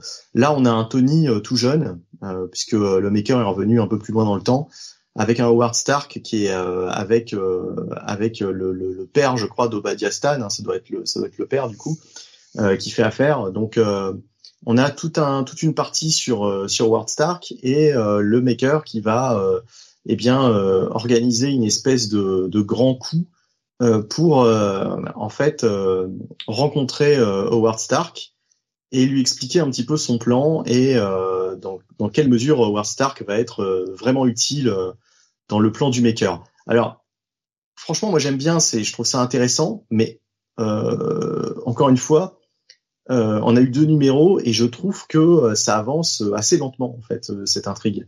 Euh, il se passe pas non plus énormément de choses par rapport à un truc qui est assez ambitieux et qui surtout, je crois, est que uniquement en cinq épisodes. Alors, est-ce que ça va déboucher sur autre chose ensuite euh, après cette mini ou est-ce que ça va être un truc auto-contenu en 5 Si c'est auto-contenu en 5, il reste plus que trois épisodes pour euh, pour euh, pour qu'on ait pour qu'on rentre vraiment dans le vif du sujet quoi. C'est-à-dire que dans le premier épisode, on assistait à l'évasion, là on assiste à son plan, euh, mais mais il faut à un moment donné que ça ça amène à quelque chose quoi, que ça pète.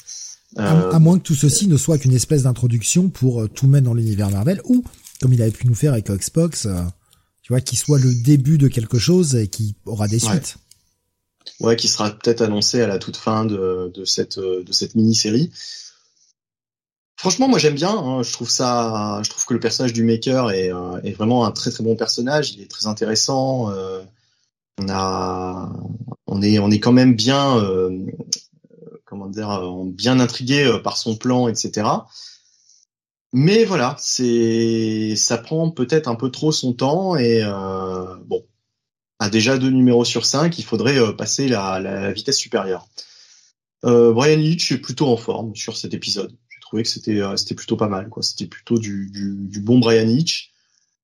Après, bon, il y a des il y a des cases plus plus réussies d'autres, quoi, on va dire. Hein. Franchement, il y a des pages où bon, euh, ouais, il y a des pages où on sent que les, visages sont un petit peu rushés ou ce genre de choses. Euh, j'ai peut-être eu moins cette impression sur le Lex Luthor euh, dont on va parler dans quelques dans quelques minutes. Mais voilà. Bon, pour moi, ça reste un, petit bail, un bon petit bail en fait. Voilà.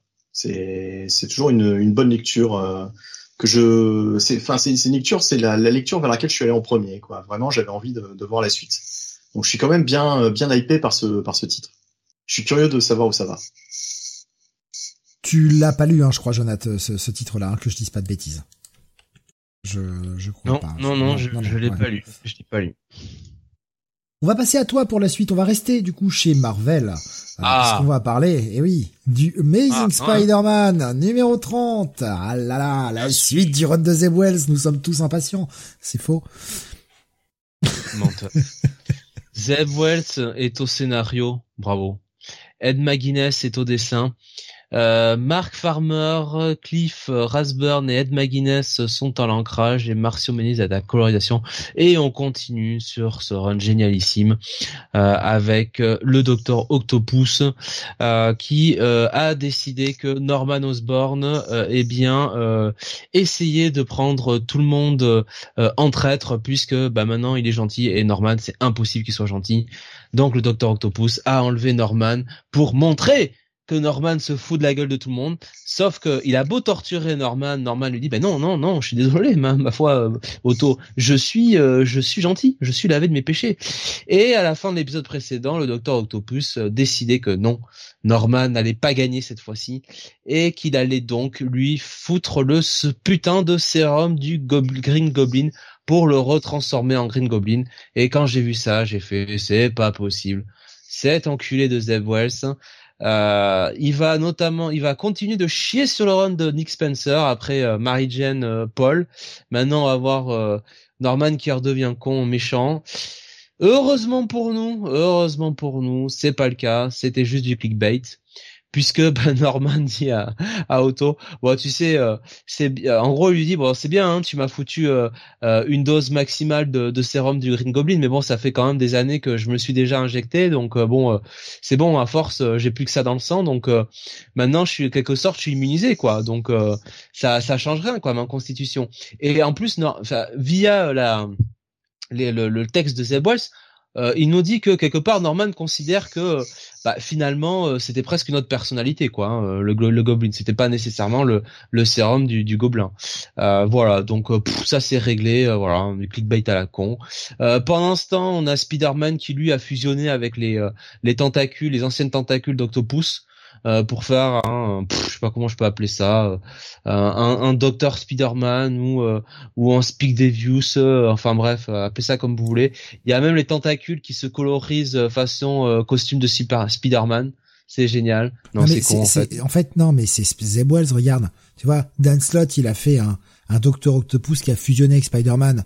Mais là, c'est Spider-Man qui fusionne avec la pieuvre. Hein, parce qu'il Ah. l'intelligence, Zeb Wells. Euh, et moi, je me une rends, Ça avait déjà été fait, hein. Ça avait Ouais. déjà été fait, le, le Spider Octopus. hein. je, je me rends Ah, compte mais moi, je suis sûr, donne- je suis sûr que c'est, c'est par rapport à ça qu'il a fait ça. hein. C'était, euh, rappelle-toi Steve, je crois que c'était un truc que t'avais lu euh, durant la saga du clone. Il y avait une mini-série qui s'appelait euh, l'héritage d'Octopus ou je ne sais quoi, euh, avec euh, Spider-Man qui euh, qui revêtait à un moment donné les, les tentacules d'Octopus. Ça te dit rien? Là, comme ça, ça me dit pas grand chose. Ah, peut-être dans Funeral for Octopus? Funeral for Octopus, ouais, c'est ça, c'est exactement ça. Ouais. Oui, mais c'était, ouais, Ouais, Là, là, j'ai l'impression que tu vois, comme les, les, euh, comme le disait Jonathan, je l'avais dans un Strange spécial origine, je me rappelle. et comme, euh, comme Jonathan le disait, en fait, les, les, les, en- les tentacules euh, ont quitté Octopus et sont allés voir Spider-Man. Tu vois, c'est ce côté, euh, Octo a fusionné dans la tête avec Spider-Man et est devenu Spider-Man, et là, finalement, Spider-Man devient un Octopus parce que les tentacules l'ont choisi. Ah, pour moi, c'est vraiment, euh, Zeb Wells qui se croit intelligent en disant, regardez, euh, je vais faire comme Slot, mais à l'envers. Ah, ah, ah, ah. Non. ouais, ouais. Ouais. ouais. Et euh, alors qu'en est-il du coup de, de Norman surtout? Parce que moi ça me faisait peur là. Est-ce que Norman redevient euh, anormal? Alors c'est phénoménal parce que visiblement personne n'écoute ma review. Euh, je viens quand même d'expliquer 85 000 fois que non, euh, tout va bien, c'était du clickbait. Norman, euh, en fait, euh, il a tellement de sérum euh, du super, euh, du super. Oh mais non, c'est pas du Ah oui, super, bon, du Green Goblin en lui que finalement, bah, il est immunisé quoi. Donc le, le, le octopus, il peut lui mettre tout ce qu'il veut, ça change rien. Voilà. Donc finalement, euh, Spider-Man arrive donc dans le repère du Docteur Octopus et on a une grosse baston entre tentacules. Euh, voilà, avec. Norman. Exactement, avec Norman et ça fait un peu de monde hein, qui, qui se bat contre Octopus. Et beau, franchement, et franchement, c'est nul, c'est naze, voilà. Bon, que ça se finit comme vous le pensez, voilà. Quand même, quand même, à la fin, on a une petite mention euh, de Miss Marvel, voilà. Discussion entre Norman et, et Peter, c'est quand même formidable, euh, puisque t'as quand même Norman qui dit comme ça, euh, euh, en fait, euh, il faut et, et texto, hein, il dit que il faudrait limite qu'il euh, que que Norman et Peter remercient euh, euh, Otto parce qu'il leur a donné une distraction qui, dont ils avaient bien besoin. Et Peter qui dit de, de Kamala, oui, c'est drôle parce que dans les jours où j'étais euh, méchant, je n'aurais jamais pensé, euh, euh, je, je n'aurais jamais considéré les gens que j'ai j'ai blessés, les gens que j'ai perdus. Mais maintenant, je ne peux pas cesser de penser à Kamala Khan. Oh là Voilà, là tu là. endors, Norman. Il nous le- Attends, le, le pire, c'est que personne ne parle de MJ et de ses gosses. Ouais, voilà, ça c'est autre chose. Non, mais il nous raconte même une anecdote où euh, il a avec euh, euh, Kamala qui lui porte un café, tout ça. On sort les violons, c'est formidable. Et alors, elle lui dit comme ça en plus quand euh, quand elle lui sort, euh, quand elle lui paye le, elle, elle, lui- elle lui porte le café. euh, Qu'est-ce qu'elle lui dit? Elle lui dit, attends, elle lui dit, euh, oui, euh, euh, putain merde. Elle lui dit, euh, euh, euh, c'est un, un, un large large coffee euh, vi- virgule, extra sérum, voilà. Et Norman dit, c'était une blague. Norman lui dit, c'était une, blague très mauvaise. Et euh, elle était aussitôt embarrassée. Bah ouais, elle pouvait ouais, être embarrassée. Donc voilà. Euh, non, c'est nul, franchement. Euh, et donc toujours euh, pas de no- pas de pas de nouvelles de MJ et de Paul. Voilà. Donc euh, les enfants, c'est pas où ils sont. Paul non plus, MJ non plus. Ils ont totalement disparu. Voilà. Avec un peu de chance, ils font partie des morts de Krakoa et puis on n'en parlera plus. Ouais. Alors le numéro 31 nous annonce euh, là du, du lourd, hein, puisqu'on a le retour de Tom Stone. Donc euh, vous inquiétez pas, hein, vous Encore Ah, il est de retour. Hein. Mais ils vont se marier au bout d'un moment, euh, les deux cons là ou quoi? Ils vont se marier avant la fille de Tom Stone et Robbie, oui, à ce rythme-là. Enfin, Randy, pardon. À ce rythme-là, oui. On va, on va faire. C'est, c'est Randy qui va faire le la demoiselle d'honneur pour Peter et puis euh, et puis la fille de Tom Stone qui va faire euh, le, le témoin. Ça c'est sûr. Oh là là. On se régale. Voilà. Allez. Euh, alors je. euh, allez, euh, un petit un petit check it quand même pour les dessins de McGuinness qui qui fait ce qu'il peut. Et puis pour le fait que Norman ne redevient pas le bouffon parce que putain il aurait plus manqué que ça. Hein. Allez, on continue avec du DC. On va rester sur du Brian Hitch avec toi, Benny, euh, puisqu'on va parler de cette nouvelle série qui sort dans le Black Label, qui s'appelle euh, Superman The Last Days of, Lex Luthor. Euh, je m'excuse hein, pour la cover un petit peu resizée, c'est pour pas qu'elle foute en l'air le diapo, donc j'ai été obligé de la rétrécir un peu, elle est un petit peu plus large. Superman n'est pas aussi euh, aminci sur la cover. Je vous encourage à aller voir sur le net la cover originale, mais c'est pour pas foutre en l'air tout le diapo. Vas-y, je te laisse y aller, Benny. Ouais, alors euh, déjà euh, petite euh, interrogation de ma part, ce sera en combien de en combien de parties quoi, en fait, Je crois avoir vu trois ou quatre, je sais plus. Je vais essayer de vérifier. Je, te confirme ça. Bon, en tout cas, Mark Wade est au scénario et Brian Hitch est au dessin. Alors effectivement, c'est un Brian Hitch un peu plus impliqué que sur Ultimate Invention, certainement. Enfin, et sur Venom. oui, et que sur Venom, ça c'est sûr. Oui, globalement, c'est quand même. C'est Moi, j'aurais dit depuis 10 ans, mais bon. Voilà. Euh, alors le, pitch est très simple. Hein. Le pitch, euh, le pitch, on le comprend dès le titre. En fait, c'est euh, Lex Luthor qui bah, va mourir et personne ne semble pouvoir être en mesure de le sauver. Donc, qu'est-ce qu'il va se faire? Il va se tourner vers son pire ennemi, Superman, parce que Superman, qui ne veut laisser mourir personne, va forcément vouloir euh, absolument trouver une solution pour le sauver. En tout cas, ce sera celui qui émettra le, plus de cœur à l'ouvrage. C'est ce que se dit Lex Luthor. Et, euh, et il a pas tort, puisque Superman, effectivement, accepte d'aider Lex. Alors, Lex lui fait quand même quelques coups de pute hein, que je vais pas révéler euh, à propos de cette, de cette décision, en fait, de, qui, qui, sont, qui sont très... Euh, qui sont très bien écrits, en fait. Enfin, c'est très Lex Luthor, quoi. Ouais, c'est très Lex Luthor. Et puis on a le droit à quelques flashbacks aussi de l'enfance, donc entre Clark et Lex, puisqu'ils se sont connus, euh, ils se sont connus tout jeunes à Smallville. Euh, bon, euh, flashback pas inutile, mais peut-être un peu trop long par rapport à, l'ensemble de ce, de ce que ça raconte. Et surtout, et surtout, et surtout, euh, c'est le problème de ce premier épisode. J'ai trouvé que c'était très, très, très, très étiré en longueur tout de même. C'est-à-dire qu'il y, y a, vraiment des scènes, surtout la scène où euh, en fait il va emmener Lex, ça je peux le dire, c'est pas vraiment un spoiler qui va changer la face du monde, mais il l'emmène dans la forteresse de solitude et il y a toute une discussion et il lui montre plein de trucs et euh, Lex découvre un peu la forteresse et euh, c'est très très très très long. Il y a beaucoup de textes, il y a beaucoup de dialogues qui ne font pas vraiment avancer les choses quoi en fait. donc il va essayer de trouver une première solution pour Lex. Alors je vous laisse voir si ça va fonctionner ou pas. Euh, voilà. Euh, le cliff, ma foi, euh, je m'en souviens même plus. Ah oui, oui, le cliff, oui, oui, le cliff nous ramène à, nous ramène au flashback qu'on a vu à un moment donné. J'ai trouvé ça sympathique, mais honnêtement, j'ai été limite un petit peu déçu de de la lenteur en fait du récit et du peu de choses qu'on me donnait parce que finalement, euh, passer le pitch que tu comprends, que tu connais dès les premières pages, il n'y a pas le petit truc en plus euh, sur ce premier épisode qui fait que euh, je suis vraiment hypé d'aller lire la suite. Je trouve que l'idée est sympa, mais euh, voilà, il manque il manque un petit truc et surtout c'est lent, c'est lent. Mark prend vraiment son temps sur ce premier épisode, donc à voir en combien de parties c'est parce que pareil, il faudrait passer la seconde dès la prochaine partie. Faudrait faudrait qu'il se passe un truc qui relance un peu le un peu le, un peu le bordel parce que c'est sympathique, mais mais pour le moment il manque euh, il manque un petit un petit quelque chose quoi.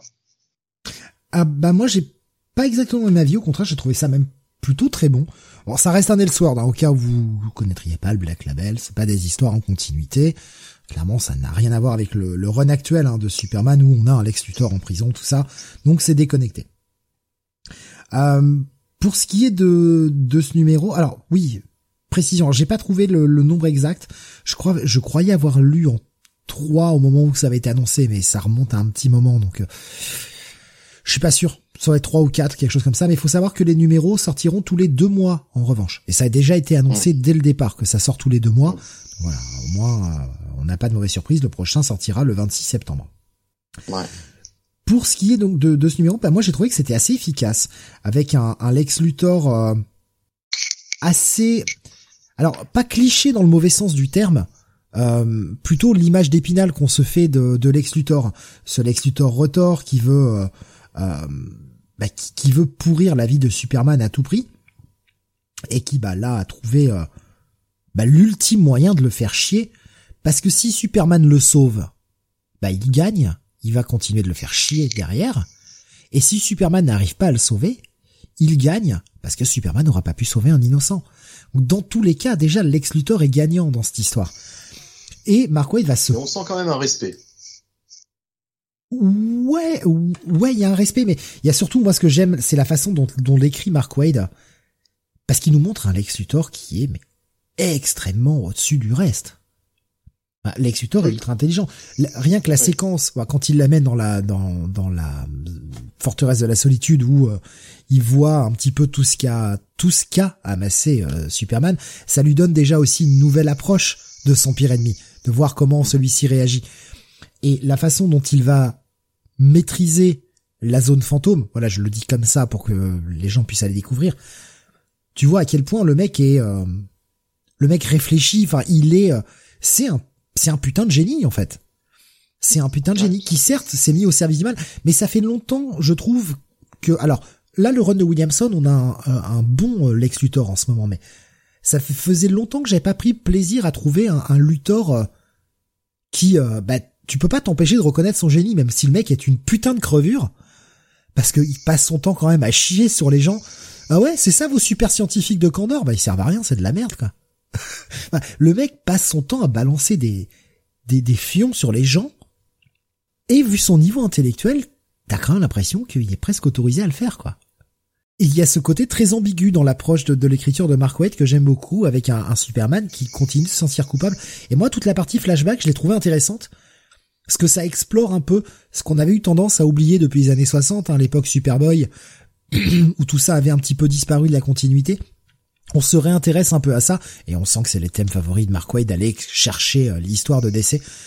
Bah ouais, je l'ai pris pour ce que c'est, certes une histoire déconnectée, mais euh, écrit par un scénariste euh, que j'aime beaucoup, avec beaucoup de talent, et qui bah qui écrit pas n'importe quoi et qui sait s'appuyer sur sur beaucoup beaucoup d'éléments quoi.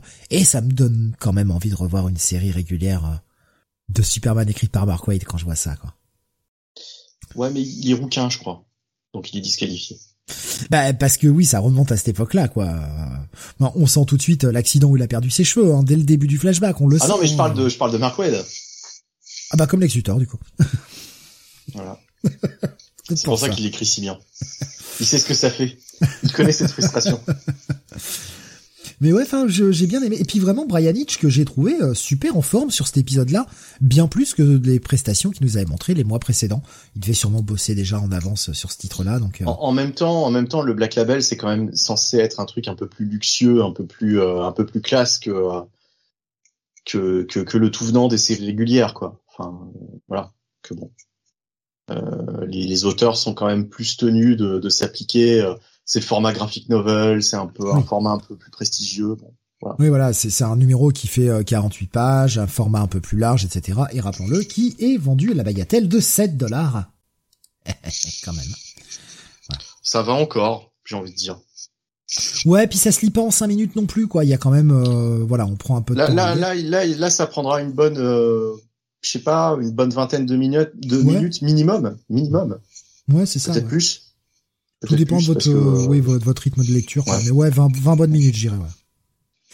Il y a euh, Nico Chris qui nous dit, euh, il y a le Luthor d'Azzarello et Bermero, c'était bien cool. Oui, aussi, ouais. C'était ça aussi, c'était une série plutôt pas mal, qui recommence à avoir pas mal d'années maintenant. Pour moi, ça va être un petit bail et bah ouais, ça va être mon petit coup de cœur de cette semaine, en fait.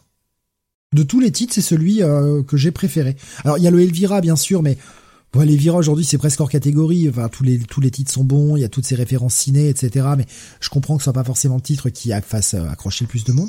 Ouais, ce Superman, la Days of Luthor, j'en attendais pas grand chose et j'étais vraiment surpris en bien. Donc euh, ouais, mon petit coup de cœur cette semaine. Pas le coup de cœur le plus définitif, mais. Et pour toi, Benny? D'accord. Euh, moi, pour moi, ce sera un, ah. J'hésite entre un petit bail et un gros check-it. Euh... ouais, je vais mettre un petit bail. Je vais mettre ah un petit bail, c'est quand même pas mal.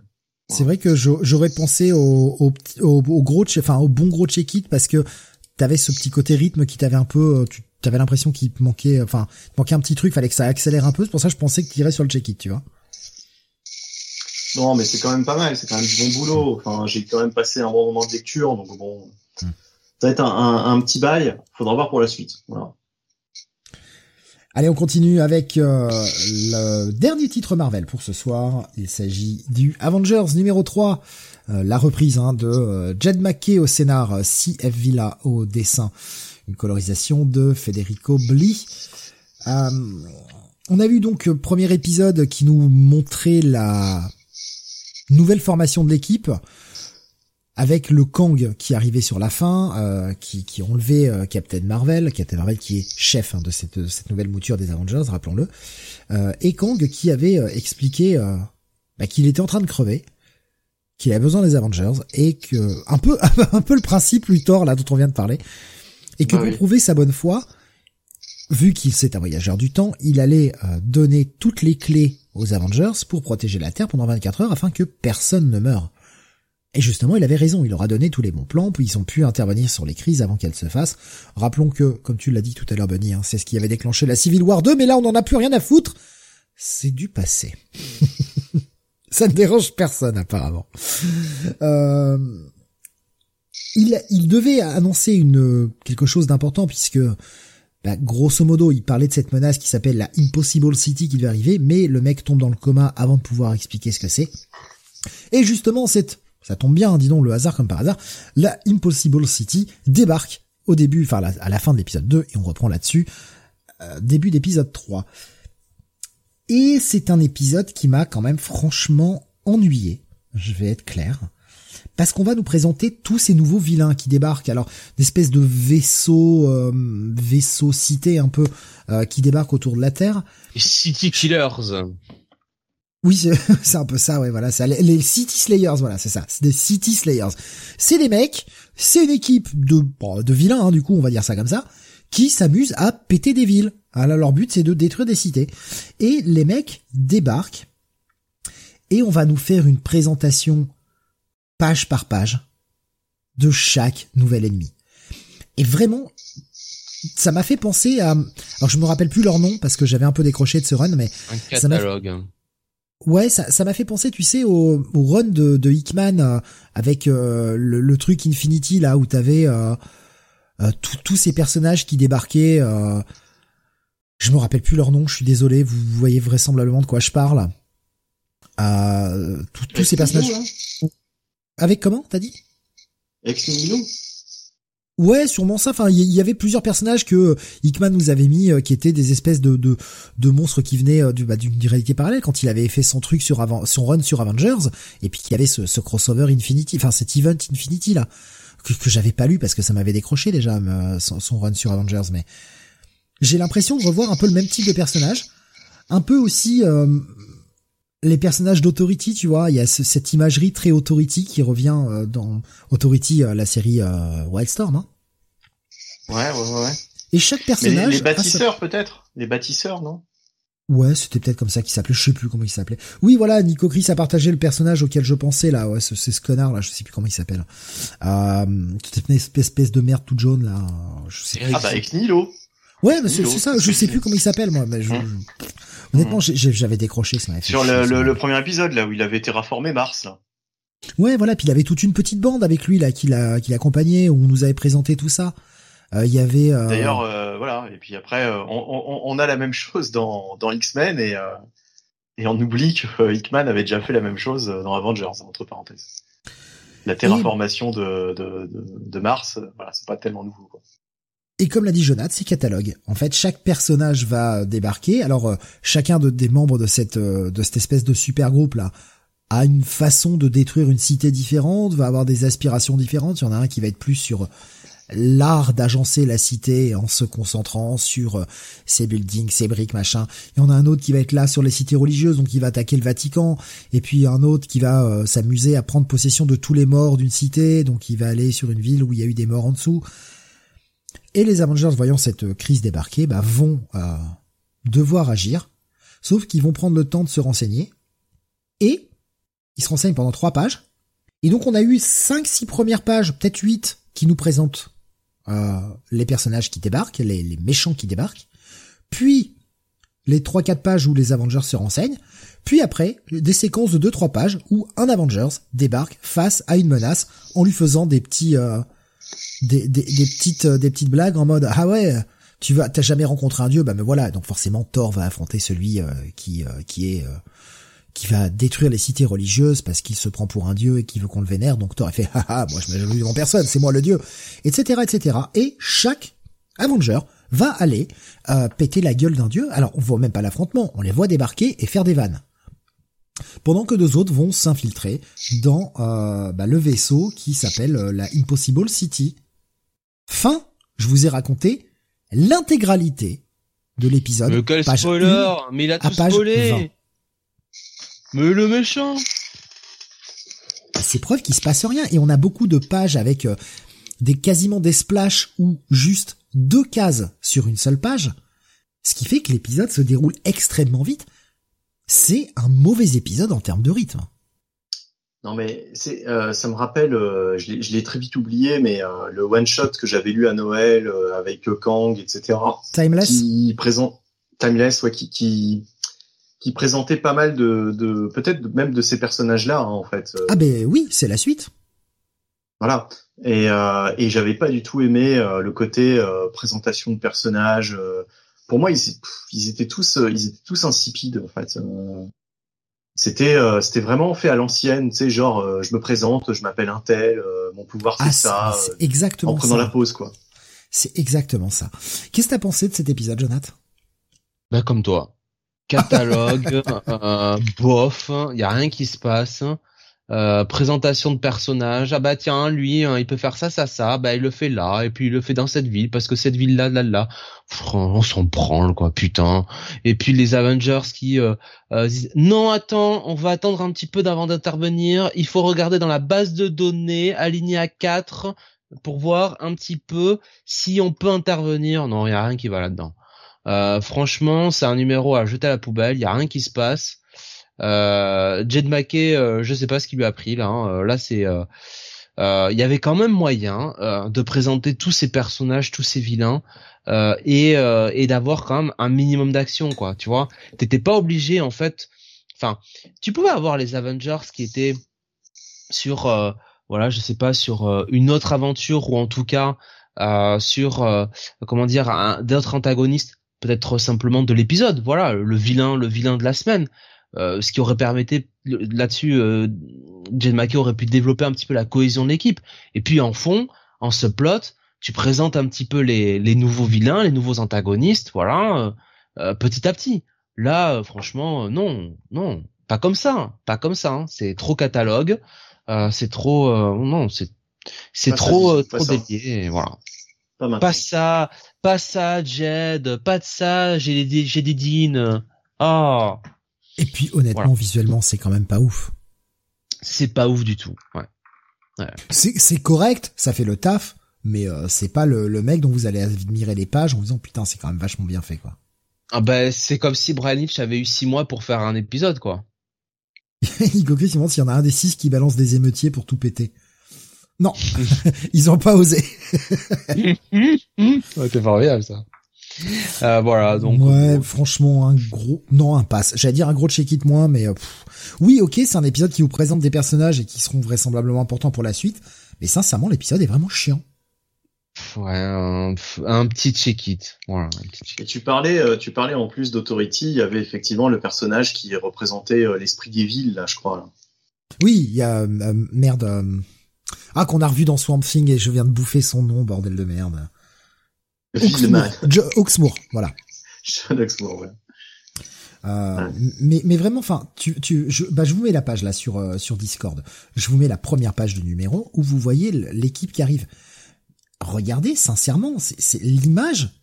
C'est pas un copier-coller d'Authority, mais on est quand même sur quelque chose dont l'imagerie est extrêmement proche, bordel de merde. Alors oui, c'est pas du copier-coller, mais enfin l'inspiration, faut pas me faire croire que le mec a jamais lu Authority et dit non, non j'ai inventé ça. C'est impossible. C'est impossible. Même le vaisseau, on dirait presque le vaisseau d'Authority. Il lui a fait deux, trois traits en plus, quoi. Faut pas déconner, c'est enfin le, satellite, du coup, euh, qui, voyageait dans le void. On est franchement euh, sur quelque chose de très très proche, quoi. Non, c'est, c'est, voilà.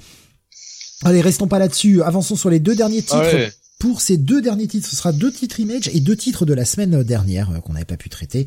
Euh, on va euh, l'avant-dernier titre qu'on va faire, Jonathan, c'est toi qui vas en parler. Tu vas nous parler de ce Void Rivals que j'ai pas pu aller lire malheureusement, mais je crois que tu vas être obligé d'éventer la surprise, hein, Jonathan, un moment. À moins que tu puisses contourner le truc. Je peux contourner le, ah. truc, mon cher. Eh ouais, eh ouais. Void Rivals, toujours scénarisé par Robert Kirkman, euh, avec Lorenzo De Felici au dessin et Mateus Lopez à la colorisation. Euh, on voit quand même qu'il y a marqué euh, licencé par Hasbro, hein, voilà, sur la page des crédits. Euh, euh, donc on est sur euh, bah, sur ce plot donc où bah, de deux deux ennemis de deux peuples qui qui se font la guerre se retrouvent coincés tous les deux sur une planète et ils doivent essayer de s'échapper par tous les moyens. donc bah ils finissent par faire un petit peu coalition, ils finissent par faire par euh, faire alliance pour euh, pour arriver à ça. Et donc dans la première partie de l'épisode, on va suivre le personnage un petit peu de qui est un peu le protagoniste de ce titre qui est Darak. Euh, et euh, Darak, c'est un Agorien, et on comprend que, en fait, sur la première partie de l'épisode, on nous explique un petit peu plus, en tout cas via le, le, comment dire, le, merde, le, pas le filtre, mais le point de vue de Darak, l'antagonisme un petit peu qu'il y a entre les Agorians et les Zertonians. Euh, voilà, donc c'est un peu la première partie de l'épisode, donc c'est très bien, ça nous permet de, bien recontextualiser l'histoire. Et puis on revient sur le plot principal où euh, eh bien euh, euh Darak euh, donc qui est Agorian et Solila qui est Zerta Zertanian, eh bien essaye un petit peu de Zertonian pardon Sertonienne essaye un petit peu bah, de trouver une solution pour euh, pour sortir de là quoi. Euh, et euh, il faut qu'ils se fassent confiance. ils vont travailler avec des pièces bah, des pièces détachées de du de, des différents des différents vaisseaux et, là en l'occurrence celui de, de Darak et ils vont réussir à s'échapper. Voilà, ils vont réussir à s'échapper tous les deux mais malheureusement pour eux, bah ils vont être, et ils vont rencontrer un petit peu des difficultés. Voilà. Donc, euh, un... je vous dis pas ce qui se passe dans, dans la suite du euh, comment dire de, de l'épisode et notamment euh, le cliffhanger où euh, j'ai eu besoin de faire des recherches internet pour savoir où m'emmener ce cher Robert Kirkman. Mais ça reste toujours très sympa à lire. Franchement, on sent que c'est une série qui est là un petit peu pour présenter finalement l'ensemble de, l'univers Energon. Euh, du reste, il y a la tagline hein, euh, en haut des crédits Energon Universe. Et, euh, et j'ai l'impression voilà que c'est un peu la série qui va servir d'exposition sur tout le côté spatial de ce de, de cet univers que crée Robert Kirkman. Et bah, j'aime bien l'écriture, j'aime bien les dialogues. Je trouve que les dessins sont très jolis. Franchement, là, Lorenzo De Felici il fait un super boulot. Euh, moi j'aime beaucoup, j'aime beaucoup cette série. Euh, c'est un très très bon follow-up. J'aime bien la relation qui se noue entre Darak et et, euh, et Solila.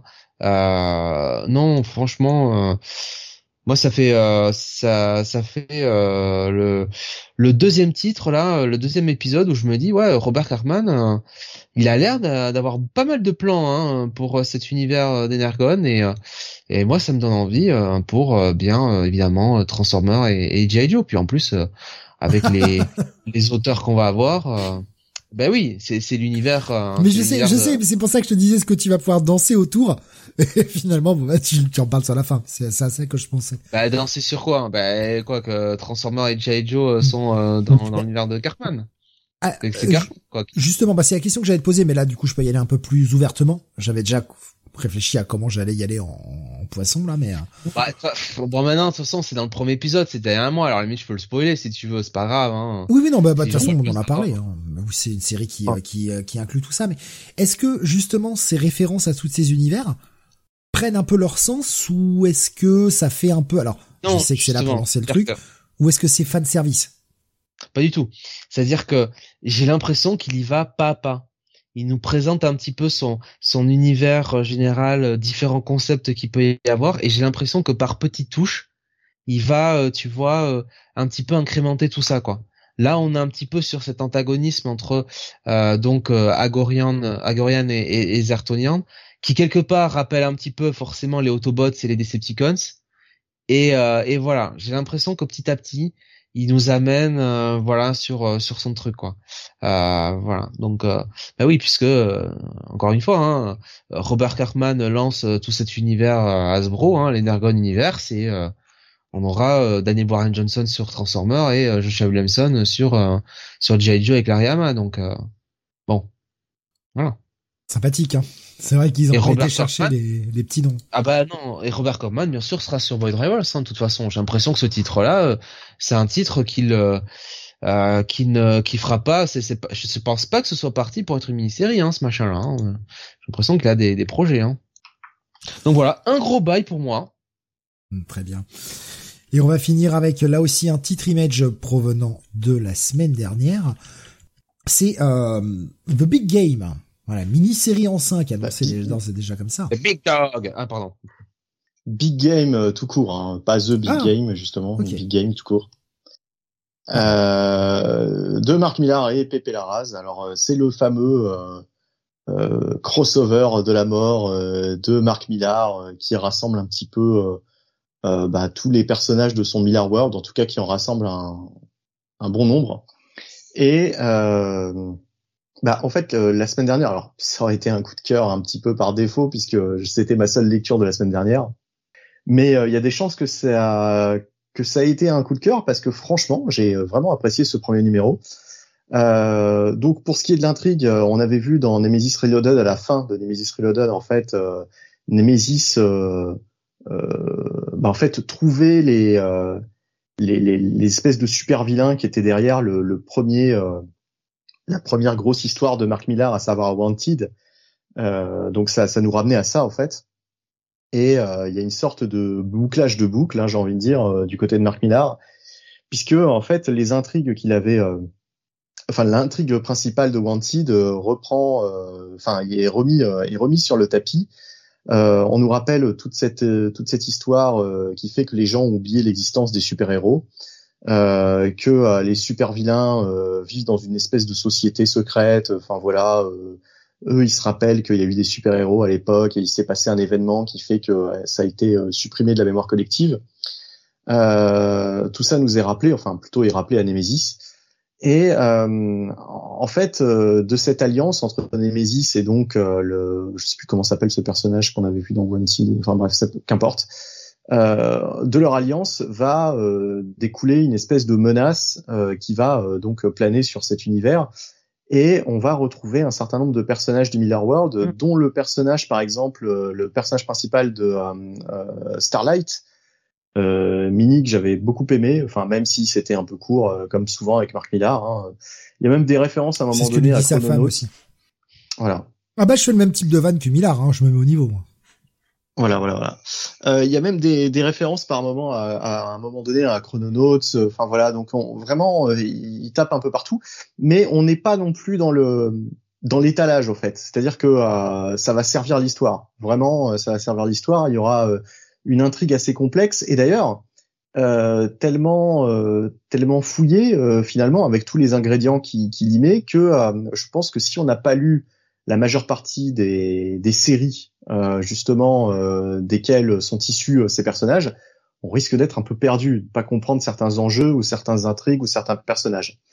voilà. Et surtout, bah, on retrouve un personnage bien connu, hein, le personnage principal de Kikas, qui a bien grandi parce que bah, le Miller World a évolué, semble-t-il, en, en, temps réel. C'est-à-dire que là, Kikas nous parle des événements euh, qui se sont déroulés, euh, je crois qu'il cite l'année 2011, je, je, suis pas sûr, mais enfin bref, euh, peut-être même avant. 2009. 2009, ouais, ok, d'accord. il parle 13 ans, 13 ans ou 14 ans avant, voilà. Voilà, voilà. Donc effectivement, bon, ça, ça, ça, ça correspond au temps réel en fait de la première, de la première mini-série qui casse. Et, et en fait, on apprend ce qui est devenu donc ce personnage euh, comment il a grandi, euh, qu'est-ce qu'il a fait entre temps et euh, alcoolique, dépressif, la bedaine. Voilà. Et on va on va surtout lier donc le personnage de Kikas à l'intrigue qu'on a pu voir dans la série dont je vous ai parlé. Euh, bah, je sais plus comment elle s'appelait d'ailleurs cette mini-série dont j'ai fait la review de la plupart des épisodes tout récemment.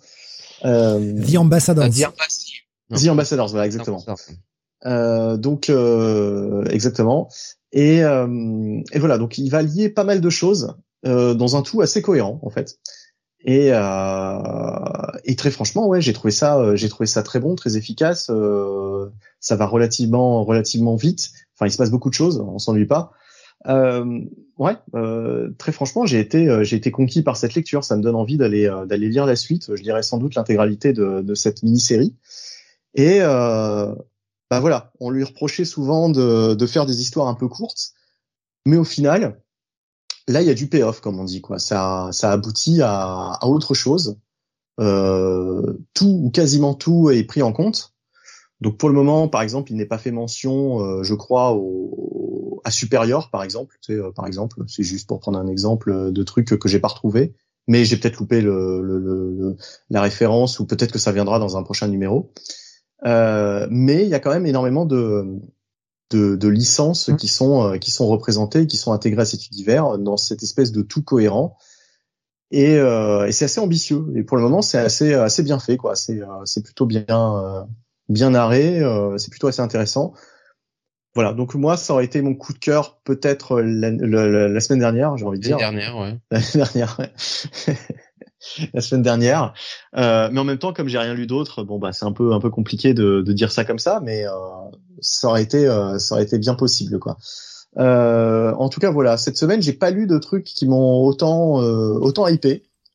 Donc bon, bah voilà, écoute, mais je, Jonathan, tu l'as vu aussi, euh, hein, The Big One. Euh, hein. Ce Big One, pardon. Ouais, ouais. Eh bien, écoute. Big Game. Big Game. Big Game, bien sûr, Big oh, Game. pardon, je me plante parce que j'aime mettre un, un gif qui s'appelait Big One et je me plante, excusez-moi. Big Game, voilà, c'est pas grave. écoute, euh, c'était pas déplaisant à lire, franchement. Alors, je pas lu tous les titres de Marc Millar, hein, grand bien m'en face. Euh, mais ça se laissait lire, c'est une bonne introduction. Est-ce que t'as pas été perdu à certains passages? Non, parce que quand même c'est du Marc Millar, hein, c'est pas non plus un traité de philosophie. Hein. Euh, donc, euh, donc voilà. Non, mais franchement, c'était euh, c'était quand même bien expliqué. Même voilà les séries que j'avais pas lues, je comprenais un petit peu les tenants et, et, les aboutissants. J'aime bien le, la référence à, à Kikas, voilà, qui fait quand même pas non plus de manière euh, trop euh, comment dire trop putaclic enfin voilà c'est fait de manière sobre voilà ça ça allait il en fallait pas beaucoup plus mm. euh, j'aime bien la le, le, comment dire le, le, le duo là qui est formé par euh, par cette comment dire cette alors cette recherche cette cette chercheuse entre guillemets et le, le docteur là mm. voilà donc ça c'est ça c'était pas mal c'était une bonne une un bon subplot bah, je trouve que c'est un bon, un bon titre d'introduction. Moi, j'ai pris beaucoup de plaisir. En plus, les dessins sont franchement de très bonne qualité. Voilà, j'ai trouvé que c'est, il y avait un très bon dessin. Donc, euh, non, euh, bon titre quoi, bon titre. Et, et honnêtement, euh, pour euh, pour du Marc Minard, j'ai trouvé ça, j'ai trouvé ça très correct. J'ai trouvé ça bien, bien ficelé, pas pas vulgaire pour faire du vulgos. Euh, non, euh, moi j'ai j'ai rien d'autre à dire que euh, très bonne très bonne lecture. Attends l'épisode 2 où ça va parler de Black Scato, de comment il a baisé ta mère, et enfin voilà, tu vois ce genre de truc à la Marc Millard quoi. Oh merde, faudrait que j'apprenne que je vais apprendre dans, dans le numéro 2 que, que Marc Millard est mon père quoi. Que que en plus bah tous les Français sont des connards, euh, des pleutres, enfin bon du Marc Millard dans le texte quoi. à moins que le mec se soit assagi avec l'âge. Et pourquoi pas? Pourquoi pas? Peut-être qu'il est moins dans la provoque et plus dans l'idée de développer quelque chose de cohérent. Parce que malgré tout, son Miller World sur Netflix, euh, bah on l'attend encore. Hein. Toutes ces séries qui sont adaptées, euh, qui sont déjà optionnées par Netflix, ce gros contrat qu'il a signé, bah, on attend encore des, des que ça bouge quoi. Et peut-être qu'il a compris que bah faire que de la provoque c'est pas utile et bah de lier un peu tout son univers et d'en faire quelque chose de cohérent, comme il a su le faire à l'époque, parce que enfin sous la gueule de Millard, mais il y a une époque, le mec savait écrire quand même. Donc, euh, ben ouais, peut-être s'est-il assagi, peut-être a-t-il eu envie enfin de, de, faire quelque chose de d'impactant, et tant mieux. Ben, vous êtes quand même relativement hypé sur ce titre-là, enfin vous avez l'air d'être plutôt satisfait.